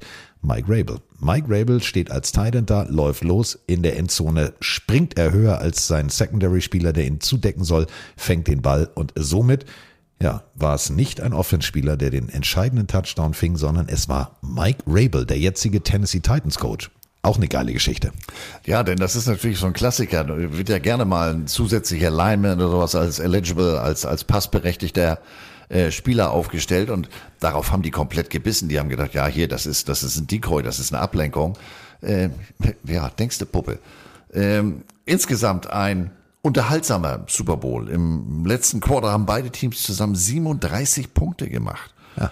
Und wieder war es der Olle Vinatieri, der da vier Sekunden vor Schluss äh, das Ding diesmal aus 41 Yards, also kürzer macht er wohl nicht so gerne, 48 Nee. Yards, 41 Yards. Ja, äh, gewonnen, 32, 29. Ähm, Mörder-Einschaltquoten, 112 Millionen damals. Und Tom Brady wurde schon Super Bowl MVP, schon wieder. Ja, mal wieder. Also, äh, wir haben es vorhin gesagt, der zog ein Dauerticket, um in der Bumsbude da zu wohnen. Ähm, ich fand's, ich fand's phänomenal. Also wirklich, das ist einer meiner absoluten Lieblings-Super Bowls, weil wenn es, wenn du mir überlegst, es steht kurz vor Ende 29 zu 29. Tom Brady kriegt wieder den Ball und, und, und, und, und. Und das Ding geht so knapp aus. Also wirklich, wenn ihr die Möglichkeit habt, ihr findet die Super Bowls natürlich alle beim Game Pass, ihr findet sie bei YouTube. Das ist ein Super Bowl, wenn ihr jetzt Osternzeit habt, den in voller Länge genießen, weil Ricky Prohl auf Seiten äh, der Carolina Panthers, miep, miep, miau, absoluter Speedster, es, es ist ein Spaß Super Bowl, finde ich. Also ganz wichtiges Stichwort, wie Carsten gerade sagt, in ganzer Länge. Guckt euch auch die Halbzeitshow an, weil die hat Geschichte geschrieben. Oh ja. Ich sag nur Nipplegate. Oh ja, das ist hier genau das Ding, wo Justin Bieber ganz, äh, Justin Timber, ich verwechsel die immer, Justin und Justin, ist ja auch egal. Beide schön gekämmt, also kann schon passieren. Ja, Junge, also Feuerball, da hätte ich es unterbringen Ja. können. So, Nipplegate war äh, Stichwort. Also äh, seitdem wird die Super Bowl Halbzeitshow übrigens zeitversetzt übertragen. Ja, nicht nur die, die Super Bowl Halbzeitshow, sondern äh, könnt ihr euch ja vorstellen, du kannst da drüben als Dreijähriger mit der Flinte durchs Bild rennen, aber äh, da stand die Dame auf einmal leicht entblößt und 200.000 Leute haben an dem Abend bei der, der, der wie heißt der, der Laden da bei der staatlichen Rundfunkaufsichtsbehörde, FFC, angerufen. Und seitdem laufen große Sportevents, weil der ein oder andere wirft ja dann auch gerne mal mit unanständigen Wörtern um sich, äh, mit einigen Zö Ver Sekunden Verzögerung, wollte ich sagen. So, ja. So. Und das Ganze dauerte ungefähr eine halbe Sekunde. Ja. Und es war jetzt auch nicht, also. Nein, also sie stand da nicht oben ohne oder Das war, sah sowas. auch nicht schön aus. Also dieses komische Nippelpiercing, da so ein Stern auf der, so, weiß ich jetzt auch nicht. Also gut. Egal, aber Egal. Sehenswert, also das Spiel. Oh, dass wir auch noch Brüste in diesem Podcast unterbringen. Unglaublich. Apropos Brüste, jetzt kommt ein Mann mit ziemlich großen Brüsten. 2004, Vince Wilfork, wo wir zu meinen Lieblingsspielern kommen. Was lachst du jetzt so? Ich sehe, wenn ich an Vince Wilfork denke, war das eine Hard Knocks In Folge? diesen, in die, so bin ich auf die Brüste gekommen. Die Latzhose mit den Cowboystiefeln. Der kommt, hat eine Latzhose an, kein Hemd, Cowboyhut, ich glaube, er hat auch noch Boots an. Ja. Und kommt da, der Typ war insgesamt sehr laut. Ähm, Nose Tackle, also ist jetzt auch äh, gut im Futter, sag ich mal, gut bei Schick. Und wie der in diese Kabine kommt, also der Typ großartig. Also wirklich, man muss ganz ehrlich sagen, kommt da auf den Trainingsplatz und lässt sich vor allem nichts anmerken. Also lacht selber nicht. Und Bill Belichick dreht sich um und denkt, er guckt nicht richtig. Ja, hi Coach. Und er steht also wirklich souverän in dieser Latzhose und vor allem eine kurze Latzhose. Das müssen wir noch sagen. Es war keine lange, sondern es war, die war Mitte. Also diese Hose an sich ist Ja. schon. Deswegen große Brüste. Also, Vince Wilfork, absolute Legende. Absolute Legende. Vor allem, und das müssen wir jetzt an dieser Seite mal kurz abbrechen ähm, und mal kurz nach rechts und links abbiegen. Ähm, es gibt ganz viele Menschen da draußen, die immer sagen, ja, Patriot, äh, äh, äh, äh. Was Robert Kraft und vor allem seine verstorbene Frau gemacht haben, war phänomenal. Die waren so Vorreiter in dieser Forcierung, die Spieler auch einzubinden, ähm, ihnen das vorzuschlagen, in der Community sich einzubinden. Und Vince Wilfork und die, die verstorbene Frau Kraft waren gemeinsam immer unterwegs. Die haben ähm, Suppenküchen besucht, die haben Obdachlosenheime besucht und Vince Wilfork ist mit Mama Kraft permanent sozusagen um die Häuser gezogen. Das musst du dir, allein dieses Bild musst du dir mal vorstellen. Die sind mit dem Escalade, also mit so einem riesen SUV losgefahren. Hinten waren die Geschenketüten drin, hinten war dies drin. Und die haben dann an Thanksgiving zum Beispiel Truthahn geschnitten. Und er wollte nicht, dass eine Kamera mitkommt. Und sie wollte nicht, dass eine Kamera mitkommt. Und als man mir das bei den Patriots erzählt hat, da hatte ich echt ein bisschen Pipi in den Augen, weil da hängen Bilder, wie sie dieses Riesenkerlchen umarmt. Und das war für sie wie, wie der zweite Sohn. Und das muss man ganz ehrlich sagen, da, also Vince Wilfork, ganz großes Herz. Ja, vor allem, weil das eben, äh, wie du sagst, nicht als PR-Event äh, gescriptet war, sondern guck mal hier, wir verteilen hier was, sondern die haben das still, leise und heimlich, ähm, weil es ihnen eben wirklich wichtig war. Es war für sie keine PR-Aktion und guck mal, wir sind die Guten, sondern wir machen das, weil wir das wollen.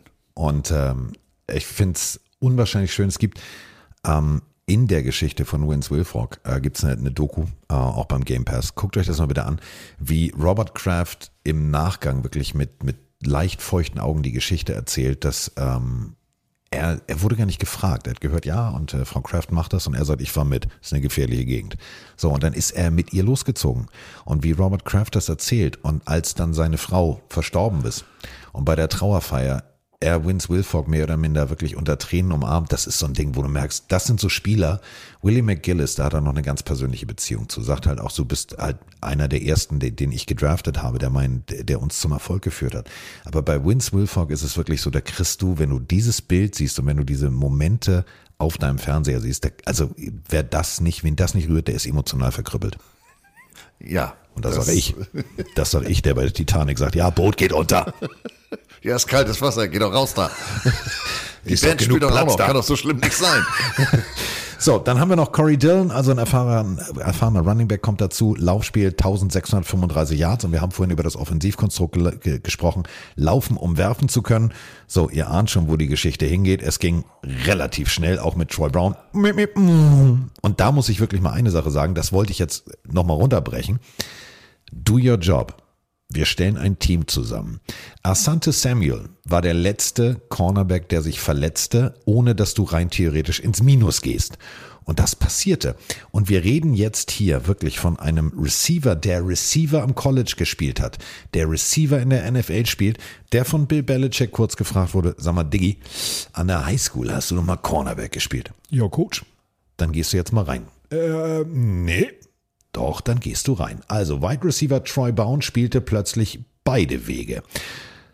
Oh, Pick, ne? Interception, Abfahrt, Dankeschön. Und äh, da drehten die US-Medien durch und äh, da hieß es nur, they are a machine. Denn du stellst dann 80er-Nummer in der Coverage hin, wo du als gegnerischer Quarterback sagst, ah, den werfe ich genau dahin. Nee, der Typ hat die Bälle runtergeschlagen, als hätte der noch nichts anderes gemacht. Wir reden hier von der NFL, also jetzt nicht irgendwie Backyard Football oder ja, wo sie ja eigentlich höchst spezialisiert sind und das zeigt eben auch das Auge für die Leute, die sie sich da geholt haben. Das waren eben einfach alles großartige Spieler und vor allem, ich wiederhole mich da, ich weiß, äh, eben nicht Einzeldarsteller, sondern wirklich, Diggi, du spielst jetzt Corner. Was ist? Was stimmt denn mit dir nicht, Coach? Ich meine, gut, wer sich das bei Belichick traut, kann wahrscheinlich sowieso gleich seine Tasche packen oder darum bitten, äh, dass sie ihm die Tasche nach Hause liefern, weil der kann wahrscheinlich direkt zum Parkplatz gehen oder sich ein Uber holen. Ähm, also das, und wir sind ja nun beide keine äh, Patriot-Fanboys. Da muss man wirklich den Hut immer wieder ziehen. Das, das sind so die Details, die uns bei dieser Recherche aufgefallen sind. Ja, das hat einen Grund. Deine warum halbe- die so beschissen erfolgreich Deine sind. halbe Secondary ist raus. So, das ist bei 80 Prozent der Teams Saison abhaken, draften. 14-2 standen sie am Ende. 14-2. Du stellst, du stellst deinen etatmäßigen Receiver hin, der Pass Deflections hat, als hätte er noch nichts anderes gemacht, der einen Pick fängt. Und dann marschierst du wieder in die Playoffs. Und da ging es wieder gegen die Colts. Und es war wieder Peyton Manning. Und es war wieder die Defense um Teddy Bruschi, die einfach gesagt haben, äh, äh, äh, äh. Kannst du Peyton Omaha, Manning. Omaha für dich selber, mein Freund. Genau. Peyton Manning, bei dem stand im Boxscore teilgenommen. 20 zu 3. Ja. Ein bescheidenes Field Goal. Mal komplett abgemeldet. Achtung. 24 Quarterback Pressures. 24. Ich habe mir das Spiel nochmal angeguckt im Schnelldurchlauf. Ich habe nur die Defense mir angeguckt, weil ich sehen wollte. Diggi, also für mich ist ein Quarterback Pressure, wenn du hochspringst, die Arme hoch hast und der Quarterback den Ball wegwirft. So, die sind statistisch natürlich erst dann gezählt, wenn du die Hand am Körper hast. Aber, und das muss man ganz ehrlich sagen, Alter, die haben da hinten Meet Me at the Quarterback gespielt. Und Peyton Manning ist jetzt wirklich kein Nasebohrer, der audible und audible und audible. Und du siehst, nö, Willie McGinnis sagt wieder, mm -mm, ich mach denselben Trick nochmal. Und der Trick hat wieder funktioniert. Ja, denn wir sind ja jetzt hier, in dem, die, die hatten ja nur 16 Spiele äh, oder Filmmaterial von 16 Spielen. Die wussten ja, die Coles, was sie erwartet. Ja, theoretisch. That's why they play the games, um mal wieder das Phrasenschwein zu füttern. Ähm, komplett abgemeldet. Und schon wieder AFC Championship Spiel. Und schon wieder ging es in den Super Bowl und ähm, jetzt äh, alle Mann durchhalten da drüben jetzt, mh, kriegt er gleich schlechte Laune. Jetzt ging es in den Super Bowl und man traf auf den NFC Champion auf Philadelphia. Ja, mit Donovan McNabb und äh, mit einer extrem guten Offense eigentlich. Und ähm, naja, also naja, vier Turnover, ne? Ja, also da sind wir wieder bei Defense. Und da sind wir wieder bei dem, was ihr vorhin gehört habt von Charlie Weiss. Wir müssen eine andere Defense spielen. Wir müssen eine Defense spielen, die den gegnerischen Quarterback unter Druck setzt. Und Donovan McNabb war jetzt echt kein Nasebohrer. Wer das Eagle Special gehört hat, der Mann war mobil, der war wirklich gut aus dem Lauf, was, was den tiefen Pass angeht. Aber die haben dem so übel eingeschenkt. Und Tom Brady hat wieder das gemacht, was er macht. Achtung, ihr ahnt es schon, Ball bewegen. Adam Vinatieri macht den Rest. Ja, und diesmal hatte er noch ein bisschen Hilfe von Dion Branch. Der hatte elf Fänge für 133 Yards. Der wurde dann auch Super Bowl MVP, aber wer letzte Woche reingehört, eingeschaltet hat, mm. der kennt meine Aluhut-Theorie. Ja. Ich war in Jacksonville. Ja. Das waren viel mehr Philadelphia Fans. Ja. Die hatten einfach kein Bier, wenn Philadelphia das gewonnen hätte. Deswegen. Deswegen wirft er 17 Sekunden vor Schluss noch eine Interception? Ja. Ja, das genau. Merkst selber, ne? Hatten sie gesagt, mach mal. Ja, genau. Mhm, mhm, mhm. Die Medien gingen übrigens auf ganz nummer sicher in der Halbzeitshow. Paul McCartney. Da war nichts mit Nibblegate. Nee, das war auch neben Motorhead oder irgendwas, aber Nein. ich fand die jetzt, die war okay. Also ja, die Halbzeit okay. schon, also da gibt's schlimmere. Und okay war natürlich auch New England, ähm, das zweite Team nach den Cowboys, die innerhalb von vier Jahren mit drei Super Bowl-Siegen vom Platz ging. Und jetzt kommen wir zu folgendem. Ähm, drei Siege ist schon atemberaubend. Robert Kraft und Bill Belichick, und wir haben es gerade nochmal gesagt, Bill Belichick widersprichst du nicht hat jedem Mitarbeiter der Patriots, egal ob mit Helm oder ohne Helm, mit Rasenmäher oder mit Drucker oder mit whatever, gesagt, wenn hier einer das Wort Dynastie in den Mund nimmt, nach zwei Siegen gibt es richtig Rambazamba. Wir wollen dritten und dann sind wir eine Dynastie. Ja, geht natürlich zurück, Dallas Cowboys und so weiter und so fort. Du bist eine Dynastie, wenn du drei Titel gewonnen hast. Und somit traute sich kein Spieler, das Wort Dynastie, Dynastie, Dynastie in den Mund zu nehmen. Konfetti-Regen und plötzlich sagt ein Bill Belichick in die Kamera, now we are a dynasty. Großartiger O-Ton, habe ich gedacht so, alles klar, ich weiß genau, was du sagen wolltest. Ausschlaggebender Spieler und deswegen haben wir uns halt auch entschieden, dieses T-Shirt heute zu verlosen, war Teddy Bruschi. Und Teddy Bruschi, Dreh- und Angelpunkt dieser Defense, das können wir so sagen, oder?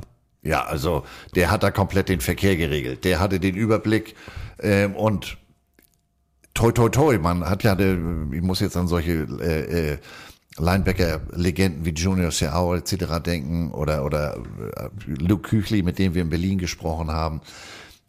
Der ist da ja, ich sag mal, relativ unbeschadet aus der Geschichte herausgekommen und ähm, was für ein Typ, unglaublich. Und Stichwort Dynasty oder Dynastie, wenn wir jetzt an die, an die meinetwegen 49ers denken, über die wir ja auch schon gesprochen haben, wir sind ja inzwischen in einer ganz anderen Zeit. Wir sind in der Zeit der Free Agency. Ich kann jetzt eben nicht meine Superstars für, was weiß ich, zehn Jahre holen und äh, es gibt inzwischen auch eine Salary Cap, eine Gehaltsobergrenze. Also man muss das Ganze ja immer im, im, im Kontext sehen und ja, äh, Belichick hat gesagt, Dynastie, aber ich habe noch nicht fertig. So, und damit sind wir im Jahr 2005, also vor der Saison 2005. Charlie Weiss, der Mann, den ihr von gehört habt, der entschied sich, alles klar, ich möchte jetzt auch mal Head Coach werden und wenn nicht irgendwo, wenn dann am College bei einem richtig guten Laden, also ging er nach Notre Dame. Defense-Koordinator Romeo Crennel, den ihr von den Houston Texans unter anderem kennt, ging zu den Cleveland Browns. Ty Law, der Top-Cornerback, sich, äh, entschied sich bei den New York Jets zu unterschreiben und äh, dann passierte noch was und zwar äh, das hier, nämlich mit Teddy Bruschi. Win the Super Bowl in Jacksonville, I go to my first Pro Bowl. uh, a day and a half after I'm home after the Pro Bowl, I'm in an ambulance going to Mass General. I've suffered a stroke overnight. Also Schlaganfall. Und äh, wenn man das Bildmaterial sieht, der kommt wirklich gestützt, gestützt von seiner Frau wieder raus.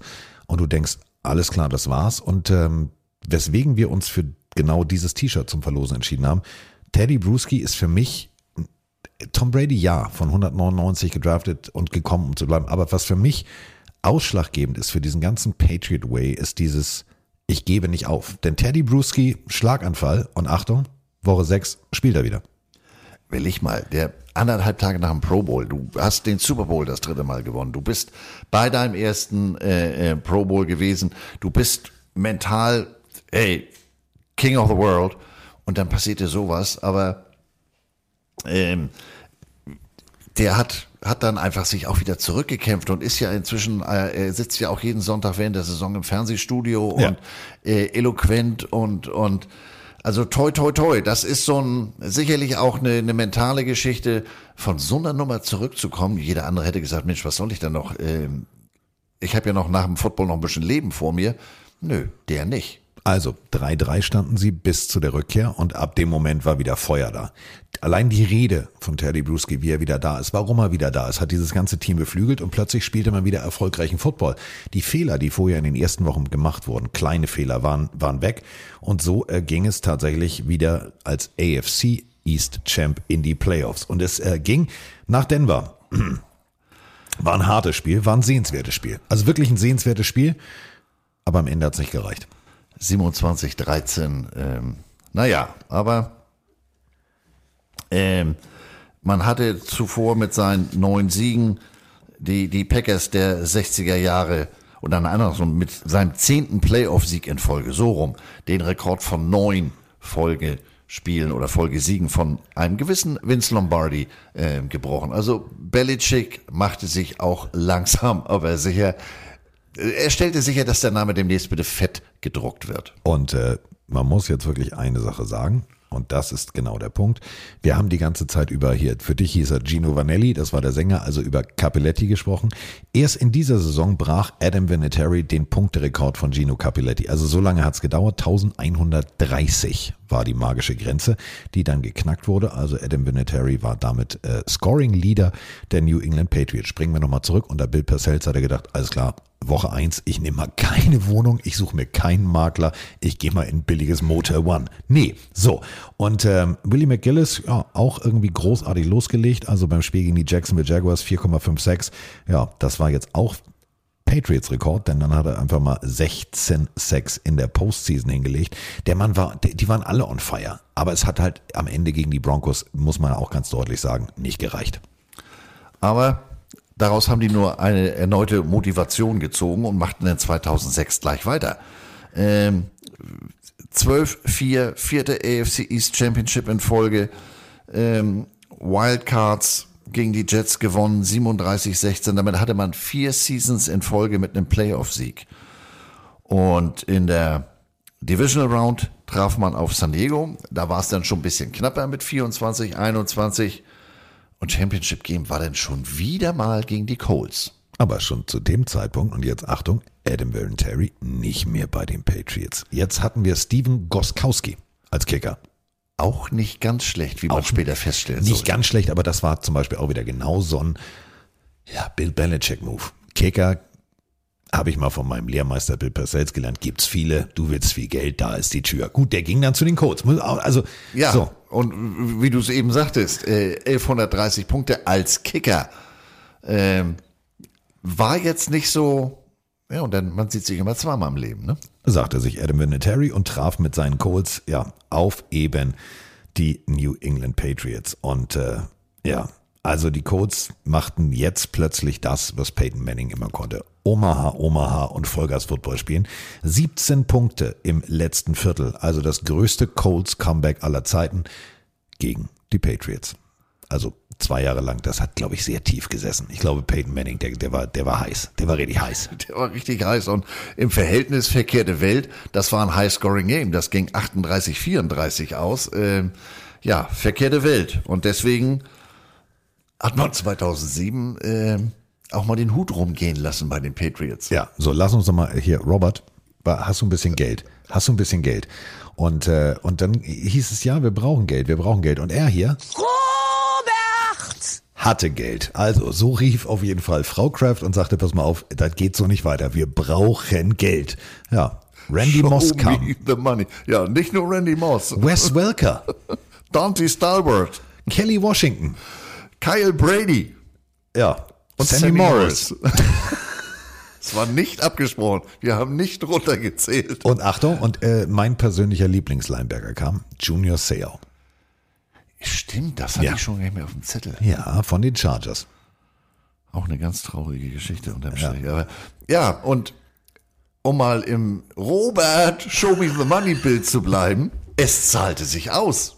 Ja, man holte auch noch in der Draft, hat man sich gesagt, so, ja, egal, die Patriots äh, Receiver. Nee, die holten sich einfach mal einen Guard, nämlich äh, Logan Mankins, hm, Pro Bowler. Also auch nicht ganz unerfolgreiches Händchen. Und ähm, es gab tatsächlich am Anfang wieder einen Trauerfall. Also die Patriots, ja, wir haben drüber gesprochen, Quarterback-Coach und und und. Ähm, Marquise Hill starb bei einem Jetski-Unfall. War das nicht die Diskussion von wegen schwimmen können und nicht? Ja.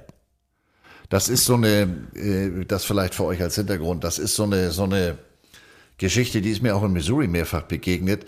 Warum, wieso, weshalb, da muss ich gestehen, bin ich historisch schwach auf der Brust, aber es heißt immer, ja, die, die, die, die, die Schwarzen, die Afroamerikaner, die können nicht schwimmen. Und das war damals, ein, wenn ich das richtig im Kopf habe, eine Riesendiskussion, so nach dem Motto, ja, was geht der auf einen, auf Jetski?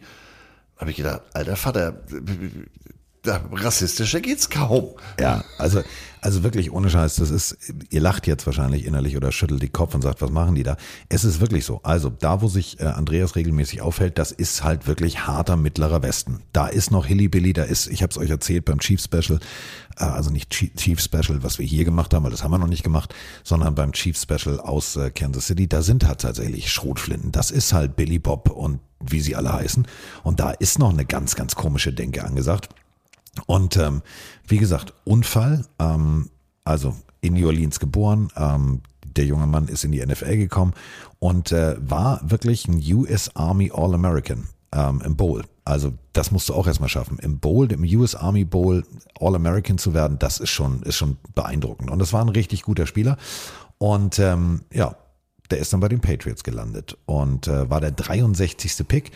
Und ja, der hat das Leben geliebt und hatte gerne, wirklich hatte gerne Spaß und ähm, kam halt aus New Orleans und ist halt mit dem Jetski gefahren und ist dann, ja, verunglückt. Und ähm, das Ganze saß tief. Das Ganze saß bei den Patriots richtig tief. Und wenn ihr ähm, auf diese Jahre zurückblickt und Bilder vielleicht kennt, da seht ihr äh, ein Patch auf, der, auf, auf dem Jersey und auf dem Helm, nämlich mit der 91. Und ähm, bei der Beerdigung in Baton Rouge ähm, ganz viele Patriots-Spieler hingeflogen. Das war, war ein Dreh- und Angelpunkt. Ähm, das war auch so ein Moment, wo, wo viele, viele, viele Patriots-Spieler gesagt haben, ja, wir hatten jetzt Teddy Bruschi, das kann ganz schnell vorbei sein. Wir haben es jetzt gesehen, es ist wirklich immer wieder der Faktor. Wir müssen das Leben leben und wir müssen auch mal ein bisschen Spaß haben, was jetzt nicht unbedingt Bill Belichicks Philosophie ist. Aber in diesem Jahr merktest du, wenn du dir Trainingsvideos anguckst, da war mehr Lachen, da war mehr Spaß, weil sie einfach gemerkt haben, wie schnell das Ganze einfach vorbei sein kann. Ja, äh, ähm, wie es so schön heißt, verlass dich nicht auf morgen, denn wer weiß, ob es einen Morgen gibt. Und ähm, diese, diese, diese Einstellung, neben dem, äh, wie eben gesagten Großshopping, die legten eine Saison hin, wie es sie so noch nicht gegeben hat. Also, äh, ja. Ja, also ähm, in, in der Neuzeit. Natürlich hat es so eine Saison gegeben, sogar noch besser. Ich weiß ja, wer mir gegenüber sitzt. Ähm, also die Dolphins hatten wirklich mal eine komplett perfect Season, aber hier ähm, legten sie, und das war das erste Mal mit einem äh, 16 Spiele Regular Season Schedule, also eine reguläre Saison mit 16 Spielen. Davon verloren die kein einziges. Und das ist jetzt so ein bisschen, was ich eingangs sagte mit Lottozahlen. Ich habe jetzt hier mal so ein paar Rekorde von dieser Saison. 21. Oktober. Brady wirft beim 49-28 gegen die Dolphins ein Franchise-Rekord von sechs Touchdown-Passing. Hat das erste Mal in der Geschichte der Patriots mit 158,3 ein perfektes Quarterback-Rating. Aber damit leider noch nicht genug. 4.11. Brady wirft seinen 33. Touchdown-Pass der Saison, 24-20 gegen die Colts. Franchise-Record. 18.11. Einstellung-Record des Franchises mit Punkten. 56-10 gegen Buffalo. Ein gewisser Randy Moss, Teamrekord, vier Touchdown-Catches. Und 29.12. 38-35 gegen die Giants und damit die eben schon erwähnte 16 zu 0 Regular Season. Brady neun NFL-Rekord mit 50 Touchdown-Pässen. Randy Moss 23 Touchdown-Catches. Ligarekord mit 589 Punkten, 75 Touchdowns und überraschenderweise Tom Brady Regular Season MVP. Aber unter der Saison passierte auch noch das hier. Jetzt bekommt ihr Ärger. Na, na, na, na, na, na. Ja, Spygate. Also, die Patriots wurden erwischt, wie sie die Defensivsignale und die Seitenliniensignale der New York Jets gefilmt hatten. Und ähm, ja, es gab richtig Ärger. Und wir haben vorhin gehört, Finger ins Auge kostet 2000. Hier Finger auf die Kamera 250.000 Dollar und einen Verlust des Erstrundenpicks äh, mussten die Patriots an sich bezahlen und 500.000 musste Bill Belichick bezahlen. Ganz wilde Geschichte mit Auf und Ab. Das solltet ihr mal wirklich unter Spygate nochmal nachgucken. Ähm, da hat sich dann auf einmal ein, ein, ein Video äh, äh, beim Fernsehen bei der Zeitung gemeldet und ja, nee, also ich habe hier Beweise, das, das läuft schon länger und ich habe wirklich auch Bildmaterial. Als er dann auftauchte, du hast ja gar kein Bildmaterial. Und da wurde dann noch Onkel Godell unter äh, äh etwas ungehalten und also eine ganz wilde Geschichte. Let's bring in our Adam Schefter, though, and flip back to that Jets Patriots game. Apparently, Adam, there is a brouhaha taking place. That's correct, Fran. The NFL is now launching a formal investigation into the charges surrounding the events on Sunday. An NFL security person confiscated a camera that was on the Patriots sideline in which the Patriots are accused of taping the Jets and some of the signals that they were sending in. So, die Stimmen kennt ihr auch noch in der heutigen Zeit. Adam Schefter und Co. berichteten drüber. Und es gab genau, wie du sagst, diese Investi also diese Untersuchung. Einziges Problem war, es wurde ja nur diese eine Kamera gesichert. Und äh, derjenige, der sich hingestellt hat und so, was so unter äh, mit weggepixeltem Bild wahrscheinlich vor sich selber erzählte, ich weiß da ganz viel, wusste gar nicht viel. Es gab tatsächlich keine Beweise, es gab nur diese eine Kamera, aber eben durch die Aussage, sie haben es regelmäßig gemacht, musste Godell natürlich an der finanziellen Schraube schon so drehen, dass es weh tut, denn macht man trotzdem nicht. Ähm, wenn ihr euch fragt, warum stehen die ganzen Coaches immer mit dem, mit dem Callsheet vorm Gesicht, wenn sie ins Funkgerät sprechen, Genau aus diesen Gründen. Denn rein theoretisch gab es dann auch noch das Gerücht, man hätte nicht nur die Kamera gehabt, sondern auch einen Lippenleser, der das dann mitschreibt in Steno und denen übersetzt, was es heißt. Also, ja, sie sind nicht paranoid in der NFL, sondern sie wissen genau, irgendwo gibt es bestimmt den Weg zum Mogeln. Tja, es hieß ja nachher auch noch äh, im Laufe der Saison, dass sie das vorm, vorm, vorm Super Bowl nochmal gemacht hätten, aber da hat Dell gesagt, so jetzt ist aber mal gut, dafür haben wir nur überhaupt keine Beweise, außer Hören sagen, ähm, Deckel drauf und vorbei. Ja. Deckel drauf und vorbei ist auch das Stichwort. Also die Saison war eine Rekordsaison. Mein persönliches Lieblingsplay übrigens aus dieser Saison, The Statue of Liberty. Also äh, das ist schon, da siehst du schon, mit welchem dicken Cojones Tom Brady da am Start war. Statue of Liberty bedeutet eigentlich nichts anderes. Er kriegt den Ball, täuscht die Ballübergabe bzw. den Pass so an, dass er eigentlich hochspringt und den Arm zeigt. Also wirklich ist es eigentlich nur darauf ausgelegt zu sehen, oh, der hat keinen Ball in der Hand, weil in dem Moment hat er den Ball in der anderen Hand hinterm Rücken. Also das war schon gegen Jacksonville, das war schon frech, aber geil. Ja, also ich, ich kenne das Spiel zum Beispiel auch aus einem, aus einem Bowl-Spiel, Oklahoma gegen Boise State. Äh, mit dem Ding gewinnt Boise State das. Also Alleine dieser Spielzug macht es sehenswert. So, es ging äh, ins AFC-Finale, da traf äh, Junior Seau, der Ex-Charger, auf sein Ex-Team. Und äh, ja, da machten die Patriots genauso weiter, wie sie eigentlich die ganze Saison gespielt hatten, nämlich kurzen Prozess. Und so zog man erneut in den Super Bowl ein. Und man war ehrlich gesagt, also nicht nur haushoher Favorit, sondern also Empire State Building mäßig haushoher Favorit gegen Eli Manning und die Giants. Man hatte 18 Spiele in dieser Saison gewo äh, gewonnen und jetzt war man natürlich äh, fest entschlossen, nach den Miami Dolphins das erste Team zu sein, das wirklich mit einer Perfect Season hier rauskommt. Der vierte Super Bowl in sieben Jahren, wie gesagt, 18 Spiele in Folge gewonnen.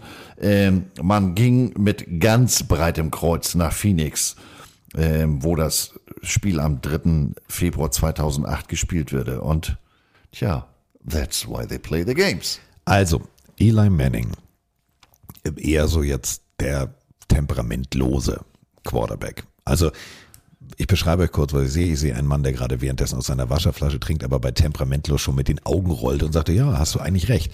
Ist wirklich ein solider Quarterback gewesen, hat sein Team geführt, war jetzt aber nicht derjenige, wenn ich sage, Digga, Clutch-Moment, Defense macht die Pocket zu, du kommst da nicht raus. Hätte ich niemals gedacht. Nee. Von einem, von einem, von einem Manning-Bruder. Beide. Jetzt nicht unbedingt die mobilsten. Aber Eli gerät unter Druck. Es wirkt so ein bisschen wie ein Aal mit der Hand fangen. Er rutscht aus dem ersten Tackle raus. Er rutscht aus dem zweiten Tackle raus. Er geht zur Seite. Und nochmal, die Patriots führen 14 zu 10. Und Eli Manning lässt sich nicht sacken. Sagt sich, ah, ah, ist nicht mein Ding. Haut einen Pass raus, wie ich ihn vorher noch nicht von Eli Manning gesehen habe. Und der wird gefangen. Aber jetzt Achtung, also David Tyree springt hoch und fängt den Ball, zugedeckt vom Patriot Safety Rodney Harrison. Aber er fängt ihn nicht mit den Händen, er fängt ihn mit einer Hand. Und bevor ihr jetzt sagt, ja, One-Hander la OBJ, nein. Er fängt ihn mit einer Hand am Ball und den Ball dann auf den Helm gepresst. Der sogenannte Helmet Catch. Einer der Momente, wo ich sage, wow. Viertes Quarter. Wie gesagt, die Giants liegen 14-10 hinten. Ähm, 2 Minuten 39 zu spielen. Die Giants stehen an der eigenen 17-Yard-Linie. Dritter und fünf. Eli Schnippendip und wirft, wie gesagt, der Helmet Catch auf David Tyree. Das waren mal eben 32 Yard First Down. Ähm, das war natürlich moralisch auch ein, in, in, in den Schritt vors Knie, ein Tritt vors Knie. Ja, und äh, zwei weitere First Down Conversion mit Steve Smith bei dritten und elf oder Plexi Gabores der macht dann 35 Sekunden vor Schluss über 13 Yard den entscheidenden Touchdown. 83 Yards das Feld runter. Also war schon, also ist es vielleicht einer der geilsten Super Bowl-Momente? Also jetzt nicht für Patriots-Fans, aber allgemein. Allgemein, ja. Also fünfmal wechselte dem Spiel die, die, die Führung, das war immer eng. Und äh, in den ersten drei Vierteln insgesamt nur zehn Punkte. Also die Giants fingen ja auch, ich sag mal, im, im, im, im Spaziergangstempo an. Die brauchten für ihren ersten Drive neun Minuten 59 Sekunden und dann kam da sogar nur ein Field Goal bei raus. Ähm, also wirklich sehr, sehr spannend. Im vierten Quarter wechselte die Führung dreimal, nebenbei ein Super Bowl-Rekord. Also ähm, also sie können nicht immer langweilig, also so wie gegen die Rams später. Also 2007, das ist der Super Bowl, den ihr euch vielleicht echt nochmal gönnen solltet. Ist so, ein, ist so ein Klassiker. Also das meine ich wirklich ernst, 42. Super Bowl. Ähm, da hatten die auch noch schöne Logos. Ja, genau. Da gab's für jeden äh, Super Bowl noch ein äh, individuelles Logo. Und nicht so eine langweilige römische nee, Zahl. Nee, wurde jetzt immer dann immer nur so ein, so, ein, so ein Strich dazugefügt wird, so ungefähr. Ja, langweilig. Wir sagten gerade möglicherweise einer der besten, wenn nicht der beste. Äh, es gibt ja bekanntlich in Amerika für alles eine Statistik. Und so hat NFL.com unter anderem die 100 Greatest Games, die 100 besten oder größten Spiele. Da ist das Ding an fünf. Tyrese Catch ist die Nummer drei der größten Spielzüge. Äh, da habe ich mal mich gefragt, wer ist denn an eins bis vier, wenn das die fünf ist? Lass mich raten. Ähm, Dwight Clark, The Catch müsste davor sein? Ähm, es ist einmal Miami gegen San Diego, 1982, oh. das eine oder 481, das AFC Divisional Spiel. Oh ja, das war geil. Dann etwas, das kann keiner von uns hat das damals live im Fernsehen gesehen, der Ice Bowl. Green Bay gegen Dallas. Äh, Den habe ich mir tatsächlich mal auf ja, natürlich. Game Pass on Demand angeguckt, wo Ja. ich wieder bei dir bin. Die Kamerabilder waren besser als die Kamerabilder Ja. aus den 80ern. Wir sprechen vom 31. Dezember 1967. Ja. Äh, an zwei, wirklich, wie du schon sagst, The Catch. Also San gespannt. Francisco Ich gegen weiß Dallas. nicht, was an eins ist. Ich weiß es Äh, wirklich nicht. Nee, können wir beiden auch nicht. NFL Championship Spiel, das sogenannte Greatest Game Ever Played, Giants gegen Baltimore, 28. Dezember 1958. nee, das äh, Entschuldige, da, da habe ich dann den Glauben an diese Liste verloren. Ja, das ist, nee, da sind wir raus. Da sind wir raus. Aber du hast es gerade gesagt, das Beste vom Besten. Die äh, Giants gewannen das Ding. So, erste Niederlage für Tom Brady im Super Bowl. So richtig, obwohl er eigentlich alles richtig gemacht hat. Aber man muss ganz ehrlich sagen, dieses Jahr war ja nun gesagt das Spygate. Ja, und ihr habt es vorhin gehört, da gab es viel Diskussion, viel Ablenkung rechts und links. Und trotzdem, also Tom Brady wurde von Sports Illustrated zum Sportler des Jahres gekürt, wurde NFL MVP als auch NFL Offensive Player of the Year und Bill Belichick wurde Trainer des Jahres. Also mehr Auszeichnung und mehr Unterstreichung in Textmarker rosa, dass das das geilste Patriots-Jahr war, gibt's eigentlich nicht. Nee, ich meine 18-1. Ja, du hast natürlich, du hast die Krönung äh, deiner harten Arbeit versäumt, aber du hast bis dahin ja, ich habe ja eben ein paar Rekorde vorgelesen, du hast ja so großartig abgeliefert. Und wie gesagt, es war der vierte Super Bowl äh, bereits. Also da zeigte sich schon, ja, wir sind gekommen, um zu bleiben. Das war jetzt kein, kein One-Shot. Und äh, ich sagte es ja eben schon, immer unter Berücksichtigung der äh, mittlerweile Gegebenheiten. Wir sind ja nicht mehr in den 80ern. Free Agent, du musst sehen, dass du, dass du dich immer wieder verstärkst. Du musst auch damit leben, dass du Leute abgibst. Und da sind die eben einfach mal ganz weit vorne. Denn jetzt sind wir 2008, Asante Samuel, der Cornerback, den wir vorhin schon thematisiert hatten, der ersetzt wurde von einem Receiver, der ging. Randall Gay ging. Eugene Wilson, Safety, ging. Ähm, und man entschied sich, alles klar, ähm, mh, okay, ähm, wir in der Draft, okay, komm, lass uns mal ein Backup holen. Kevin O'Connell kam als Ersatzmann für ähm, Tom Brady. Sonst wählte man in der kompletten Draft nur nur Defense-Spieler aus. Auch etwas, was sehr, sehr, wirklich sehr, sehr selten war. Unter anderem äh, Jared Mayo, auch ein wirklich Top-Linebacker, der jahrelang äh, auf hohem Niveau äh, die Defense der Patriots prägen sollte. Aber man startete in die Saison eigentlich mit so viel Pech an der Hacke. Tom Brady, schwere Knieverletzung. Teddy Bruschi, ähm, Alice Hobbs, Matt äh, Light, Lewis Sanders, Vince Wilfork, Richard Seymour, Billy Yates und Lois Marnier. Fehlen alle aus. Also das ist jetzt eher so, was machen wir jetzt? Außer auf dem Rücken legen wie ein Welpe und hoffen, dass es vorbeigeht. Ja, also einmal durchgetauscht und ähm, ich meine, die Saison fing, fing großartig an, mehr oder weniger, bevor er sich verletzte. 18. Äh, ähm, Oktober machte er nochmal kurz einen Rekord für die meisten Punkte in einem Spiel, nämlich beim 59 zu 0 und 619 Total Netto Yards im Schnee. Ähm, fünf Touchdown-Pässe allein im zweiten Quarter, aber na gut, äh, es nützte ja alles nichts, die Saison aber immerhin noch gerettet, 10 zu 6. Der, Matt Kessel. Matt Kessel war der Ersatzquarterback und es ging bis zum letzten Spiel, ging es tatsächlich noch um die Playoffs. Man hat gegen die Dolphins verloren. Yes. Und dadurch ist man dann äh, aus den Playoffs rausgeworfen worden. Aber ja, es bis zum letzten Moment das Beste aus dem Personal gemacht. Und da sind wir wieder, Andreas, bei dem Moment, das ist eben Bill Belichick. Das ist egal, wer da steht, der macht das schon irgendwie. Ja, der wirklich äh, Team. There is no I in Team. Ja, ich brauche gute Einzelspieler äh, auf beiden Seiten des Balles, aber du musst aus diesen Einzelteilen natürlich ein gutes Ganzes machen. Und da ist der Kamerad ganz weit vorne. So, und ganz weit vorne sind wir jetzt auch in der Draft, denn jetzt ist es soweit.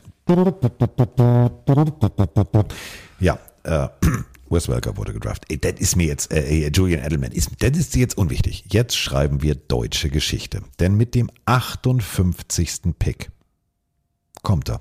Sebastian Vollmer. Sebastian Vollmer, der erste deutsche Spieler, wird gedraftet. Und äh, dann kam an 232. Stelle, etwas später als Sebastian Vollmer, noch Julian Edelman, der ja konnte eigentlich alles spielen. Quarterback, Wide Receiver, Punt Returner, Defensive Back. Also genau das, was Kollege ähm, Bill Belichick eigentlich mag. Ein Spieler, der alles kann.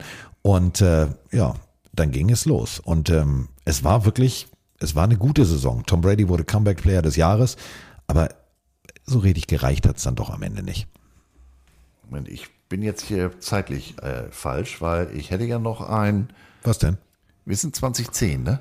Wir sind, ich bin jetzt bei, ich bin jetzt bei 2009 durch, zack, bum, bum, alles klar, Dankeschön, Wiedersehen, tschüss, Draft und jetzt bin ich bei 2010. Denn ich hätte bei 2010 noch Deswegen sagte ich ja, wir waren in der falschen Jahr. Saison 2009. Sebastian Vollmer gedraftet, sportlich lief es nicht so gut, bum, bum, bum, und damit ist das Jahr durch und jetzt kannst du feuerfrei Halligalli. Wir sind 2010, jetzt, in diesem Moment. Wir haben 2009 abgehakt. Stichwort Arizona Wildcats. Oh ja, leg los. Wieder Robert, aber ein anderer. Robert James. Gronkowski. Oh, jetzt wird's geil. Jetzt wird's, Zweite Runde an 42. jetzt wird's geil. Für alle, die vielleicht in der Patriots-Historie nicht so tief drin sind. Also, 2009 haben wir abgehakt. War jetzt eher so, ich sag mal so 10-6, Playoff aus gegen Baltimore und, und, und. Also, man verlor gegen die Ravens. Saison abgehakt. Jetzt konzentrierte man sich auf die Draft und stellte fest, dass natürlich für das Offensivkonstrukt von Bill Belichick zwei, drei Tidents gut wären. Und so ging man in die Scouting-Abteilung und man entschied sich. Und äh, das ist einer der Momente, wo ich glaube, und das meine ich wirklich ernst, ich glaube, dass äh! Eigentlich doch ein lustiges Kerlchen ist, weil wer sich für Rob Gronkowski entscheidet und wer das Highlight-Tape von Rob Gronkowski und die Interviews von Rob Gronkowski beim Combine sieht, der weiß, der Typ hat einfach den Schalk im Nacken, dem ist alles scheißegal. Und so entschied man sich in den frühen Runden zwei Titans zu holen. Rob Gronkowski und Aaron Hernandez. Und für mich, muss ich ganz ehrlich sagen, vielleicht das Top-Titan-Duo. Ja, und vor allem äh, äh, Stichwort Gronkowski. Man ging da ja auch so ein bisschen auf Risiko, ähm, denn der hat nur zwei College-Season gespielt. Ja gut, der hatte äh, im Schnitt 18,8 Yards pro Catch und äh, stellte mit 1197 Receiving Yards einen Teamrekord für seine Position auf. Aber sein Juniorenjahr hat er komplett verpasst wegen einer Rückenoperation. Aber, Carsten hat es eben schon gesagt, Gronk, das sollte einer der größten Titans aller Zeiten werden. Ja, und Also, vor allem äh, äh, schon der größte Draft-Moment. Also ihr alle kennt die berühmte the Patriots are on the clock, whatever. Dann steht Goodell da und wartet, bis er den Pick verkünden darf. Jetzt darf er den Pick verkünden. Sind die Spieler anwesend, weil sie im Green Room hinten sind, dann kommen die natürlich auf die Bühne. Es gibt High Five, es gibt Umarmungen, fertig aus. Die kommen meistens mit einer Mütze des Teams. Gronkowski hat sich auch gesagt, Mütze, ja, habe ich verstanden.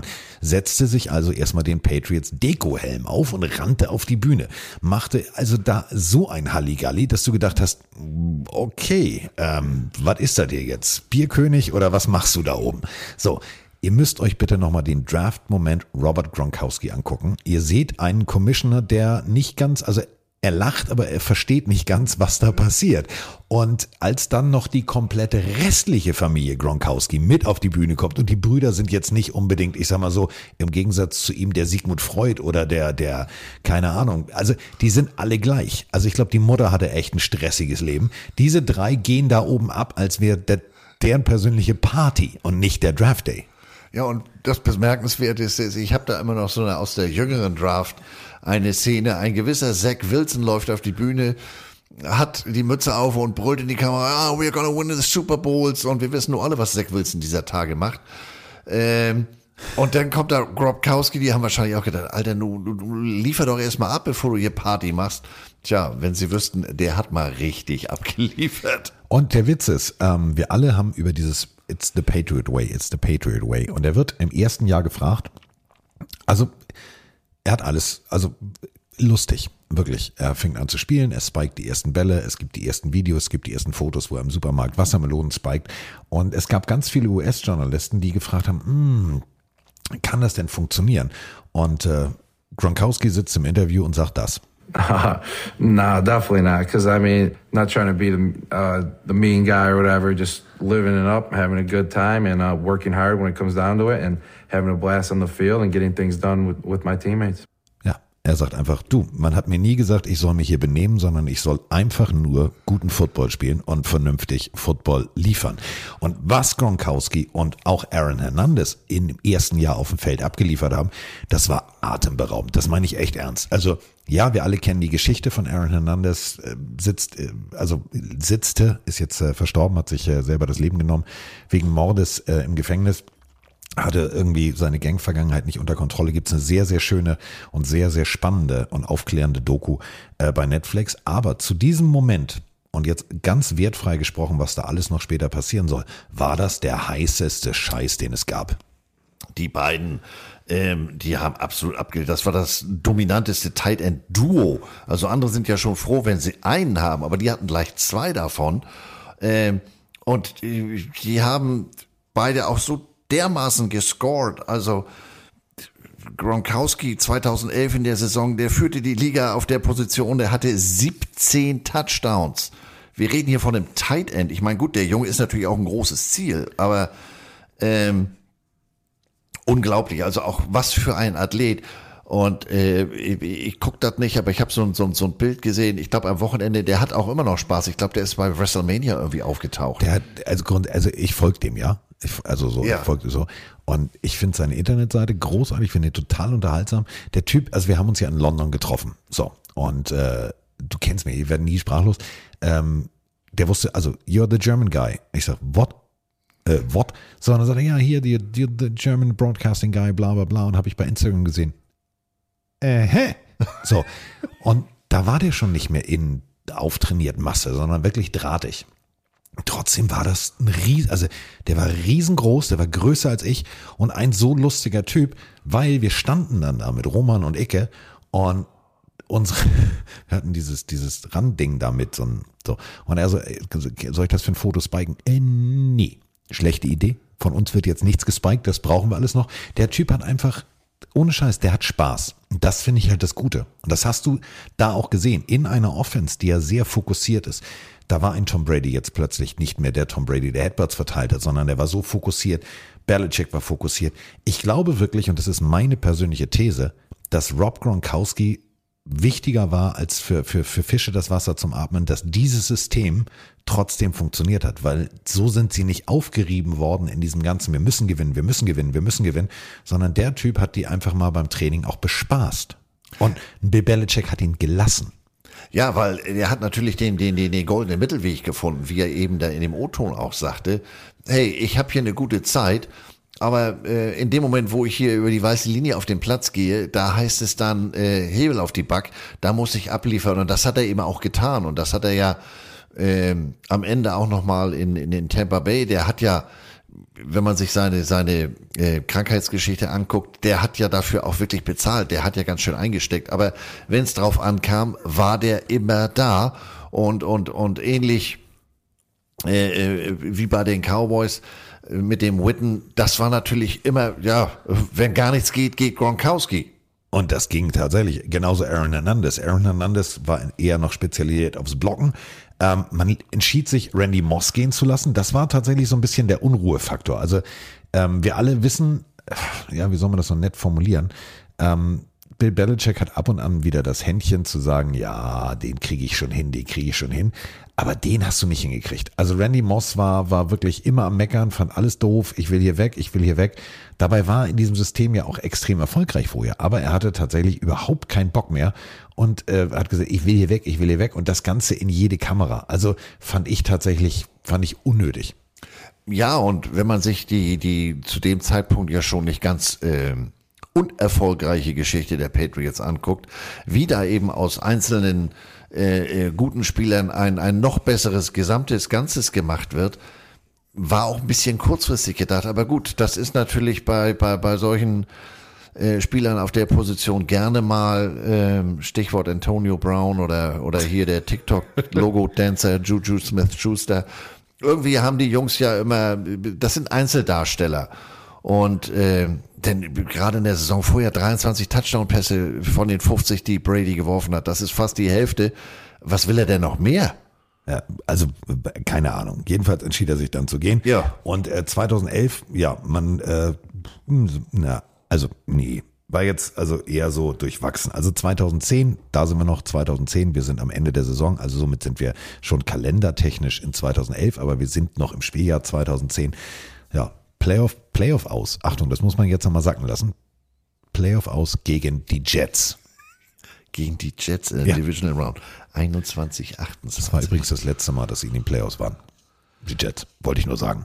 Also so. So, for the record. Beiläufig. Damit haben wir das, damit haben wir das Jet-Special auch fertig.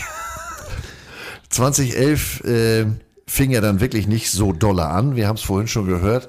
Die großartige Ehefrau äh, von Robert Kraft, Myra Hired Kraft. Und das hat Spieler als auch Coaches auch wirklich mitgenommen. Und deswegen war das natürlich ein No-Brainer, ähm, dass sie die ganze Saison ein, ein Aufnäher mit MHK, mit ihren Initialen trugen. Und wir alle haben äh, es gehört und wir haben drüber gesprochen. Bestes Beispiel wirklich.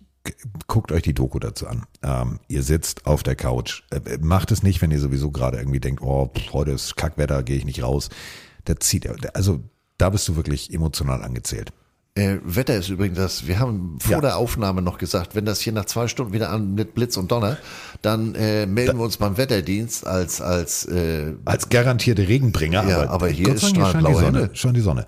So, ähm, und es war natürlich klar, dass wenn eine Saison so emotional beginnt und du einen Fokus hast und für jemanden spielst, der ein Team groß gemacht hat, der eine Teamführung groß gemacht hat, dann ging es natürlich wieder zack Richtung Super Bowl und äh, Alter, Playoffs, das war schon geil. Also die Playoffs haben mir tatsächlich, also mit 13-3 zog man ein, die haben mir richtig Spaß gemacht. Also gegen die Denver Broncos 45-10, das war, das war Hube, Hube, Hube. 45-10, das 13. Mal in 18 Jahren in die Playoffs. Wie du sagtest, äh, Bilanz 13 Siege, drei Niederlagen. Und gegen Denver, äh, da haben die da mal wirklich abgeliefert. 45 Punkte, 509 Yards.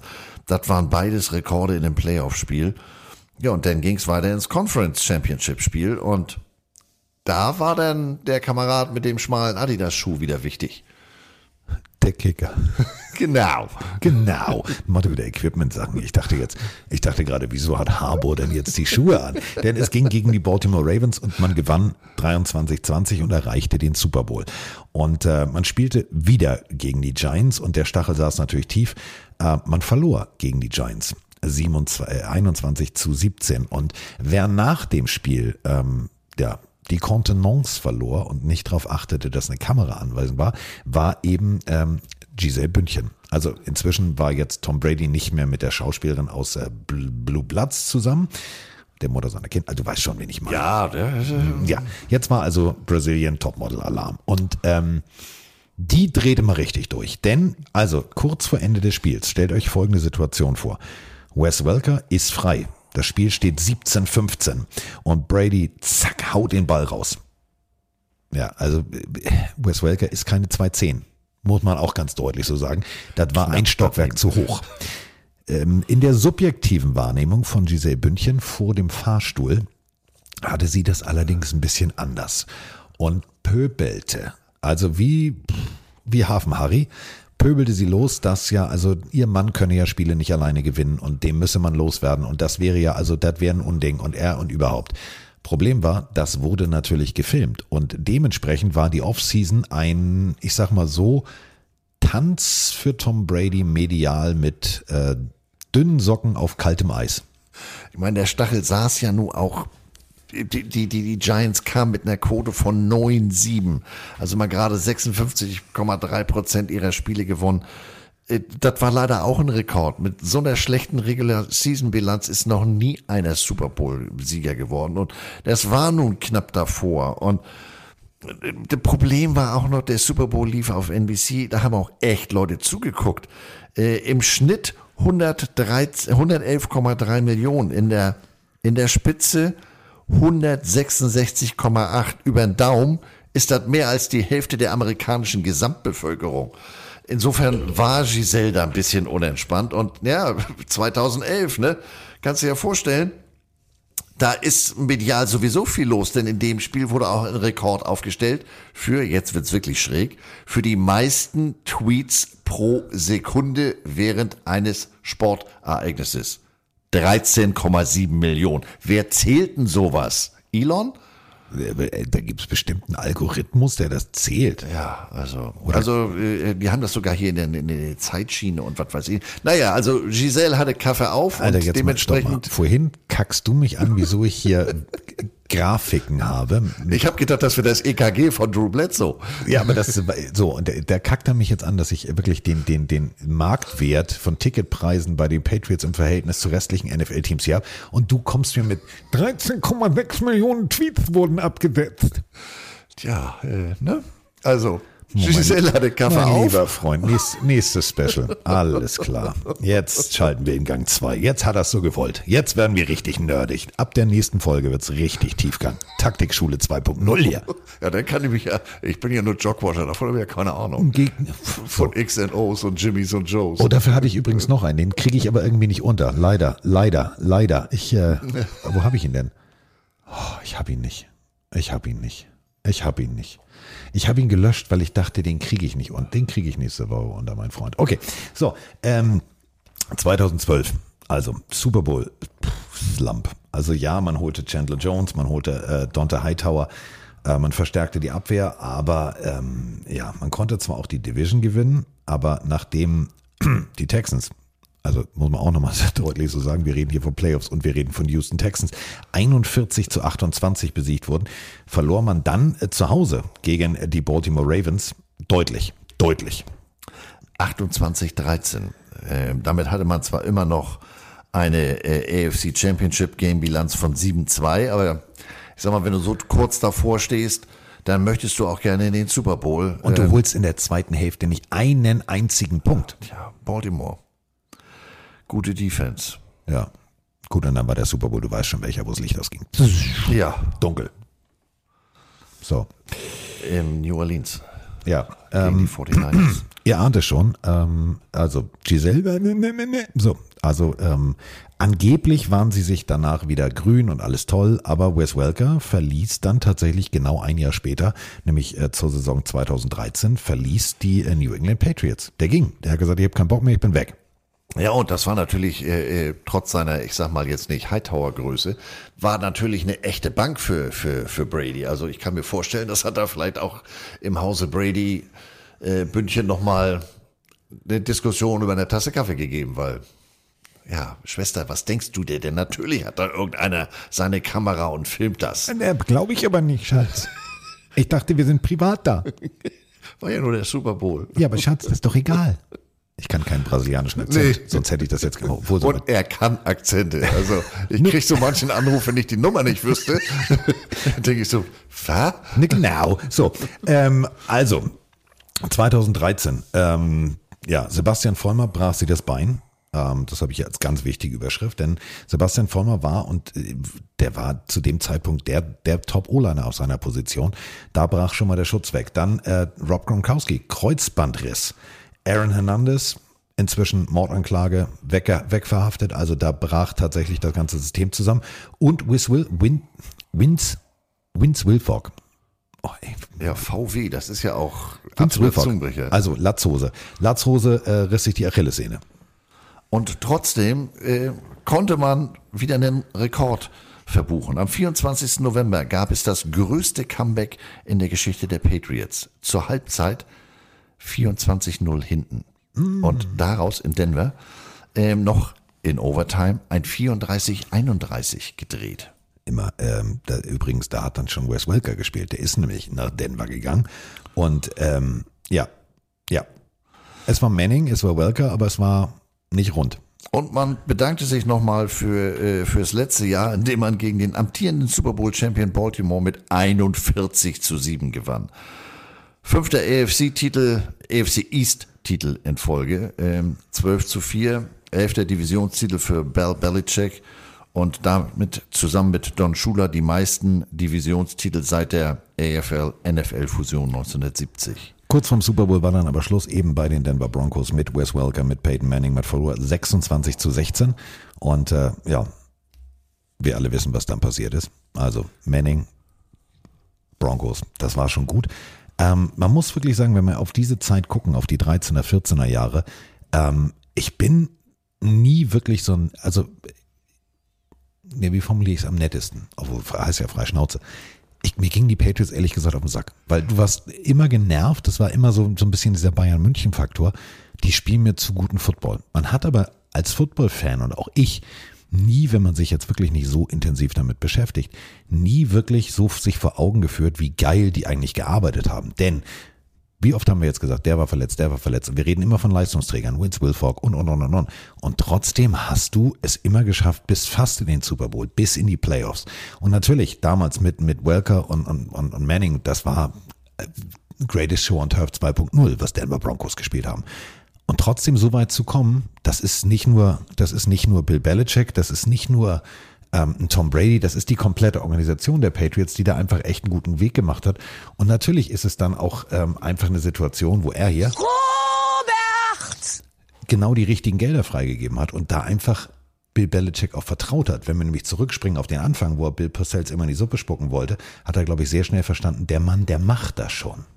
Ja, äh, und wie du sagst, Mensch, die sind jetzt nicht die beliebtesten. Das ist ja wie, wie, wie Adalbert beim kleinen Nick oder Streber macht keiner. Äh, aber man muss ja, und das ist mir bei dieser Recherche wirklich ja auch nochmal ganz bewusst geworden, wie du sagst, es ist nicht nur die schon öfter zitierte Summe der Einzelteile zum großen Ganzen, es ist nicht nur Belichick, es ist nicht nur Brady. Wir haben ja eben gehört, wer hier alles ausgefallen ist und äh, trotzdem werden die da, gewinnen die immer noch ihre Division und, und, und. Also da, die Organisation als Ganzes ist es. Da hat man eben aus den Anfangsjahren gelernt, wo die Einzelteile, schöne Einzelteile waren oder wo meinetwegen, ja, wir haben hier ein eigenes Stadion. Alter, hier kannst ja nicht mehr auf Toilette gehen, äh, weil du dir nicht sicher kannst, dass dir der Kram entgegenkommt oder dass er eben nicht weggeht oder wie auch immer. Ähm, insgesamt also wirklich als Organisation top notch. So, Julian Edelman, eigentlich perfekt die Lücke gefüllt, die ein Wes Welker hinterlassen hat. Also wirklich eins zu eins perfekt gefunden. Und man muss wirklich eine Sache sagen, wenn wir uns jetzt auf das Jahr 2014 äh, zu bewegen, da haben sie ganz schlau gearbeitet. Und da sind wir wieder bei, ich erspare euch jetzt nochmal den Robert, aber Robert hat sich halt mit Bill Belichick hingesetzt und hat gesagt, okay, Free Agency, da müssen wir halt ein bisschen Geld in die Hand nehmen. Daryl Reeves kam, damals wirklich der Top-Cornerback seiner Zeit. Brandon Browner kam und äh, man entschied sich, äh, Malcolm Butler zu draften. Also drei wirkliche Top-Cornerbacks, die ihresgleichen gesucht haben und die eine so geile Secondary geprägt haben. Denn man hat festgestellt, alles klar, wo haben wir, und diese Analyse im Nachgang finde ich halt so bemerkenswert, nicht zu sagen, ja, wir haben verloren, sondern warum haben wir verloren? Warum haben wir gegen Manning, Welker und Konsorten bei den Broncos verloren? Okay, hinten sind wir verwundbar. Also gehen wir auf Shoppingtour. Und das Ganze hat funktioniert. 2014 ist vielleicht mein persönliches Lieblings-Patriots-Jahr, weil ich fand's, fand's wirklich großartig. Zwölf Siege, vier Niederlagen, wieder AFC ähm, East-Titel und man saß ganz oben in der Setzliste und man hat in den Playoffs dann einfach mal kurz zack, zack, zack, einfach mal 35, 31 gegen die Baltimore Ravens. Also das tatsächlich, ja, war ein Sieg, über den wir diskutieren müssen, denn da gab es jetzt ja auch wieder ein Play. Das ist ja, nochmal, ich meine das nie böse, wenn ich jetzt sage, Belichick ist ein abgewichster Hund. Aber was darfst du hinstellen? Also sprechen wir nochmal die Formation. Ich habe eine O-Line, die müssen auf der Line stehen. Du kostet einen Receiver, das kennt ihr, wenn ihr Fernsehen guckt. Die gucken immer hin, sagen zum Schiedsrichter, bin ich on, bin ich nicht on. Muss auf der Line of Scrimmage stehen. Du kannst natürlich aber auch rein theoretisch einen O-Liner anmelden als Receiver. Belichick hat aber ein kleines Loch im Regelbuch gefunden und hat eine Formation gefunden, wo er rein theoretisch keinen anmelden muss, aber es doch als sozusagen Irritation einer Defense führt, weil die denken, Moment mal, ist der jetzt berechtigt oder ist er nicht berechtigt? Ist der angemeldet oder ist er nicht angemeldet? Wurde danach geändert, das Regelwerk, aber das ist wieder typisch Bill. Also es gibt ein berühmtes Play gegen die Baltimore Ravens. Das ist wieder typisch Bill Belichick, oder? Ja, der ist eben, ja, du sagst abgewichst, man, oder freundlich ausgedrückt, nice guys finish last. Ähm, von nix kommt nix. Und dieses Play ist ja dann auch wieder so, eine, so, so, so ein Beispiel der weiß, was geht und und ähm, ja gut, man könnte jetzt sagen Stichwort äh, Snowplow und so weiter. Äh, die äh, äh, Spygate, die haben schon immer gewusst, ja Mensch, guck mal, hier ist vielleicht ein Loophole, aber wo kein, nee, kein Richter da, kein Kläger oder umgekehrt, ist ja Quatsch. Er hat ja nichts verkehrt, mehr oder weniger. Nein, es war Er hat immer geguckt, was geht und hat dann wirklich das Maximum. Und das gilt eben nicht nur für die spielerische Abteilung, sondern eben auch das Regelwerk. Der Typ ist, ich weiß gar nicht, von Gruden weiß, dass, dass, dass der mit vier, fünf Stunden Schlaf am Tag auskommt, wahrscheinlich eher vier, als er Coach war. Ähm, solche Sachen weiß ich jetzt zumindest über, über Berlicek nicht, aber der Typ ist einfach, ja, ein harter und erfolgreicher Arbeiter. Und vor allem, wie gesagt, das war extrem smart. Jetzt sind wir aber, wir nähern uns dem Ende. Also da gab es schon die Situation, war das jetzt regelkonform, war das nicht regelkonform, war das jetzt ein ineligible Receiver, war das nicht, wie, was, wo. Und dann gab es das Spiel gegen die Colts. Und ähm, da geht's jetzt um Folgendes, denn da kam dann eigentlich gleich der nächste Skandal. We're going to begin with that breaking news overnight, the so-called Deflate Gate. NFL sources revealing to ESPN that the Patriots did use underinflated footballs. Ja, also zu wenig Luft im Ball. Das ist das Motto. Und ähm, wenn wir einen hier haben, der als äh, Vollexperte wirklich als Vollexperte für Equipment gilt, äh, speziell was Footballspiele auch auf hohem Niveau der SEC angeht, dann ist es ja Kollege Heddergott. Also, die Bälle hatten angeblich zu wenig Luft. Ich sage bewusst angeblich, denn wir reden hier von zwölf Spielbällen. Szenario ist wie folgt. Die Bälle werden aufgepumpt in einem Beutel den Schiedsrichtern übergeben, die die Bälle checken und sie dann, und jetzt kommt nämlich der Fehler, wo sowas passieren kann, wenn du wirklich mogeln willst, sie werden zurückgegeben an den jeweiligen Ballboy des Teams. Genau, also das heißt, ähm, du kommst mit den Bällen an, du übergibst die, die kümmern sich um den Druck, ja, und hier hast du die Bälle wieder. Denn man muss dazu auch sagen, nach Möglichkeit, es sei denn, es gibt jetzt eine Interception oder sonst irgendwie ein Turnover, wie ein Fumble, spielt ja jeder mit seinen Bällen. Also so, so, so, ein Spielball, grundsätzlich ist es bei allen das gleiche Modell, das ist der Duke von Wilson. Aber zusätzlich ist dann immer noch das Team-Logo drauf, denn jeder Quarterback hat so seine Vorlieben. Der eine, ähm, meinetwegen Brady hat die letzten Jahre mit dem Handschuh gespielt. Ähm, die meisten spielen als Quarterback ohne Handschuh. Das heißt, jeder hat da hinsichtlich der Script, der Griffigkeit des Balls seine, seine besonderen Vorlieben. Und da gibt's nun, ich weiß nicht, wie viel verschiedene Philosophien, wie ich einen Ball wie behandle. Das hängt immer davon ab, wie ein Quarterback das gerne hätte. Und in diesem Fall hieß es, ja Mensch, wenn der Ball weniger Druck hat, wenn der nicht ganz so hart ist, dann kann ich den besser greifen. Das gilt sowohl für den Quarterback als auch für den Wide Receiver. It really comes down to the grip of the football. With a deflated football, It's easier to dig your fingers into the football. It's easier to dig your hand into the football. Ja. Ex-Quarterback Mark Brunell von den äh, Redskins sagt genau das, was du sagst. Also wenn zu wenig Luft drauf ist, ist es natürlich einfacher, ihn zu greifen. Das Ganze war auch eine relativ äh, neue Regel. Also vorher, ähm, bis 2006 war es in der NFL so, dass das Heimteam alle Bälle stellt. Und 2006 wurde das eben, wie Carsten sagt, mit den zwölf Bällen äh, entsprechend geändert. Äh, dass da jedes Team seine Bälle verwendet und gibt zum Beispiel eine Sportart, da spielt man ganz bewusst mit einem Ball, der nicht ganz aufgepumpt ist, beim Handball.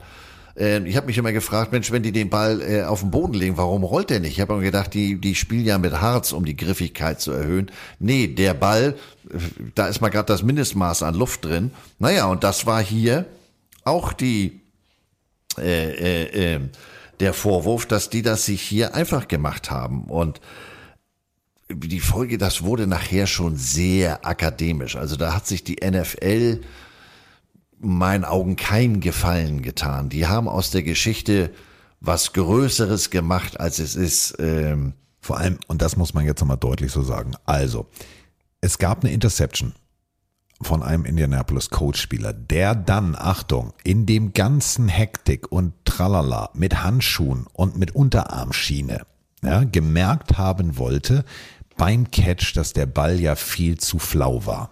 So, ähm, Steve Young hat dazu eine ganz deutliche Meinung. This is one of those dumb things that I, really doesn't matter. Bill Belichick obviously looks for every angle, and he does it, you know, from game to game, and he does a great job of finding out weaknesses and exploiting them. Ja, aber, und das ist eben genau der Punkt, du hast eh hinten gelegen. Und dann fängst du eine Interception, stellst dich danach hin und sagst, die Bälle waren zu flau. So, und es ist ja auch nicht so, dass die Bälle sofort untersucht wurden, sondern es ist ja erst einen kurzen Moment später rausgefunden worden. Ah ja, da ist ein bisschen wenig Luft drin. Ich kenne es jetzt von mir. Ich gehe jetzt in mein Arbeitszimmer, da liegen die ganzen Super Bowl Bälle im Schrank. So, einer ist, die sind alle, die pumpe ich immer gleichzeitig auf. Einer ist etwas flauer als der andere. Jeder Ball verhält sich ja auch anders. Und du hast es ja zum Beispiel auch ganz richtig gesagt. Bei den Denver Broncos musst du durch den Luftdruck, durch die Höhe, musst du mehr pumpen als woanders pumpen. Und das ist genau der Punkt. Waren die Bälle jetzt aufgepumpt, war sie nicht aufgepumpt? Und Steve Young sagt es ja. Das, was da medial als Hype drum gemacht wurde, hatte so ein bisschen was vom nächsten Watergate-Skandal. Ja, vor allem medialer Hype ist genau das Stichwort. Die Medien, die sind da regelrecht durchgedreht. Also die haben gesagt, hier, äh, äh, äh, Bounty Gate, Kopfgeldprämie für, für Spieler rausschießen. Das ist doch alles gar nichts. Und also auch solche Leute wie, oder gerade Troy Aikman, der das behauptete, das sei schlimmer als Bounty Gate. Belichick sollte eine härtere Strafe erhalten als, als äh, New Orleans Sean Payton, der ja ein Jahr von draußen zugucken musste. Ähm, andere Pressevertreter haben gesagt, Alter, lass mal die Kirche im Dorf. Das ist ja nun der dümmste Sportskandal aller Zeiten. Man kann so ein Thema auch überbewerten. Ähm, aber es hat zu einer Regeländerung geführt. Ähm, seit, seit dem Jahr ich weiß, dass ich habe mich damals mal mit meinem mit einem Kumpel unterhalten, der ist Ballboy bei den Kansas City Chiefs.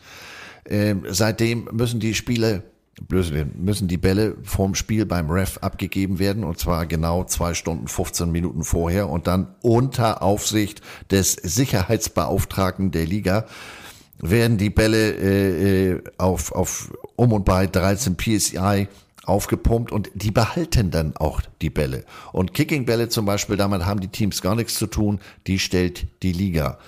Ähm, aber nichtsdestotrotz, die mussten dafür ganz schön zahlen. Und zwar richtig. Also, war es drüber oder war es nicht drüber? Also ich habe ich hab mir ein Interview angehört von äh, Tom Brady, also im Radio, und äh, von Bill Belichick und habe hier das mal kurz zusammengeschnitten. Also die beiden hatten eine sehr deutliche Meinung. I think I heard it all at this point, and it's ridiculous. Obviously, whatever we need to do to cooperate with them, we'll do. So you're not deflating footballs, is that? Uh, not the, can't imagine. Ja, also sie lassen keine Luft aus dem Ball. Also als wenn Bill Belichick mit so einer angeleckten Stecknadel von Tante Erna aus dem Nähkästchen zu den Bällen geht und sagt, ins Ventil, oh ja, wir müssen die Luft rauslassen, weil sonst gewinnen wir nicht. Ich finde es, natürlich, es passt. Klar, du hast Spygate gehabt, war ein Ding, macht man nicht, ganz ehrlich. Die Ineligible Receiver Nummer kann man machen. Also jedes Formel 1 Team lotst auch die Regeln aus und und und und und hier ganz ehrlich, also ja, wenn klar war da vielleicht ein bisschen wenig Luft auf dem Ball. Aber es ist ja für beide gleich. Das ist ja der Punkt, was ich ja, meine. Und, und in diesem Zusammenhang, es waren 45, 7 Klatsche, die Indianapolis gekriegt hat. Also wenn es am Ball gelegen hat, dann äh, frage ich mich, warum ihr nur sieben Punkte gemacht habt, weil offensiv habt ihr ja mit euren eigenen Bällen gespielt. Also das war nachher schon eine sehr akademische Diskussion. Brady sollte, weil sie gesagt haben, ja, Belichick ist der, der Herrscher aller Reusen, das ist der Chef von's Ganze, der hat die Gesamtverantwortung, aber derjenige, der das vermutlich ähm, angeordnet hat, ist natürlich der Quarterback, weil der ist ja derjenige, der mit dem Ball immer zu tun hat. Der Center wird es kaum gesagt haben. Ähm, vier Spiele Sperre und das ging nachher sogar vor ein ziviles Gericht. Ja. Und äh, das Ganze halt, wie gesagt, kurz vorm Super Bowl. Das dürfen wir jetzt auch nicht vergessen. Und äh, da müssen wir die Professionalität der Patriots und natürlich auch die Professionalität von Brady loben. Denn ganz ehrlich, das hat die jetzt nulltens aus dem Konzept gebracht. Also das ich weiß nicht, wie ich mit so einer Situation umgegangen wäre. Die ganze Nation nennt dich Cheater, Cheater, bla bla bla bla bla. Die ganze Welt diskutiert darüber, dass du ja nur, und nochmal, wir, reden hier jetzt, also wir reden nicht vom ersten Super Bowl. Du hast schon Sportgeschichte geschrieben und dann wird dir unterstellt, du kannst nur gewinnen, wenn du bescheißt. Du schlägst aber deinen Gegner 45 zu 7. In den US-Medien, ihr habt es gehört, hier Deflategate und bla bla, das waren die offiziellen Nachrichten. Also egal wo, ich habe nur Deflategate und wollte O-Töne klippen. Jeder US-Sender hat darüber in der Primetime berichtet, dass Tom Brady persönlich angeordnet hat zu dem Ballboy, lass mal die Luft aus dem Ball. Äh, es gibt im, im, im Amerikanischen so ein Sprich, blowing out of proportion. Also hier hat man da wirklich die Verhältnismäßigkeit komplett ignoriert. Das ist ja, man hat ja so getan, wir sprachen eben drüber, äh, Streber macht keiner oder wer immer erfolgreich ist. Ich hatte so ein bisschen den Eindruck, das war so ein bisschen... Äh, ja, billige, billige Rache ist jetzt vielleicht ein dickes Wort, aber so nach dem Motto, ja, jetzt können wir, jetzt haben wir ja den Grund, warum ihr so erfolgreich seid. Sorry, aber was für ein Bullshit. Und Bullshit wird jetzt auch der nächste Super Bowl. Denn es ging gegen die Seattle Seahawks und äh, Russell Wilson auf der einen Seite mit, äh, ja, ihr ahnte schon, Marshawn Lynch, also der Mann, der mit seinen Läufen Erdbeben ausgelöst hat. Und falls ihr jetzt denkt, was redet der olle Spengemann da, ist tatsächlich so. Also, Marshawn Lynch in den Pulk rein, hinten wieder raus, die Fans drehen durch und das seismografische Messgerät in Seattle zeigte an, oh, warte mal, im Stadion ist ein kleines Erdbeben, denn die Leute sind völlig steil gegangen. So, die standen ähm, den New England Patriots gegenüber und äh, ja, Julian Edelman zwei Minuten vor Schluss Touchdown von Brady gefangen. Es steht 28 zu 24. Die Seahawks machen das, was eigentlich Tom Brady macht. Sie marschieren übers Feld. Sie stehen an der Ein-Yard-Linie. Okay, logische Konsequenz. Ich bin Defense-Koordinator. Ich würde sagen, alles klar. Ich sehe da Beast Mode, ich sehe Russell Wilson.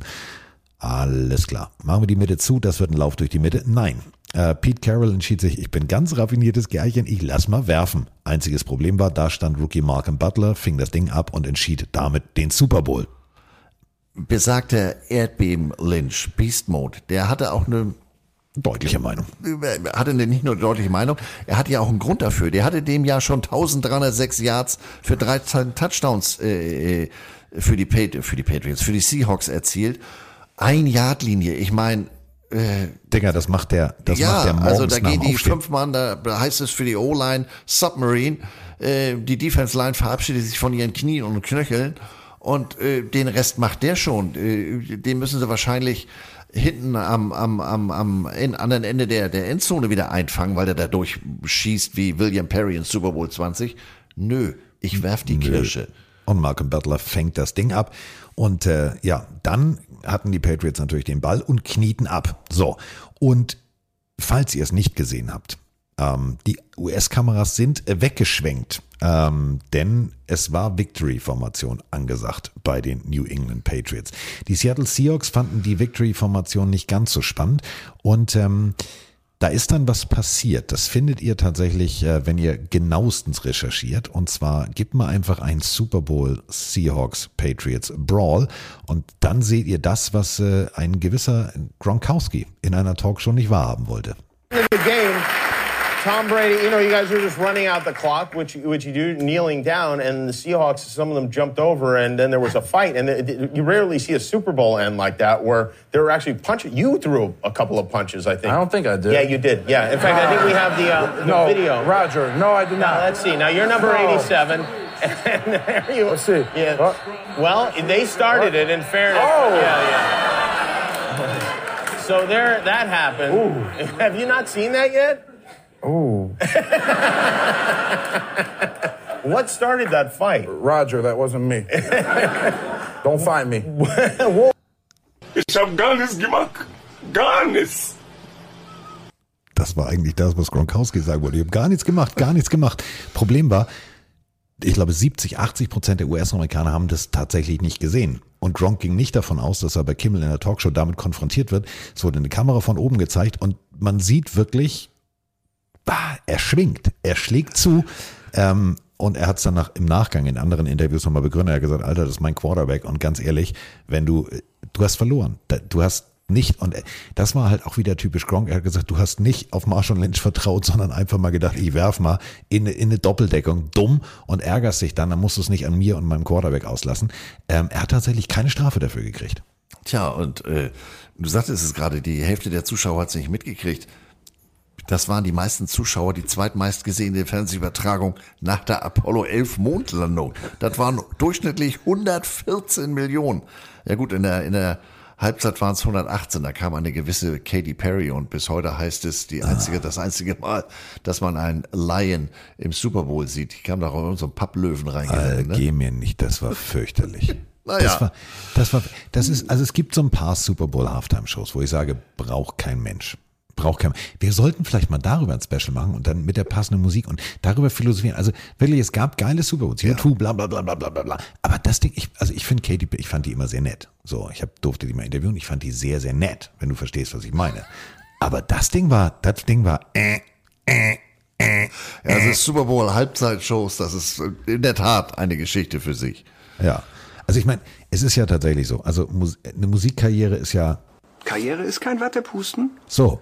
Aber du musst auch nicht auf Teufel komm raus dann wirklich äh, diese Halbzeitshow machen, nur um die Halbzeitshow zu machen. Dann mach sie richtig. Dann mach sie bam, bam, bam, aber nicht bim, bim, bim. Ja, 118 Millionen haben sich das angehört. Ja. Aber das wussten die ja vorher nicht. Ja, die, so, wie, so wie wir jedes Jahr, wo wir dann sagen, ja, war jetzt, mm, ah, mm. dieser komische Typ, der sich da vor zwei Jahren verirrt hat, weißt du, dieser der, mit der, der, der ah, mm, braucht kein Mensch, nein. Mm. Prince im strömenden Regen mit der E-Gitarre, wo Oh. die Regie sagt, Alter, dein Ernst? Fand ich geil. Ja, also Purple Rain, mehr geht nicht. Also Fand ich so geil.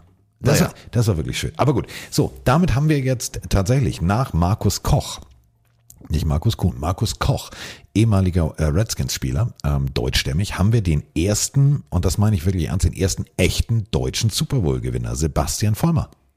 Ja, und äh, jetzt nicht irgendwie äh, Starting Left Bench oder sowas, sondern ganz wichtige Position in der O-Line, eine der Bodyguards äh, äh, für Tom Brady. Ähm, kann sonst keiner von sich sagen an dieser Stelle. Nee. Mal, ehrlich.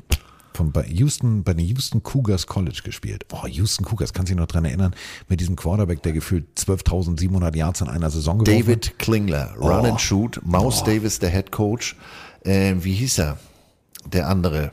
Ähm, der war nachher auch Head Coach der Atlanta Falcons. Der hat, kein Spruch, immer eine, eine Karte an der Tageskasse für Elvis Gary Hillary. Glenville. Jerry Glenville, genau. Jerry Glenville, Vollidiot.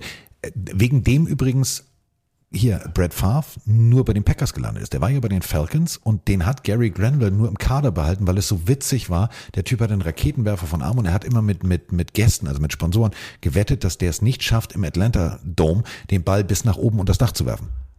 Also dieses äh, Houston Cougars, David Klingler, ich glaube die Sports Illustrated irgendwie von irgendwie Ende der 80er, Anfang der, die habe ich glaube ich auch Die habe ich auch noch. Keller. Unglaublich. Weil, weil ihr müsst es so sehen, mein Vater, mein ähm, lieber, lieber Vater, danke, falls du es hörst, hat ja immer ähm, mir Zeitung mitgebracht und dann wollte er das, also ich hab, bin ja Einzelkind und dann hat er gesagt, das kann ich Andreas nicht antun, hat er immer alle Zeitungen zweimal gekauft. Das heißt, wenn Andreas sagt, ich habe die Zeitung noch, kann ich nur sagen, weiß ich, habe ich bestimmt auch irgendwo noch. Ähm, unglaublich. Also wenn ihr äh, Zeit habt und wenn ihr wirklich voll Football bekloppt seid, Houston Cougars, das ist die Zeit vor ähm, Sebastian Vollmer. Run and Shoot Offense, Klinger, guckt euch das mal an. Mega. Nicht zu verwechseln mit Klinger von Mesh, das ist dann wieder ein anderer. Fünf Wide Receiver und hau raus die Kirsche. aber, aber volle Lotte. So, damit haben wir äh, jetzt schon wieder einen Super Bowl-Sieg äh, für die, für die, also, puh, Mann, Mann, Mann, ey, wir sind, äh, ja, so.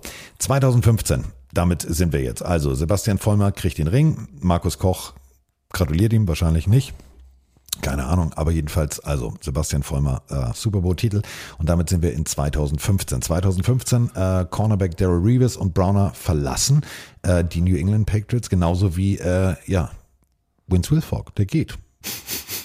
Macht mich traurig. So, ersten zehn Saisonspiele gewonnen. Also die Patriots machten genau da weiter, wo, wo, wo sie aufgehört hatten. Ich habe sie gehasst. Als Dolphins-Fan habe ich sie gehasst.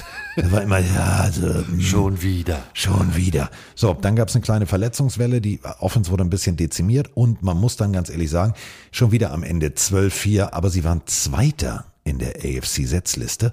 Und das bedeutet nicht Heimspiel, sondern sie mussten tatsächlich on the road. Und äh, in, also ehrlich, man besiegte die Kansas City Chiefs und zog wieder zum fünften Mal in Folge, Ehre wem Ehre gebührt, zum fünften Mal in Folge ins AFC äh, Championship Game ein. Und ähm, ja, damit brachen sie den Rekord der äh, Oakland Raiders. Die hielten nämlich den Rekord bis dato von 72 bis 76. Aber man verlor gegen den späteren Super Bowl Champion, nämlich mit Peyton Manning, Omaha, Omaha, bei den äh, Denver Broncos. 1820. Ja, also für Patriots-Verhältnisse ein Off-Jahr. Aber wie wir aus der Geschichte gelernt haben, das motiviert die Jungs ja noch. Die sitzen da ja jetzt nicht so, oh, das Leben ist so schlecht und so grausam, sondern jetzt wird in die Hände gespuckt und mal sehen, was jetzt oh, geht. warum wusste ich das? Jetzt ja, ich habe die zweite Zeile habe ich mir gespart. Wir steigern das Bruttosozialprodukt. Genau. Auch ein so schlechter neue deutsche Welle-Song, aber egal. 2016, ähm, die Sperre trat ein. Also man hat lange, du hast es gesagt, Zivilgericht hin und her und mit Handy kontrollieren und so weiter und so fort. Tom Brady sein Handy zerstört. Würde ich aber auch sagen. Also wenn, wenn Giselle mir irgendwelche Bildchen nackt unter der Dusche schickt, muss ich die jetzt nicht, also geht, mein Handy geht dir nichts an. Roger, wirklich nicht. Kann ich ihn verstehen. Also haben viele gesagt, ey, das ist so ein Schuldeingeständnis. Nee, also Privatsphäre.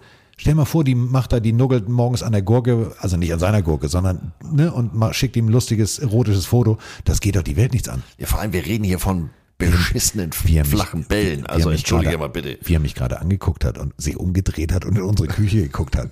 Das ist eine Zucchini. Du. Ja. Ist auch grün.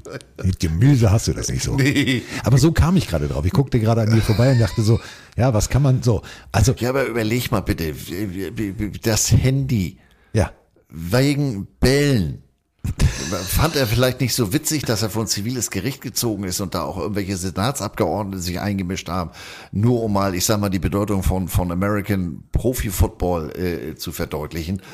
Aber um sich geil zu machen, sagen wir es ganz ehrlich, diese ganzen Senatoren, die da saßen, haben das nicht gemacht, weil sie wirklich Interesse an der Nee. Wahrheit hatten oder was auch immer. TV-Time. Genau, das war so dieses, ich, ja, ich so, okay, jetzt ich bin der, ich bin der nächste Robocop. Also es war wirklich absolut beschissen. Aber ja, es gab eine Sperre. Die ersten vier Spiele der regulären Saison musste Tom Brady aussetzen. Und das bedeutet, dass der jetzige Heilsbringer ähm, bei den Raiders, Jimmy Garoppolo, damals noch als Backup, ja, der ähm, sollte ran. Problem war, ja, der kriegte auch auf den Kopf. Und äh, somit ähm, verletzte sich dann auch noch Jacoby Brissett. Der kam nämlich auch, kriegte dann eine Fingerverletzung. Also da war tatsächlich echt Druck auf den Kessel und man war sehr, sehr froh, dass äh, Tom Brady nach vier Spielen sagte, Kuckuck, bin wieder da. Ja, und Kuckuck war auch das Stichwort. Die machten dann auch wieder, nee, die waren besser als im Vorjahr. Da war es 12-4, jetzt war man 14 und 2. Ah, schon wieder in den Playoffs. Schon wieder in den Playoffs und äh, ja, also es ist die 49. Saison für die New England Patriots und ähm, das 19. Mal unter Coach Bill Belichick und man zog erneut in den Super Bowl ein. Also stellt euch diese Dramatik einfach mal vor. Roger Goodell stand da wie Frau Rottenmeier und hat vorher gesagt, hey, mit der Luft aus dem Ball, das hat Konsequenzen. So, Tom Brady vier Spiele gesperrt und im Nachgang war Tom Brady mehr als dankbar für diese vier Spiele, denn was erst beim Super Bowl rauskam, die Mutter von Tom Brady, schwer an Krebs erkrankt, Chemo gezeichnet, ähm, wirklich Haare verloren, stand mit einem Tuch beim Super Bowl, aber da kommen wir später zu. Also diese vier Spiele hat er genutzt, um sich komplett fit zu halten, aber um sich um das zu kümmern, was wirklich das Wichtigste sein sollte, nämlich seine Familie. Und da er, musste er nicht mal ein schlechtes Gewissen haben, weil äh, Roger Goodell hat ihm diese Zeit ja aufgedrängt. So, jetzt ist natürlich das Problem alle US-Medien haben nur spekuliert, ja, was passiert denn, wenn die jetzt in den Super Bowl einziehen? Aus Sicht der NFL, aus Sicht des Commissioners, bitte ein Playoff aus, bitte ein Playoff aus. Aber die haben sich nicht dran gehalten. Die haben einfach mal gesagt, Super Bowl, einlocken, Abfahrt. Ja, also mit dem 34-16 gegen Houston zum sechsten Mal in Folge ins AFC Conference Championship Spiel.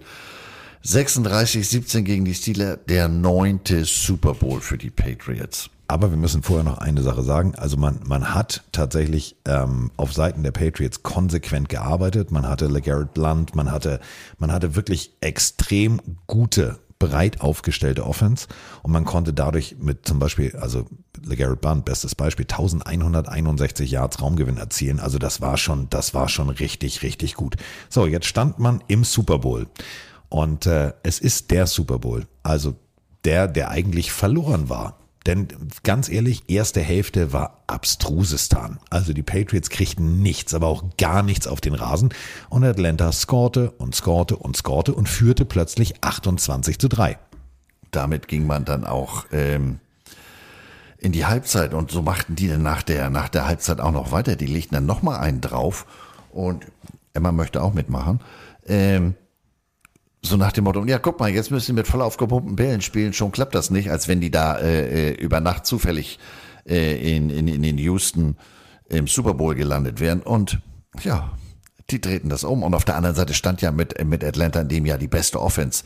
Matt Ryan war, war MVP der Julio Regular Jones. Season. Also ähm, 21-3 Halb, Halbzeitführung. Mitte des dritten Quarters haben die das erhöht auf 28-3. So, und dann haben sie gesagt, jetzt zeigen wir euch mal den Patriots Way. Und zwar den richtigen Patriots Way. Konsequent. Also, es gibt viele, die sagen, ja, das ist vielleicht einer der spannendsten und geilsten Super Bowls. Muss ich ehrlich gesagt unterstreichen.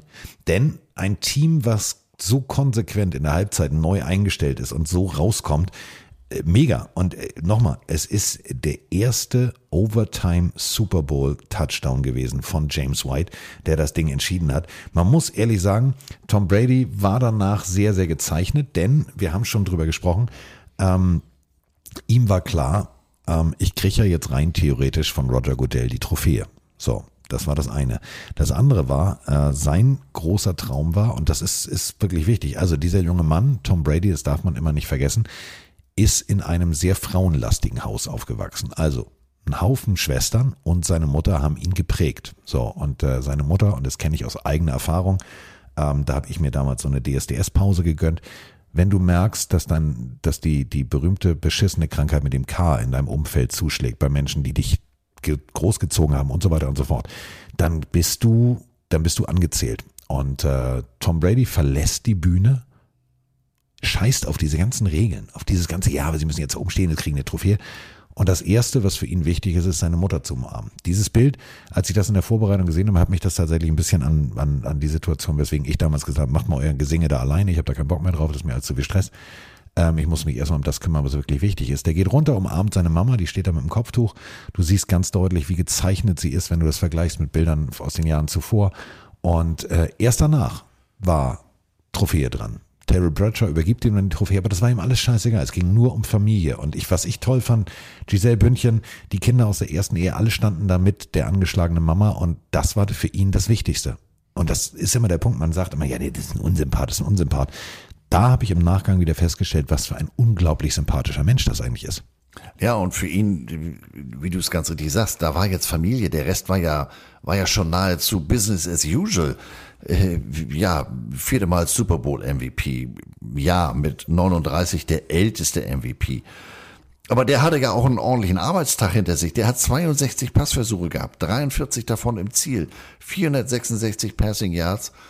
Ja, und dann bist du in so einem Moment auch dankbar, dass deine Mutter das noch alles erleben durfte, dass du so ein Comeback hingelegt hast und äh, dementsprechend äh, muss man das, wie du ganz richtig sagst, immer mal im Verhältnis sehen. Ja, das sind Profisportler, aber ähm, das heißt nicht, dass, äh, dass sie kein reguläres Leben oder haben, dass man kein reguläres Leben hat. Wir sprachen in einer der vorigen Folgen von, von Dick Vermeil.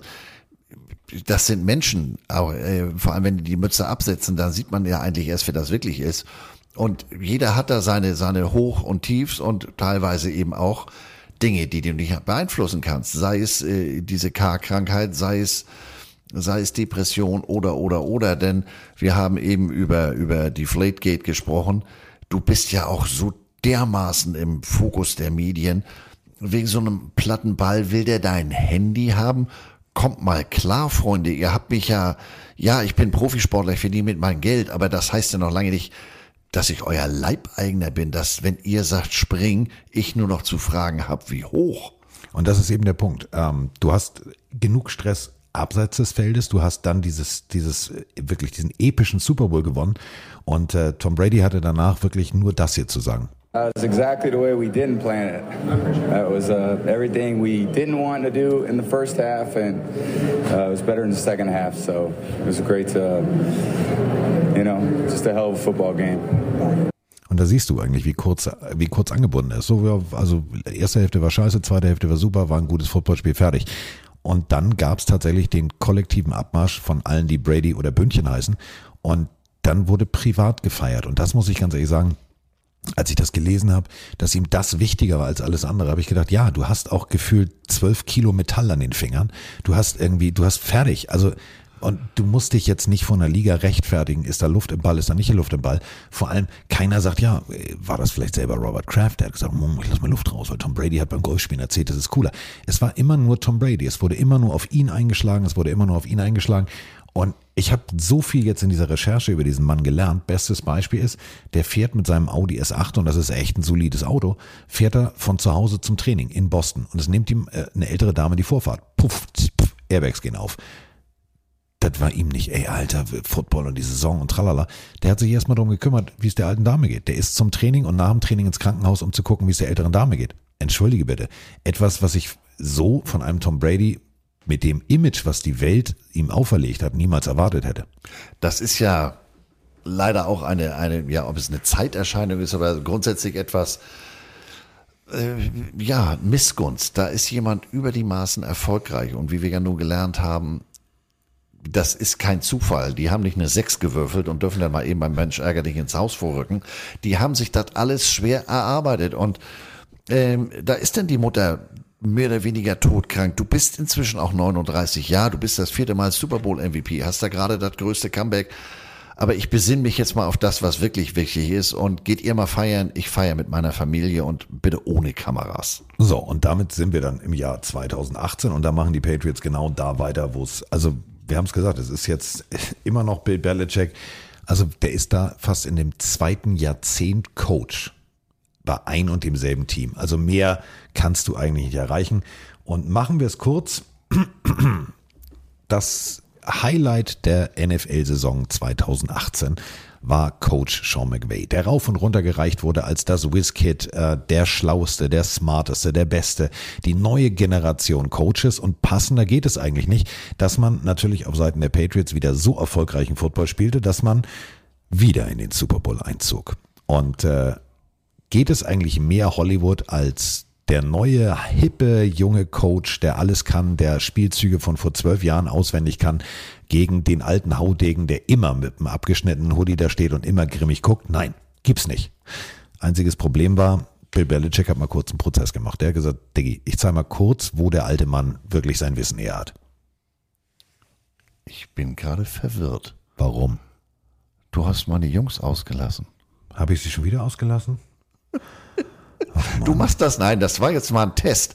Carsten hat jetzt gerade hier die NFL Patriots äh, Geschichtswebseite gemacht und hat das Jahr mit der Super Bowl Teilnahme. Ach so, ja. Nein, ich weiß warum, weil wir haben da letzte Woche drüber gesprochen. Ja, und es gab die besorgte Äußerung auf, auf Twitter eines Patriots-Fans, so nach dem Motto, er, er schrieb uns beide an, darf ich mir die, sollte ich mir die, die, die Folge mit das Eagles Special anhören, ähm, werdet ihr ein bestimmtes Play fürchterlich abfeiern und äh, ich mache gar nicht erst dran denken, was nächste Woche bei den Patriots passiert. Ah ja. Also insofern, Carsten ist nicht vergesslich, Carsten hat nicht vergesslich. Carsten ist rücksichtsvoll. Ja, ich wollte, ich wollte einfach, was weißt du, das Ding ist ja das, Andreas. Wir ist- haben letzte Woche drüber ist gesprochen. nicht mehr, na, es ist, er ist ja auch nicht mehr der Jüngste. Das dürfen wir jetzt auch nicht vergessen. Er ist nicht mehr der Jüngste. Und wenn wir jetzt an diesen Punkt kommen, wo jetzt rein theoretisch wir über den Super Bowl mit Philly Special reden und Patriots und Kacke und Mist und Schrott, dann ist natürlich der Punkt, da kriegt der Mann Bluthochdruck. Da kriegt er, das ist, das ist nicht cool. Das ist nicht cool. Und dann sagt er so deswegen kurz nochmal zusammengefasst. Also, natürlich gab es dazwischen noch eine Super Bowl. Es ist auch so geil, dass man eigentlich schon durcheinander kommt bei den Ja, Patriots. genau. So, ja, also so, okay, da haben sie verloren, das erwähnen wir jetzt Welcher war nicht. denn das jetzt? Ja, ich war tatsächlich, ich war wirklich hier nebenher auf dem, auf dem Zettel von der New England Patriots Seite. Das steht da in deren äh, Release Nee, nicht das, drin. das, das, das, das finde ich das äh, absolut faszinierende. Du bist auf einmal im nächsten Jahr und dann steht da, ja, da haben sie bei der Geschichte haben sie das gemacht. Entschuldige mal bitte, was war denn 2018? Die Saison hat doch stattgefunden. Ja. Und äh, da waren sie ja nur auch nicht so ganz, also ganz unerfolgreich. ja, also. Zehnte Super Bowl Teilnahme, dritte in vier Jahren, die achte unter der Führung von von Belichick und und äh, wieder mal MVP Tom Brady. Ja, also wie gesagt, man man äh, traf im Super Bowl auf die Eagles. Man war eigentlich auch in meinen Augen ähm, als Eagles-Fan, ja, wir sprechen von Tom Brady. Überleg mal, was die mit Atlanta gemacht haben. So. Und es ist, hat sich nichts am Teamgefüge geändert. Es hat sich nichts am Coachinggefüge geändert. Und du spielst jetzt gegen die Philadelphia Eagles, die nochmal ohne ihren Starting Quarterback spielen. Das bedeutet, Carson Wentz, auch wenn wir uns das jetzt gerade nicht vorstellen können, in der Zeit, wo er als Free Agent noch nicht irgendwo einen neuen Verein gefunden hat, war auf MVP-Niveau unterwegs, geht verletzt raus und Nick Foles übernimmt. So. Und äh, ich glaube, die Patriots waren selber das allererste Mal zu siegessicher, weil es war eigentlich klar, diese Messe muss gelesen sein, das Ding haben wir gewonnen, erneut Back-to-Back Super Bowl. Ich glaube ganz ehrlich, Brady hat schon, hat schon Finger ausmessen lassen.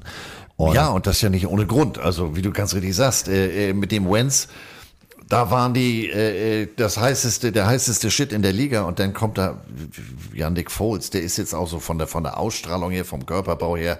Charlie Brown. Ja, das ist äh, äh, ja, du darfst mitspielen. Ja. Aber du wirst beim wenn, wenn wir hier kicken auf dem Hof, wirst du mehr Als oder weniger als letzter. Ja, genau. ja, aber ähm, that's why they play the games, ne? Ja, so, Philly Special. Und weswegen ich das vorhin thematisiert hatte, also Tom Brady hat wirklich genau denselben Spielzug, den er im Super Bowl gegen die Eagles gespielt hat, wo er den Ball nicht gefangen hat, ungefähr zwölf Jahre vorher, so souverän gefangen, der ist da durch die Gegend gelaufen, wo ich gedacht habe, so, er kann's doch. Aber, und das ist eben der Punkt, da siehst du halt, der ist halt auch schon an der 40 dran, beziehungsweise in diesem Moment schon in der 40 drin. Ja, und es ist ich ja jetzt immer nicht so. im Center oder so. Nein, nein.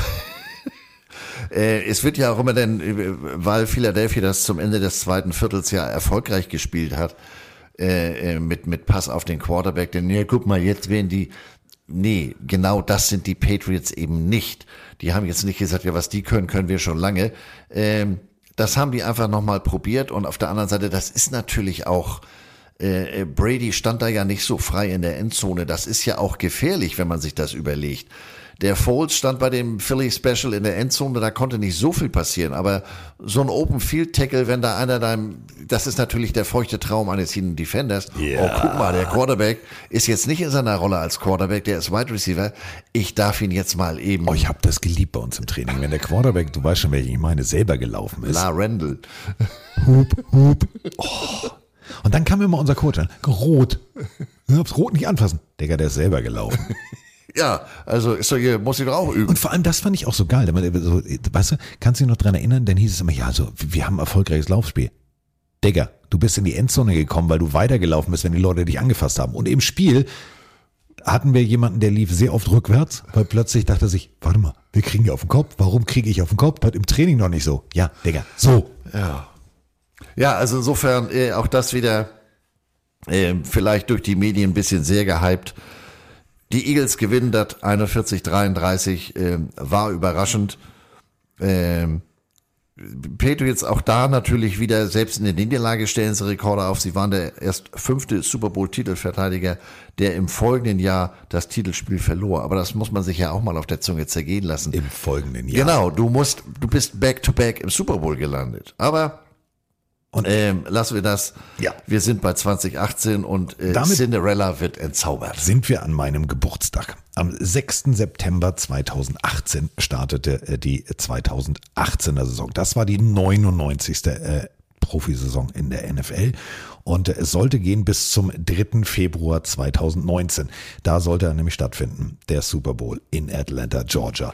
Und um die Geschichte kurz zu machen, Tom Brady, Hup Hup, Kicken, Punkte, Pum, Knack, alles klar. Es, also eigentlich Dienst nach Vorschrift. Also nach dem, also ich habe damals gesagt, nach dem Super Bowl gegen die Eagles, scheiße, das wird jetzt so, jetzt erst recht ja, weil ganz viele ja sagen, ja, wenn ein Team mal den Super Bowl so verloren hat, oh, da holen die sich nicht und dann geht der weg und dann geht der weg. Und ich habe immer nur zu meinen Kollegen gesagt, ich sage, Freunde, mm -mm, das ist Bill Belichick. Das ist, das ist Robert Kraft, das ist Tom Brady. Das wird nicht, das wird nicht weniger und das wird auch nicht einfacher und es wird auch nicht entspannter für alle Beteiligten. Nee, also äh, natürlich war, war der Fokus lag auf den Rams. Die waren mit 13-3 äh, da eingezogen. New England nur in Anführungsstrichen 11,5, 11 zu 5. McVay gerade mal 33 Jahre, der jüngste Und der Head Coach heißeste im Shit. Super Bowl. Der heißeste Shit. Also mit OBJ und äh, ja, aber das war der elfte Super Bowl für die Patriots, der dritte in Folge, das neunte Mal mit Belichick und Tom Brady. Ja, und oh Mensch, wir haben uns doch schon mal gesehen, 2001. Ja, als ihr beiden das erste Mal den Super Bowl zusammen gewonnen habt. Ja, gut, das war jetzt nur ein 13-3. Who War vielleicht auch nicht der geilste Super Bowl. Nein, aber a win is a win. A win is a win. Und äh, ja, damit hat Brady gesagt, so, kling, kling, alles klar, so, jetzt habe ich fertig hier mit dem Schmuck. Jetzt bin ich, jetzt bin ich auch wirklich durch. Jetzt habe ich, jetzt ich keinen Bock mehr. Und du merktest das tatsächlich. Die 2019er Saison, die war so ein bisschen zerrüttet. Es ging immer ein bisschen um das Thema, ja, wer wird jetzt Quarterback? Ähm, und Tom Brady hatte ich so ein bisschen das Gefühl, Andreas, er hatte Angst vor der Bledsoe-Situation, vor diesem, ich werde hier ausgebotet. Ähm, denn ganz oft wurde schon kokettiert irgendwie, also Robert Kraft er sagte, nee, Tom Brady ist my boy und hier und da und äh, das ist wie ein Sohn für mich und der spielt, solange er hier spielen will. Und Bill Belichick fing schon immer an mit, ja, Jacoby Brissett ist ein guter Mann und der ist gut und oh, Tom Brady, ja gut, man merkt auch schon das Alter. Also da merktest du, in dem Jahr war ein bisschen, da war der Wurm drin. Ja, also äh, äh, Brady zog dann im Oktober auch noch an Peyton Manning vorbei, was Yards anbelangte. 71.000 940. Äh, und wie du sagst, der hatte jetzt den Blick, er vorne stand eine 4, auf den Blick auf die Zukunft und äh, wollte da eigentlich ein bisschen mehr Einfluss auf organisatorische Entscheidungen haben. Ja, und als es, als das abgelehnt wurde, hat er gesagt, ja gut, deswegen haben wir die Free Agency und jetzt habe ich so viele Jahre im Schnee gespielt, jetzt gehe ich mal dahin, wo es warm ist. Und ähm, nahm seine Puppe und verließ den Hof und landete bei den Buccaneers. Der Ersatz, ja gut, im Nachhinein ist man natürlich immer schlauer. Heutzutage fasst man sich an den Kopf, aber die holten da einen, der war so nicht ganz unerfolgreich. Cam Newton. Oh, Digga. Ja, das ist eine, er war, er war, er ja. war. Aber man hat, man wollte jetzt was Neues machen. Deswegen hat man auch noch mal wieder ein bisschen an den Uniformen gedreht, aber nur ein bisschen. Ja, so ein bisschen. Hier noch ein bisschen Farbe, da noch ein bisschen, das ein bisschen weg und so weiter Aber und so fort. Aber war eine scheiße Saison. es, das, war, das war die vielleicht beschissenste Saison in der Geschichte von Bill Belichick. Also das muss man halt auch ganz deutlich so sagen. Das Ja, kann man hier auch ganz deutlich so sagen. Sieben Siege, neun Niederlagen, das erste Mal seit 2008 keine Playoffs. Nee. Und äh, Tom Brady hatte übrigens in der Zeit schon einen Nebenberuf. Also im letzten Jahr der, der, der New England Patriots ähm, gab es eine Idee, einen Film zu drehen. Ich weiß gar nicht, ob du das weißt. Ähm, und zwar mit äh, einem Idol seiner Mutter, mit Jane Fonda. Jetzt kommt er, jetzt guckt er mich wieder an wie, ein- wie ein Auto. Ähm, ist tatsächlich so. Tom Brady hat äh, ganz lange drüber nachgedacht, er möchte gerne einen Ich Film habe lauter bekloppte Ideen zu Jane Fonda. Ja, die Stulpen. Ja, genau. Genau das. Wir wollten die jetzt, weil er mit der 40 ist und Jane inzwischen auch keine 20 mehr, wollten die einen Aerobic-Film, ein Revival machen, oder? Nee, pass auf. Äh, ich würde das, ich würde das euch wirklich gerne, gerne wirklich ans Herz legen. Der müsste jetzt irgendwann demnächst in die, in die deutschen Doch, Kinos kommen. Jetzt weiß ich, was du meinst. Ah, den wirklich ohne Scheiß, den Gedanken hatte er seit der, seit der, seit der Krankheit seiner, seiner, Das seiner. Plakat habe ich gesehen. Ja, genau. Jetzt hast du es. Jetzt hast du es doch.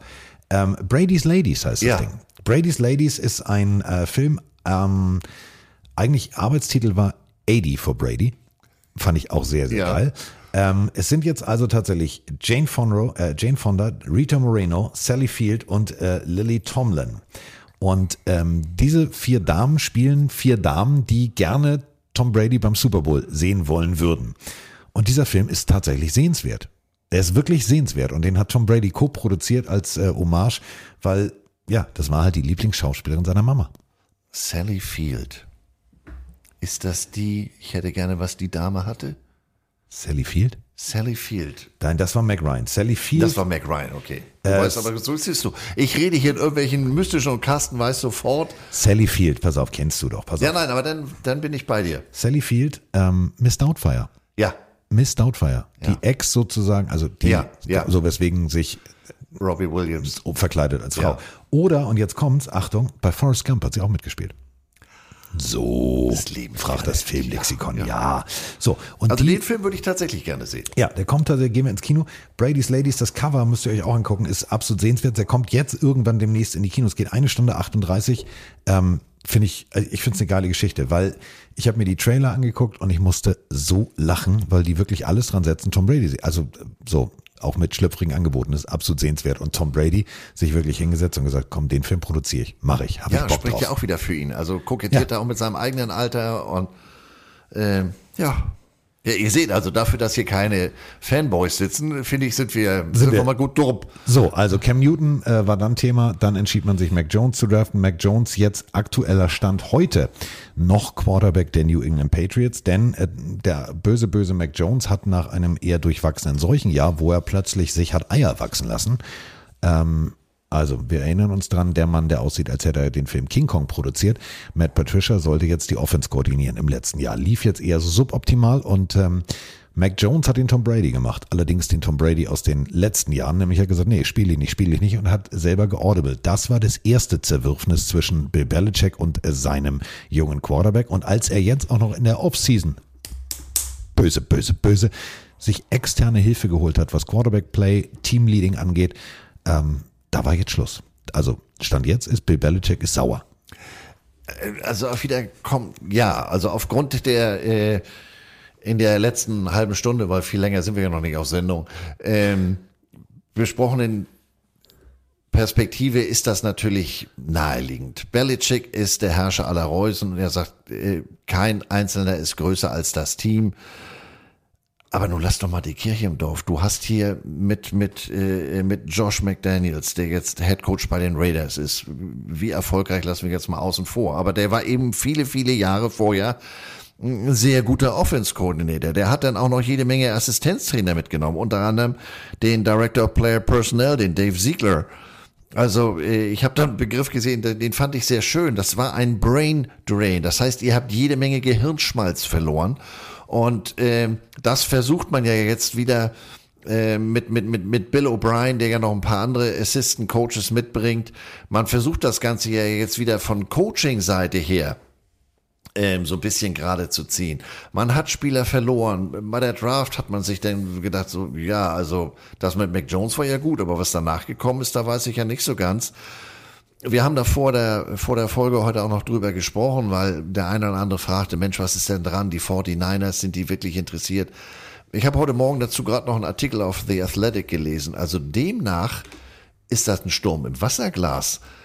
Keiner von den Teams, die angeblich angeblich wurden. ja Anspruch hätten oder gebrauchen könnten, zum Beispiel Baltimore, um mal die nächste Diskussion nicht aufzumachen. Keiner hat gesagt, also bei uns hat sich noch keiner gemeldet. Wovon redet ihr denn da alle, dass der aktiv auf dem Markt ist? Aber die Unruhe ist natürlich da. Ja, und damit sind wir jetzt mit der Geschichte der Patriots durch. Und wir haben natürlich, ähm, wir hören auf euch da draußen, auch was die Reihenfolge der Specials angeht, denn wir haben einen Wunsch. Hallo Carsten, hallo Andreas, hier ist die Lena. Danke für euren tollen Podcast und die genialen Specials. Ich bin seit einigen Jahren echter NFL-Freund geworden und liebe diesen Sport. Mittlerweile will ich mir die Spiele aber nicht nur als Football-Fan anschauen, sondern ich möchte die ganze Saison über auch leiden und mich hineinfühlen äh, in meine Franchise, den Fernseher anbrüllen, weinen, eben das volle Programm. Und durch die letzten Saisons hat man natürlich viele Eindrücke gewonnen und fühlt sich auch zu der ein oder anderen Franchise hingezogen. Und da sind eure Specials echt Gold wert, weil man so vieles auch über die Geschichte der Teams erfährt und einfach auch über ihre DNA.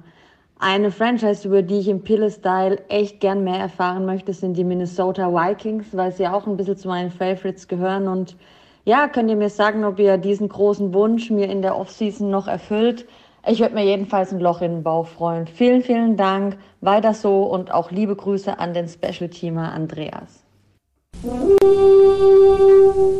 Ja, ich sag mal, wer sich so schön ausdrückt, wer so ja. nett fragt ja. und dann äh, sie hatte mich bei Fernseher anbrüllt. Ja. Sehr sympathisch. Und ihr ahnt es schon, nächste Woche heißt es. Ja, nächste Woche gibt's äh, komplett die Vikings und äh, Jetzt ist Ostern und jetzt sind wir fertig. Und äh, Ostern heißt äh, für unseren äh, Bierfanatiker Andreas Heddergott eigentlich nur das hier. Juhu! Bier, Bier, Bier, Bett, Bett, Bett. Ja, Bier, Bier, Bier, Bett, Bett, Bett. Und äh, ich habe ihm bewusst die Uhr abgenommen. Äh, ich habe ihm bewusst gesagt, äh, ich sage dir nichts. Und deswegen ähm, beenden wir das Ganze jetzt hier bei vier Stunden 19 Minuten einer neuen Rekordzeit und äh, spielen zum Abschluss nicht das Pille Closing, sondern den hier. Wer hat an der Uhr gedreht? Ist es wirklich schon so spät? Soll das heißen, ja, ihr Leute, mit dem